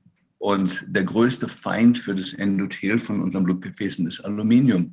Das ist jetzt ähm, natürlich mit, mit Covid äh, bekannt geworden, oder? Dass, äh, dass der größte Langzeitschaden von, von Covid und natürlich von den Impfstoffen besonders ist das Endothel. Da gibt es einen riesen synergistischen Effekt zwischen Aluminium und Covid. Ähm, gut, jetzt, jetzt wird es für mich ein bisschen spannend. Okay, ganz kurze äh, Geschichte, wie ich wirklich so ein bisschen fanatisch wurde, was das angeht. Ich war mal ein Jahr lang Arzt im Schwarzwald, bevor ich ausgewandert bin, oben am Feldberg oder Skigebiet. Das war so vier, fünf Monate damals immer noch war Winter und dann der Rest vom Jahr äh, war Wandern und viele Altersheime mit Herzinfarkten und Schlaganfällen und dem Ganzen. Gut, ich kannte mich da sehr gut aus und jetzt 40 äh, Jahre später oder 30, 35 Jahre später war ich mit meinen kleinen Kindern dort zum Skifahren im Winter habe sie eingeflogen. Meine Kinder wachsen in England aus. Ich bin auf, ich bin in Amerika. Wir sind zum Feldberg gefahren, Ski zu fahren. Und ähm, kannte nun die Klimabedingungen relativ gut. Es war ein super schöner Sonnentag. Oder? Und dann kamen die Flieger und haben am Himmel diese graue Decke versprayt. Und dann durch die Inversion der Wetterlage senkte sich diese Decke. Und meine beiden Kinder, die keine Geschichte haben vom Asthma, kriegten beide Asthmaanfälle, oder? Und mir ging es mit meiner Lunge nicht schlecht. Und ich habe auch gesehen, dass die anderen Skifahrer massenweise geflüchtet sind. Und habe dann äh, an der Schneeoberfläche die, die Oberfläche abgekratzt und hinterher ins Labor eingeschickt. Da waren hohe Werte von Aluminium da. Und dann äh, ging es mir nicht so gut für ein paar Tage, habe mein Blut abgenommen, nach England eingeschickt und siehe da, hier unten, man fand in meinen Mitochondrien hohe Werte von Aluminium, ähm, frisch. Und ähm, dann ging es weiter, dann bin ich, äh, ja, hier sind mal die Patente, die es gibt über das Geoengineering, äh, was man alles verspritzen kann am Himmel. Da gibt es also hunderte von Patenten. Bill Gates hat die jüngsten Patente darauf. Ähm, bisschen hier, ja, warum, warum wird es verspritzt? Wenn, wenn es stimmt, dass es mit Absicht da oben verspritzt wird, warum? Ähm, was man aus den Patenten sehen kann, also die Gründe sind das Geoengineering, Wettermodifikation, aber vor allen Dingen auch militärische Gründe. Oder der vorletzte Präsident im Iran hat die Weltgesundheit, hat sich bei der UN eine Beschwerde eingeleitet, dass die Amerikaner äh, das Wetter umleiten und den Iran austrocknen, ja, dass sie da Dürre erzeugen durch das Umleiten vom Jetstream, von da, wo der Regen fällt. Ähm, gut, und dann äh, natürlich veröffentlicht ist, was überall gefunden wird in der Luft, ähm, Schwefeldioxid, Aluminiumoxid, Barium, Strontium, verschiedene Salze und dann äh, wissen wir, um Regen zu machen, wird äh, Silberjodid benutzt. Ähm, wir finden auch hohe Silberwerte, also vor allem in Gegenden, wo Regen erzeugt wird. Das ist nun eigentlich relativ bekannt. Gut, und dann äh, für die aus militärischen Gründen eben diese, das sind, äh, also das ist leider nicht nur Aluminium, was da oben verspritzt wird, sondern um das im Schweben zu halten, sind es äh, Fiberglas, Nano-Fiberglas-Teilchen, Plastikteilchen, die beschichtet sind mit Aluminium, um diese Spiegelwirkung zu haben, die Sonne zu reflektieren, was auch immer sonst für Gründe da sind. Gut, hier ist nochmal diese Studie. Und dann, dann bin ich, also jetzt nach meinem Feldberg-Erlebnis war ich gespannt und habe gesagt, okay, das muss ich mir jetzt genau angucken, bin nach Kam gefahren, Kam in Niederbayern zu äh, Dr. Straube. Dr. Straube ist so der Guru von der Apherese, ist so eine Art Blutwäsche, wo man aus alles Toxische aus dem Blut auswaschen kann. Und habe mein, äh, mein Blut auswaschen lassen und dann auf verschiedene Toxine untersuchen lassen. Und wir sehen hier das Ergebnis waren 120 Mikrogramm pro Liter Aluminium. Das ist ein astronomischer Wert von Aluminium bei mir im Blut. Und man sieht im Vergleich dazu die anderen toxischen Metalle, Blei 0,9. Ja, das ist 140 mal mehr Aluminium als Blei. Und äh, das 0,2, das sind äh, 600, 700 mal mehr Aluminium als Cadmium in meinem Blut. Und das heißt, und daraufhin haben wir dann Massenuntersuchungen gemacht bei unseren Leuten und gefunden eben, dass Aluminium heute der haupttoxische Faktor ist in unserem Patienten. Und das erklärt sich nicht aus den Impfungen, weil viele von meinen Patienten, die hohe Aluminiumwerte haben in der Apherese, sind nie geimpft worden. Äh, Im Prinzip kann ich ehrlich sagen, ähm, keiner von meinen Patienten ist in den letzten zwei Jahren, drei Jahren geimpft worden, denn es war bei mir ein Impfverbot und Leute konnten wählen, sich impfen zu lassen, durften dann aber nicht meine Patienten sein, weil ich keine Lust habe, den Rest von meiner Karriere mit Impfschäden äh, mich zusammen auseinanderzusetzen. Gut, und dann äh, geht es ja darum, wie entgiftet man Aluminium. Da gibt es spannende, spannende Entwicklungen. Ähm, ähm, wir benutzen unser eigenes, eigenes System. Das ist äh, Ionenfußbad. Das sieht man hier. Da wird äh, die Ausscheidung über die Nieren von Aluminium massiv angeregt. Ähm, hier ist eine Studie, an der ich beteiligt war, wo man ähm, die, bei autistischen Kindern über vier Monate sehen wir eine Riesenverbesserung. Das ist der sogenannte ATEC-Score. Ähm, alles, was wir gemacht haben, ist Aluminium auszuleiten und sehen eine Verbesserung in vier Monaten um 55 Prozent. Ich glaube, ähm, das ist es, glaube ich, schon, was ich sagen wollte. Es gibt viel von der Literatur zu sagen. Aber ähm, einfach so ein Metall ist, was eben aus der Aluminiumproduktion stammt und oder was immer aus irgendwelchen Produktionsprozessen und einfach sich so besonders gut verteilt in der Luft oder sonst wo. Unabhängig jetzt, also wäre das eine Theorie möglich von dem? Äh, das ist äh, die Theorie, die uns gegeben wird. Ich habe das bayerische Luftfahrt, ja, das Luft, ich habe vergessen, welche Agentur das war, in Bayern angerufen und gesagt, ja, wie kommt es denn, dass wir in großer Höhe wir haben ja Luftmessungen von Freunden, die haben so nicht in, jetzt in diesen 12 Kilometer Höhe gemessen. Das ist finanziell sehr, sehr schwierig, aber die haben so in großer Höhe von ungefähr ein Kilometer mit Privatflugzeugen die Luft äh, gemessen und hohe Aluminiumwerte gefunden und haben dann in Bayern angerufen und gefragt, ja, wie erklärt ihr denn das? Und dann haben sie uns wirklich erklärt, Aluminium ist ja dieser Feinstaub von Aluminium, der ist ja schwebefähig und der kann durch bestimmte ähm, Luftbedingungen, Klimabedingungen kann aufsteigen bis zu mehreren Kilometern in die Höhe. Ähm, habe ich gebeten, ob sie da eine wissenschaftliche Arbeit dazu hätten. Haben sie sich freundlich äh, entschuldigt, äh, dass es die nicht gibt. Also da, ich bin alles, ich bin für alles offen. Aber ich habe jetzt mal gezeigt, was so meine bescheidene Evidenz ist, so die mich dahin geführt hat, ähm, zu der Meinung, was da oben am Himmel, Himmel verspritzt wird, ist absichtlich und ist toxisch und macht aus ähm, Klimagründen absolut keinen Sinn. Ja, wir wissen, dass diese graue Decke, die da oben erzeugt wird, eher die Wärme unten einfängt, als, ähm, äh, als dass die Sonnenabstrahlung äh, den Effekt hätte, die Erde drunter zu kühlen. Das also, funktioniert nicht. Ich wollte eins sagen noch, was für euch vielleicht wichtig ist, und das ist wieder was, was Privates.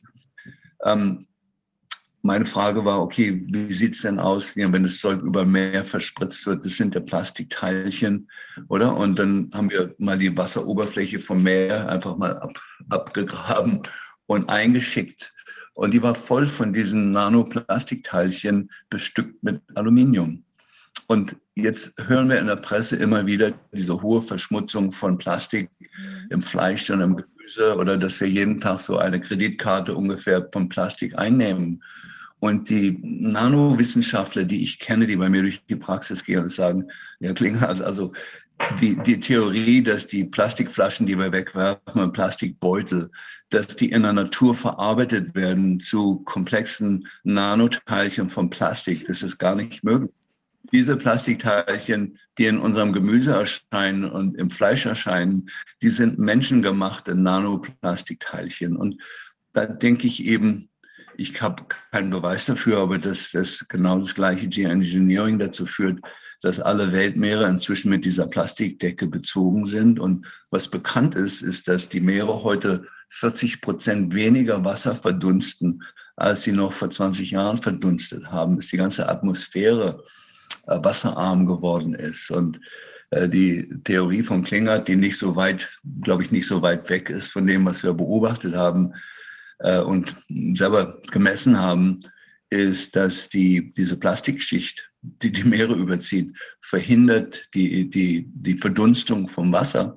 Ja, der normale Prozess auf der Erde, das würde, wenn es heiß ist, die Sonne knallt aufs Wasser oder dann wird mehr Wasser verdunstet und es gibt mehr Wolkenbildung und dadurch wird die Erde verschattet und es gibt schönen Regen und alles ist gut, oder? Und wenn die Sonne aufs Wasser knallt und kann aber das Wasser nicht mehr verdunsten, dann gibt es auch keine Wolkenbildung und dann passiert die Katastrophe. Das ist der eine Teil. Der andere Teil ist, dass 80 Prozent vom Sauerstoff, oder, den wir auf der Erde haben, wird nicht erzeugt von den Bäumen im Amazonas, sondern von den Algen im Meer.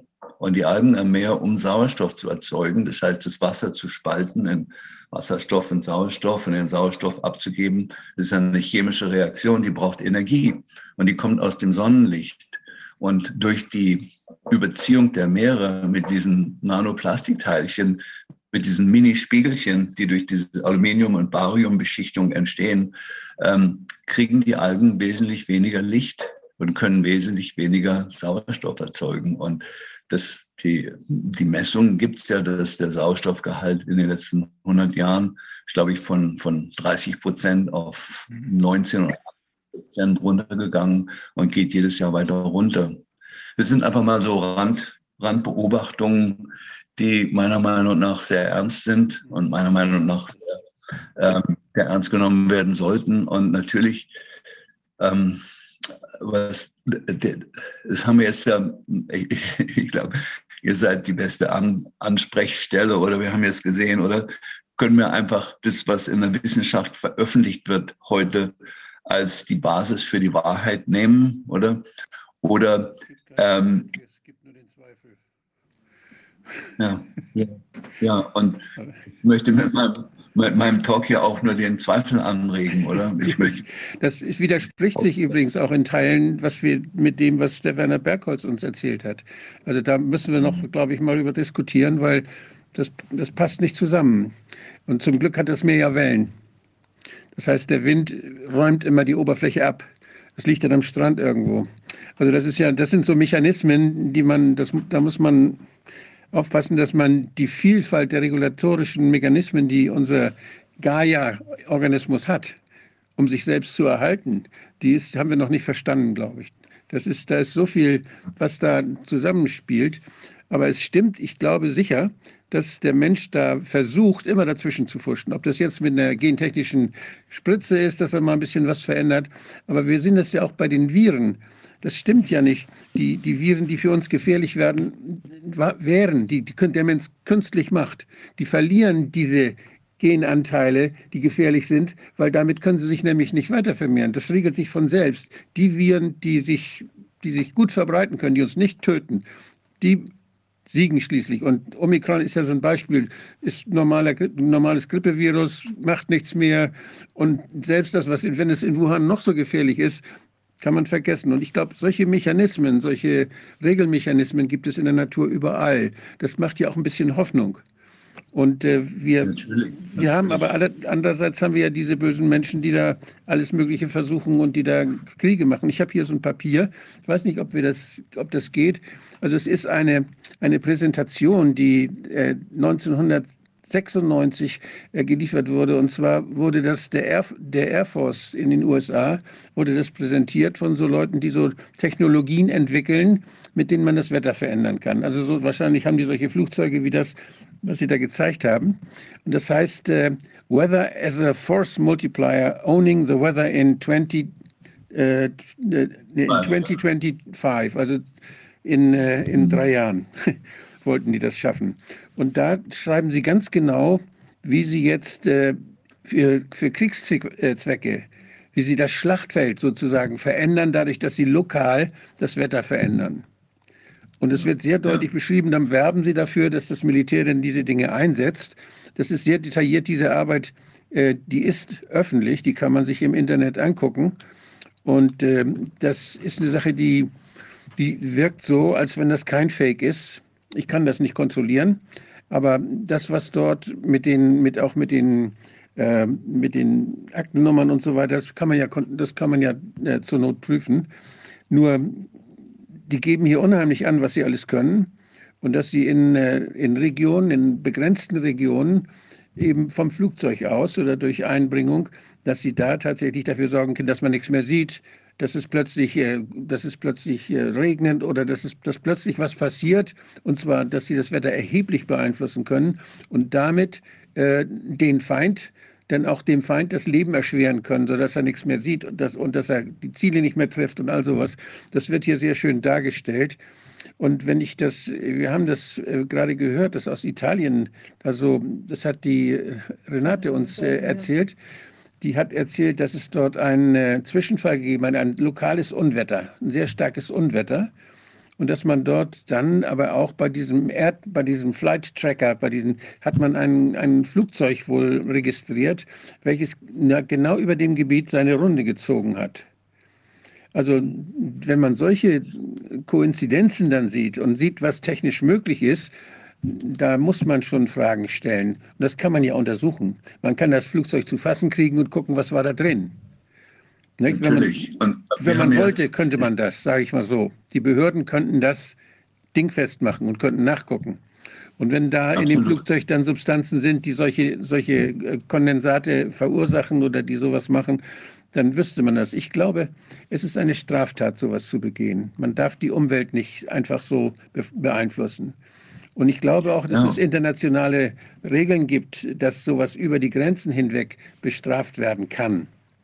Aber ich denke, dass sich da die, dass sich da die, ja, die Gesetzgeber noch mal Gedanken machen müssen, und dass sie das nicht äh, einfach so tolerieren können. Wobei der Trick hier ja immer ist, wenn das zur Verteidigung dient, wenn das das Militär macht, ist ja auch bei den bei diesen äh, bei den bei der Schaffung von Gain of Function Viren ist es ja auch das Militär, was dann immer dahinter steht. Die kommen, hier wird ja auch alles die Forschung wird aus dem Militärhaushalt bezahlt. Das sind keine Forschungsgeldmittel. Das kommt nicht aus dem Gesundheits aus dem Gesundheitsbereich, sondern es sind militärische äh, Investitionen, die damit getätigt werden, dann ist das praktisch wie eine geheime Waffenproduktion. Und dann darf da keiner ran. Dann ist das, geht das, läuft das geheim. Also ich, ich denke, wir, das müssen wir uns nicht gefallen lassen, diese, diese Experimente zu unseren Lasten und zu Lasten unserer Umwelt. Und ich würde mich freuen, wenn wir da gemeinsam dann auch dafür sorgen, dass das wirklich abgeklärt wird und dass man diesen Menschen da auf die Schliche kommt, die uns da die unser, unsere Lebensräume so zerstören.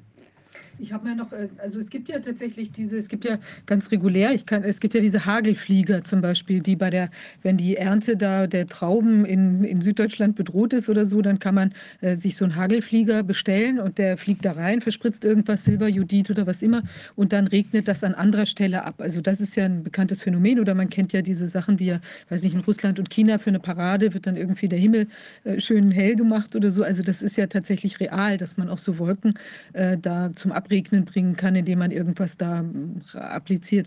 Ist denn dieses äh, jetzt dieses, also es gibt ja also dieses, dieses, dieses ähm, Benzin, also Kerosin, was da im Prinzip reinkommt, da bei den Flugzeugen.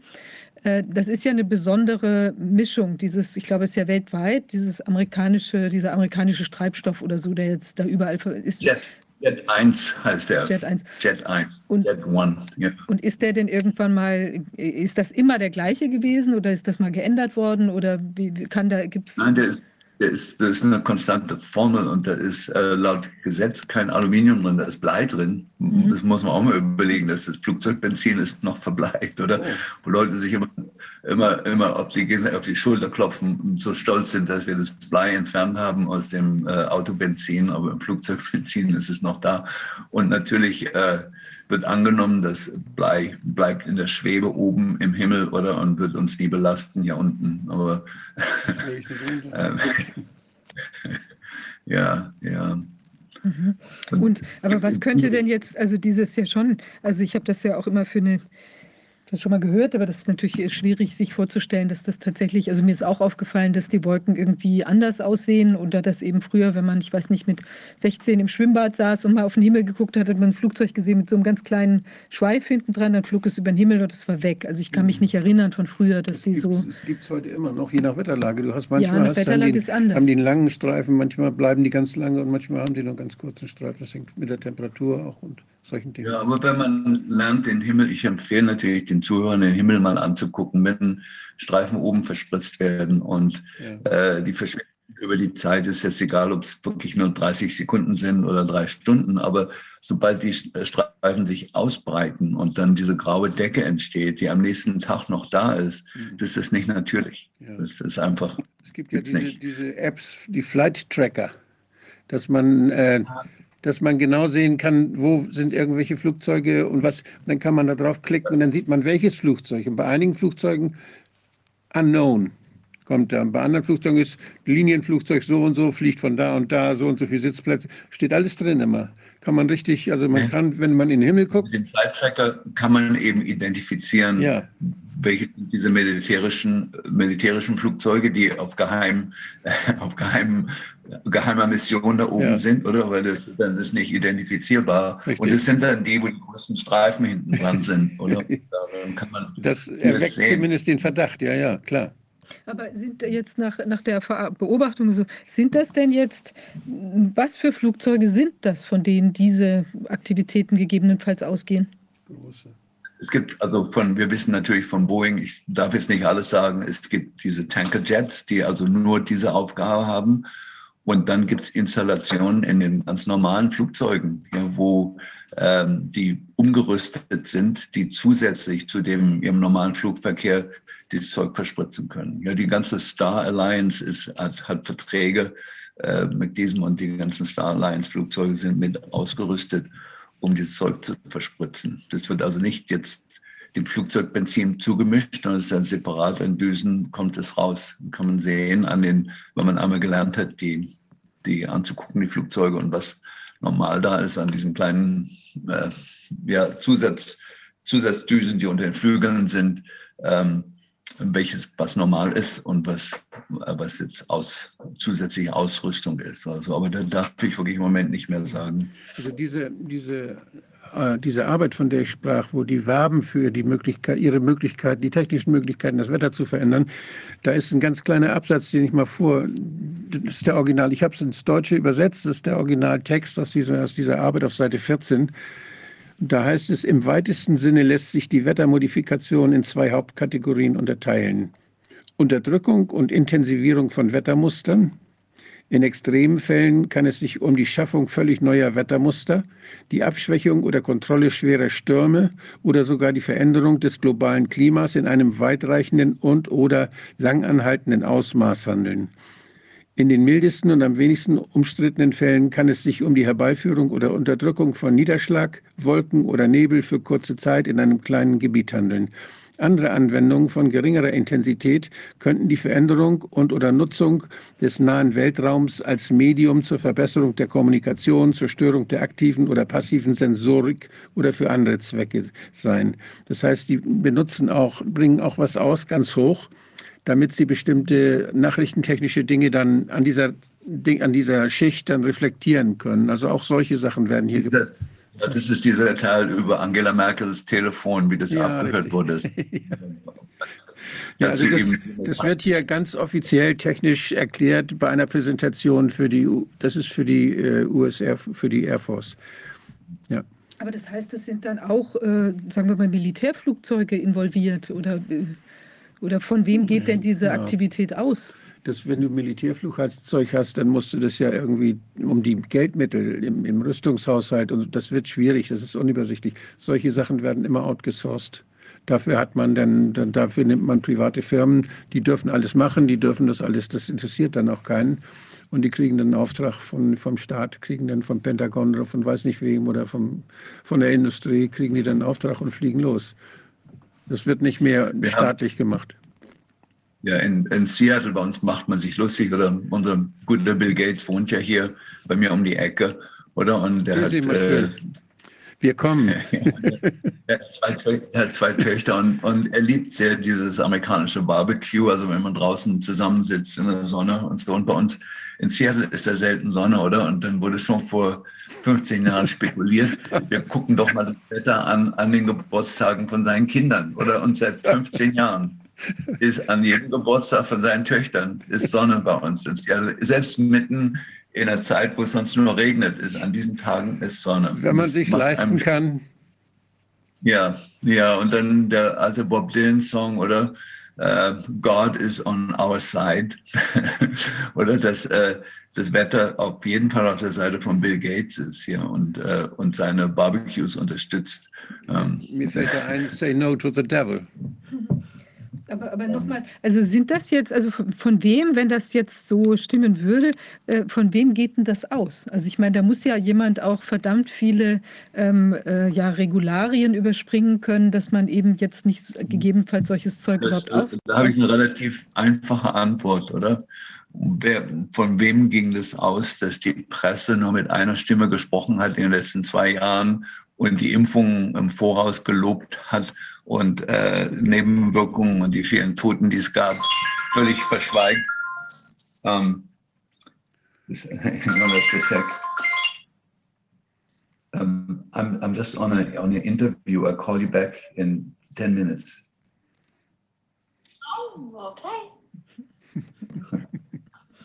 okay. Ja, okay. So, ja, so, also, ich glaube, äh, ich, glaube, ich habe auch alles gesagt, was ich weiß. Was, was ich vielleicht nochmal sagen möchte, ähm, der Hauptgrund, warum es und unsere Gehirne am Abstürzen sind, weltweit, oder? Ist die Vergiftung mit Aluminium. Natürlich der, der Elektrosmog, Wi-Fi, WLAN, äh, spielt alles eine Rolle. Die, die chemische Vergiftung von, von Umweltgiften, Agrarchemikalien und so spielt alles eine Rolle. Aber Aluminium ist absolut führend, um ein Faktor hundertmal wichtiger im Moment, was Krankheiten angeht, neurologische Erkrankungen, ähm, als alles andere. Und wenn meine Beobachtung stimmt, dass der Hauptgrund für die äh, Vergiftung vom Gehirn mit Nanoteilchen von Aluminium ähm, menschengemacht ist, dann können wir die Gehirne auch retten oder die Zukunft der Menschheit retten, indem dieses Programm abgestellt wird. Zumindest ja. unsere Nachkommen, unsere, die nächsten Generationen. Das, was an Schäden da entstanden ist, also gerade wenn man, wenn man Dinge macht, die das Nervensystem schädigen, dann verhindert man den, bei den Kindern das Wachstum der Nervenzellen. Und die Nervenzellen, die nicht wachsen, das, die wachsen dann später auch nicht. Die können, da können sich vielleicht Verbindungen, man kann ja vieles kompensieren. Das weiß man also, wenn man eine Nerven, Nervenschädigung hat, wenn man eine Hirntrauma hatte oder irgend sowas, dass das Gehirn eine ganze Menge kompensieren kann. Aber es muss sich mehr anstrengen und es hat mehr, es hat weniger Möglichkeiten und das wird schon eingeschränkt. Also das ist etwas, was, was traurig ja. ist. Das lässt sich nicht reparieren. Das lässt sich ein bisschen kompensieren im Alltag, aber es lässt sich die Chancen, sich als Mensch zu entwickeln, werden dadurch eingeschränkt. Ganz deutlich, ja. Darf ich noch eine Frage? Ja, äh, ja, letzte Frage, ja, und da muss ich leider zur Arbeit. Ja, da, da, tauchte ja dieses Wort Harp auf und dann waren so gefaserte, aufgefaserte äh, Wolkenformationen zu sehen. Was, was ist das genau? Wie hängt das zusammen? Ja, äh, also erstmal die, diese metallischen Teile in den Wolken, lassen wir es mal so stehen, diese Metallteile in den Wolken sind natürlich äh, beeinflussbar. Manche sind paramagnetisch, das heißt sind auch äh, Nanoteilchen und Eisen mit dabei, die auf Magnetfelder ansprechen. Äh, das heißt, ähm, wenn man den Metall, den Himmel metallisch macht, entstehen viele Möglichkeiten, ähm, dort äh, ja, Handysendefunk, äh, Radiowellen hinzusenden, die dann reflektiert werden, äh, was sonst nicht passiert. Oder wenn Wasserwolken sind, die reflektieren Radiowellen nicht. Und das heißt, äh, ich kann jetzt dadurch eine metallische Decke, das kann ich im Winkel Radiowellen hinschicken, die werden dann bei dem Winkel wieder unten abgesendet und ich kann dadurch eigentlich, Radiowellen haben einen sehr kurzen Sendebereich, oder? Und kann durch diese Metalldecke, kann ich das äh, unendlich erweitern, dass ich mit, mit meinem Sendefunk Riesengebiete äh, ab, abbestrahlen kann und abhören kann. Ähm, Ansonsten, äh, Harp ist natürlich nochmal eine ganz andere, nochmal eine ganz andere Geschichte und, und da möchte ich im Moment nicht, mich nicht hin verlieren. Da gibt es ja viel zu sagen. Und eins, was ich sagen will, ist, dass es viele, inzwischen unendlich viele Harp-Anlagen gibt. Das ist jetzt nicht nur, nicht nur in Alaska oder das war mal der, der Prototyp von einer großen Anlage, als sie die äh, Technologie noch relativ primitiv war. Heute sind es kleine Anlagen, die überall versteckt sind die äh, die gleiche Aufgabe leisten und die ja nicht nur militärischen Zwecken dienen, sondern auch ihr, äh, oder ihr habt jetzt ja Corona durchgemacht, oder? Und wir sehen, oder äh, die gleichen Kräfte, die dahinter stehen, hinter diesen MMR-Impfstoffen, oder? Da ist ja deutlich spürbar irgendwie dieses Böse drin oder dieses Zerstörerische, dieses ähm, der Wille, kaputt zu machen, oder? Der, ob es nun die, das Interesse ist, die, die Welt, die, die Zahl der Menschen zu, zu minimieren und so, das ja auch, sind ja auch noble Gedanken, aber letztlich, was wir gespürt haben in den letzten zwei Jahren, ist einfach dieses, diese, dieses Böse, was da durchgedrungen ist, oder? Und hinter diesem Geoengineering ähm, stehen natürlich die gleichen Kräfte, die, die wir jetzt beobachtet haben. Und ähm, dadurch, dass die die Presse voll in der Hand haben, wird auch nichts veröffentlicht werden. Und, und werden Dinge äh, lernt man sich lustig zu machen in der Presse oder wie die Presse, haben wir ja mitgekriegt, oder? Man macht sich lustig über die Leute, die hier kritisch beobachten und kritisch einschreiten wollen. Oder die werden äh, nicht mit Wissenschaft fertig gemacht, sondern die werden einfach moralisch äh, fertig gemacht. Und deshalb muss ich auch ein bisschen vorsichtig sein, was ich sonst sage. Ja gut, ich glaube, ich, ich lasse euch, lass euch jetzt mal mit dem Ganzen. Äh, schön, dass ihr, dass ihr euch wieder an mich gewendet habt. Es ist immer eine Ehre, bei euch was zu sagen. Ja. Vielen Dank, vielen Dank, vielen Dank für die Informationen. Vielen Dank. Ja, tschüssing. Ciao. Ciao. Huch, also dem ganzen Thema muss man auf jeden Fall mal nachgehen. Es scheint ja irgendwie eine sehr spezielle Angelegenheit da zu sein. so eine Streitrunde mal machen, so eine Diskussionsrunde vielleicht auch. Das wäre vielleicht ganz gut. Wo hast du den Widerspruch gesehen bei Bergholz? Äh, diese Selbstregulierungsmechanismen, die dazu führen, dass es eben nicht zu Klimakatastrophen kommt, sondern dass es zu vielleicht Schwankungen kommt, dass die Erde dann, wenn, sie, wenn, es, wenn es jetzt zu warm wird, dass dann mehr Wasser verdunstet, dann sich Wolken bilden und dadurch wird die Wolken, das wurde gesagt, dass die Wolken gerade das sind, was die Erde dann wieder abkühlt. Das hatte er, hatte er gesagt und das, das war ein bisschen, das war eben ein bisschen anders. Also das müsste man klären, äh, was denn da wesentlich ist bei diesen beiden Theorien. Ja. Es kommt vielleicht auch auf den Nettoeffekt an oder ich weiß nicht, ob es dann von, also wie auch immer, ich habe davon ja. keine Ahnung. Da müssten wir tatsächlich nochmal jemand hören, ja. Also sehr faszinierend. Tja, ich glaube, wir sind am Ende der Sitzung angelangt und würde ich sagen, verabschieden wir uns diesmal einfach ohne weitere ja, Worte. Ich finde das äh, immer spannend wenn wir, wir sind ja von Corona-Themen inzwischen so ein bisschen, das, das haben wir erlebt, das hat uns bestimmte Möglichkeiten gegeben, dass wir auch an Dinge denken, die wir vorher nicht für möglich gehalten haben. Und das stellen, dass wir also Dinge in Frage stellen, die wir jetzt erleben und die wir als gegeben hingenommen haben. Ich ja auch. Ich habe ja mitdemonstriert bei den Freitagsdemonstrationen hier vom Bundeskanzleramt. Ich fand, ich, ich fand das toll, wie die Jugend sich da engagiert. Aber es ist so schrecklich, wenn man dann merkt, dass, da, dass das so ein Dogma geworden ist und dass das nicht mehr in Frage gestellt werden darf. Und dass man als Klimaleugner verunglimpft wird, anstatt dass man, dass man dann, äh, so wie wir das eben gehört haben, dass man, das, dass man fragt und versucht, das, was, wo, was ist da dran, was ist da nicht dran, was kann stimmen, was gibt es da für Evidenzen, was müsste man noch erforschen. Also diese ganzen, diese Offenheit, die Galileo zum Beispiel erzeugt hat durch sein neues Denken gegenüber der Kirche, die mit Dogma immer kam. Galileo hat einfach erkämpft und erstritten, dass, man, dass es nichts Schlimmes ist, wenn man Fragen stellt. Und seitdem, das ist die Zeit, das Zeitalter der Aufklärung, und seitdem ist man dabei und stellt Fragen. Und jetzt sieht es so aus, als wenn da jemand die Wissenschaft beherrscht und Dogmen konstruiert, neue Dogmen, wissenschaftliche Dogmen. Und da, wer wirklich Wissenschaft betreiben will, der muss sich dagegen wehren der muss sich da ganz klar gegen wehren. Und das sind gerade diese Sachen, die uns dann durch die Medien so verbreitet werden von, und dann noch von Medien, wo wir, wo wir wissen, dass man sie kaufen kann. Da sollten wir sehr viel Zweifel dann üben. Aber das machen wir dann auch weiter.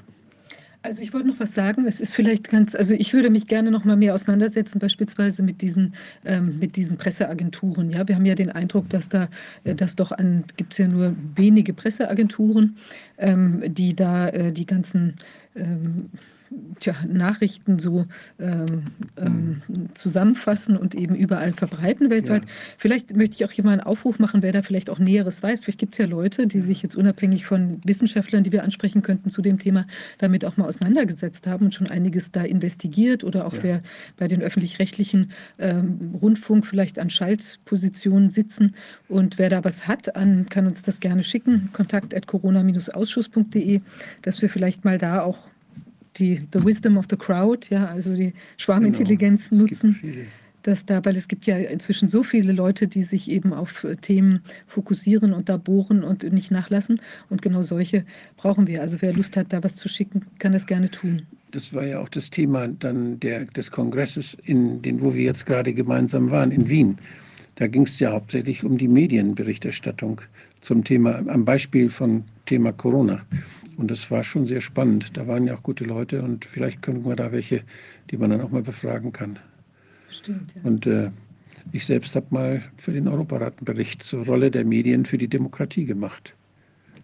Und äh, ich finde das Thema unheimlich spannend. Damals fand ich es schon spannend und finde es jetzt gerade akut. Ja. Das ist ein akutes Thema. Wir müssen da gucken, wie sieht es aus? Wem gehören die Medien?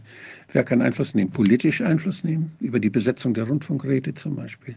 Wer kann wirtschaftlich Einfluss nehmen, indem er den Laden einfach aufkauft? Oder beides, wie Berlusconi, nicht, dem Teil gehörte und dann war auch noch politisch, der hat ja die gesamte Medien in, in, Italien, hat er ja mit 80 Prozent, hat er Einfluss, direkten Einfluss drauf. Das war für mich damals der Grund, diesen Bericht zu machen für den Europarat. Also das ist, das ist ganz wichtig, weil wir haben ja als, als Menschen haben wir ja direkte Möglichkeiten, uns zu erkundigen, was so bei uns im Viertel los ist und was man so selbst mit den Sinnen erfassen kann. Aber wenn es ein bisschen weiter ist und wenn man in einer Großstadt wohnt, geht das schon nicht mehr. Das schafft man schon nicht mehr. Da braucht man die Medien, da muss man sich darauf verlassen können. Klar, das ist ja so weltweit so viele verschiedene Themen, das kann man ja gar nicht alles, gilt ja auch für die Journalisten, die werden ja dann auch gefüttert aus dieser Quelle, aber man muss sich eben mal wirklich angucken, wer beherrscht diese Quelle, ja, wer, wer lässt die los. Was ist nicht? die Aufgabe des Journalismus in einer Demokratie? Lass uns darüber mal streiten, das ist gut. Und Leute holen, die das gut wissen, was da läuft. Ja. Ja. Also finde ich sehr spannend. Wie gesagt, wenn jemand da schon mal geforscht hat, gerne an uns schicken. Und in diesem Sinne, also wir sind wir jetzt hier äh, am Ende dieser Sitzung angekommen und ich wünsche jetzt allen einen sprießlichen Freitagnachmittag, Abend und ein erfreuliches Wochenende und dann sehen wir uns in der nächsten Woche wieder. Bis dahin. Tschüss. Tschüss.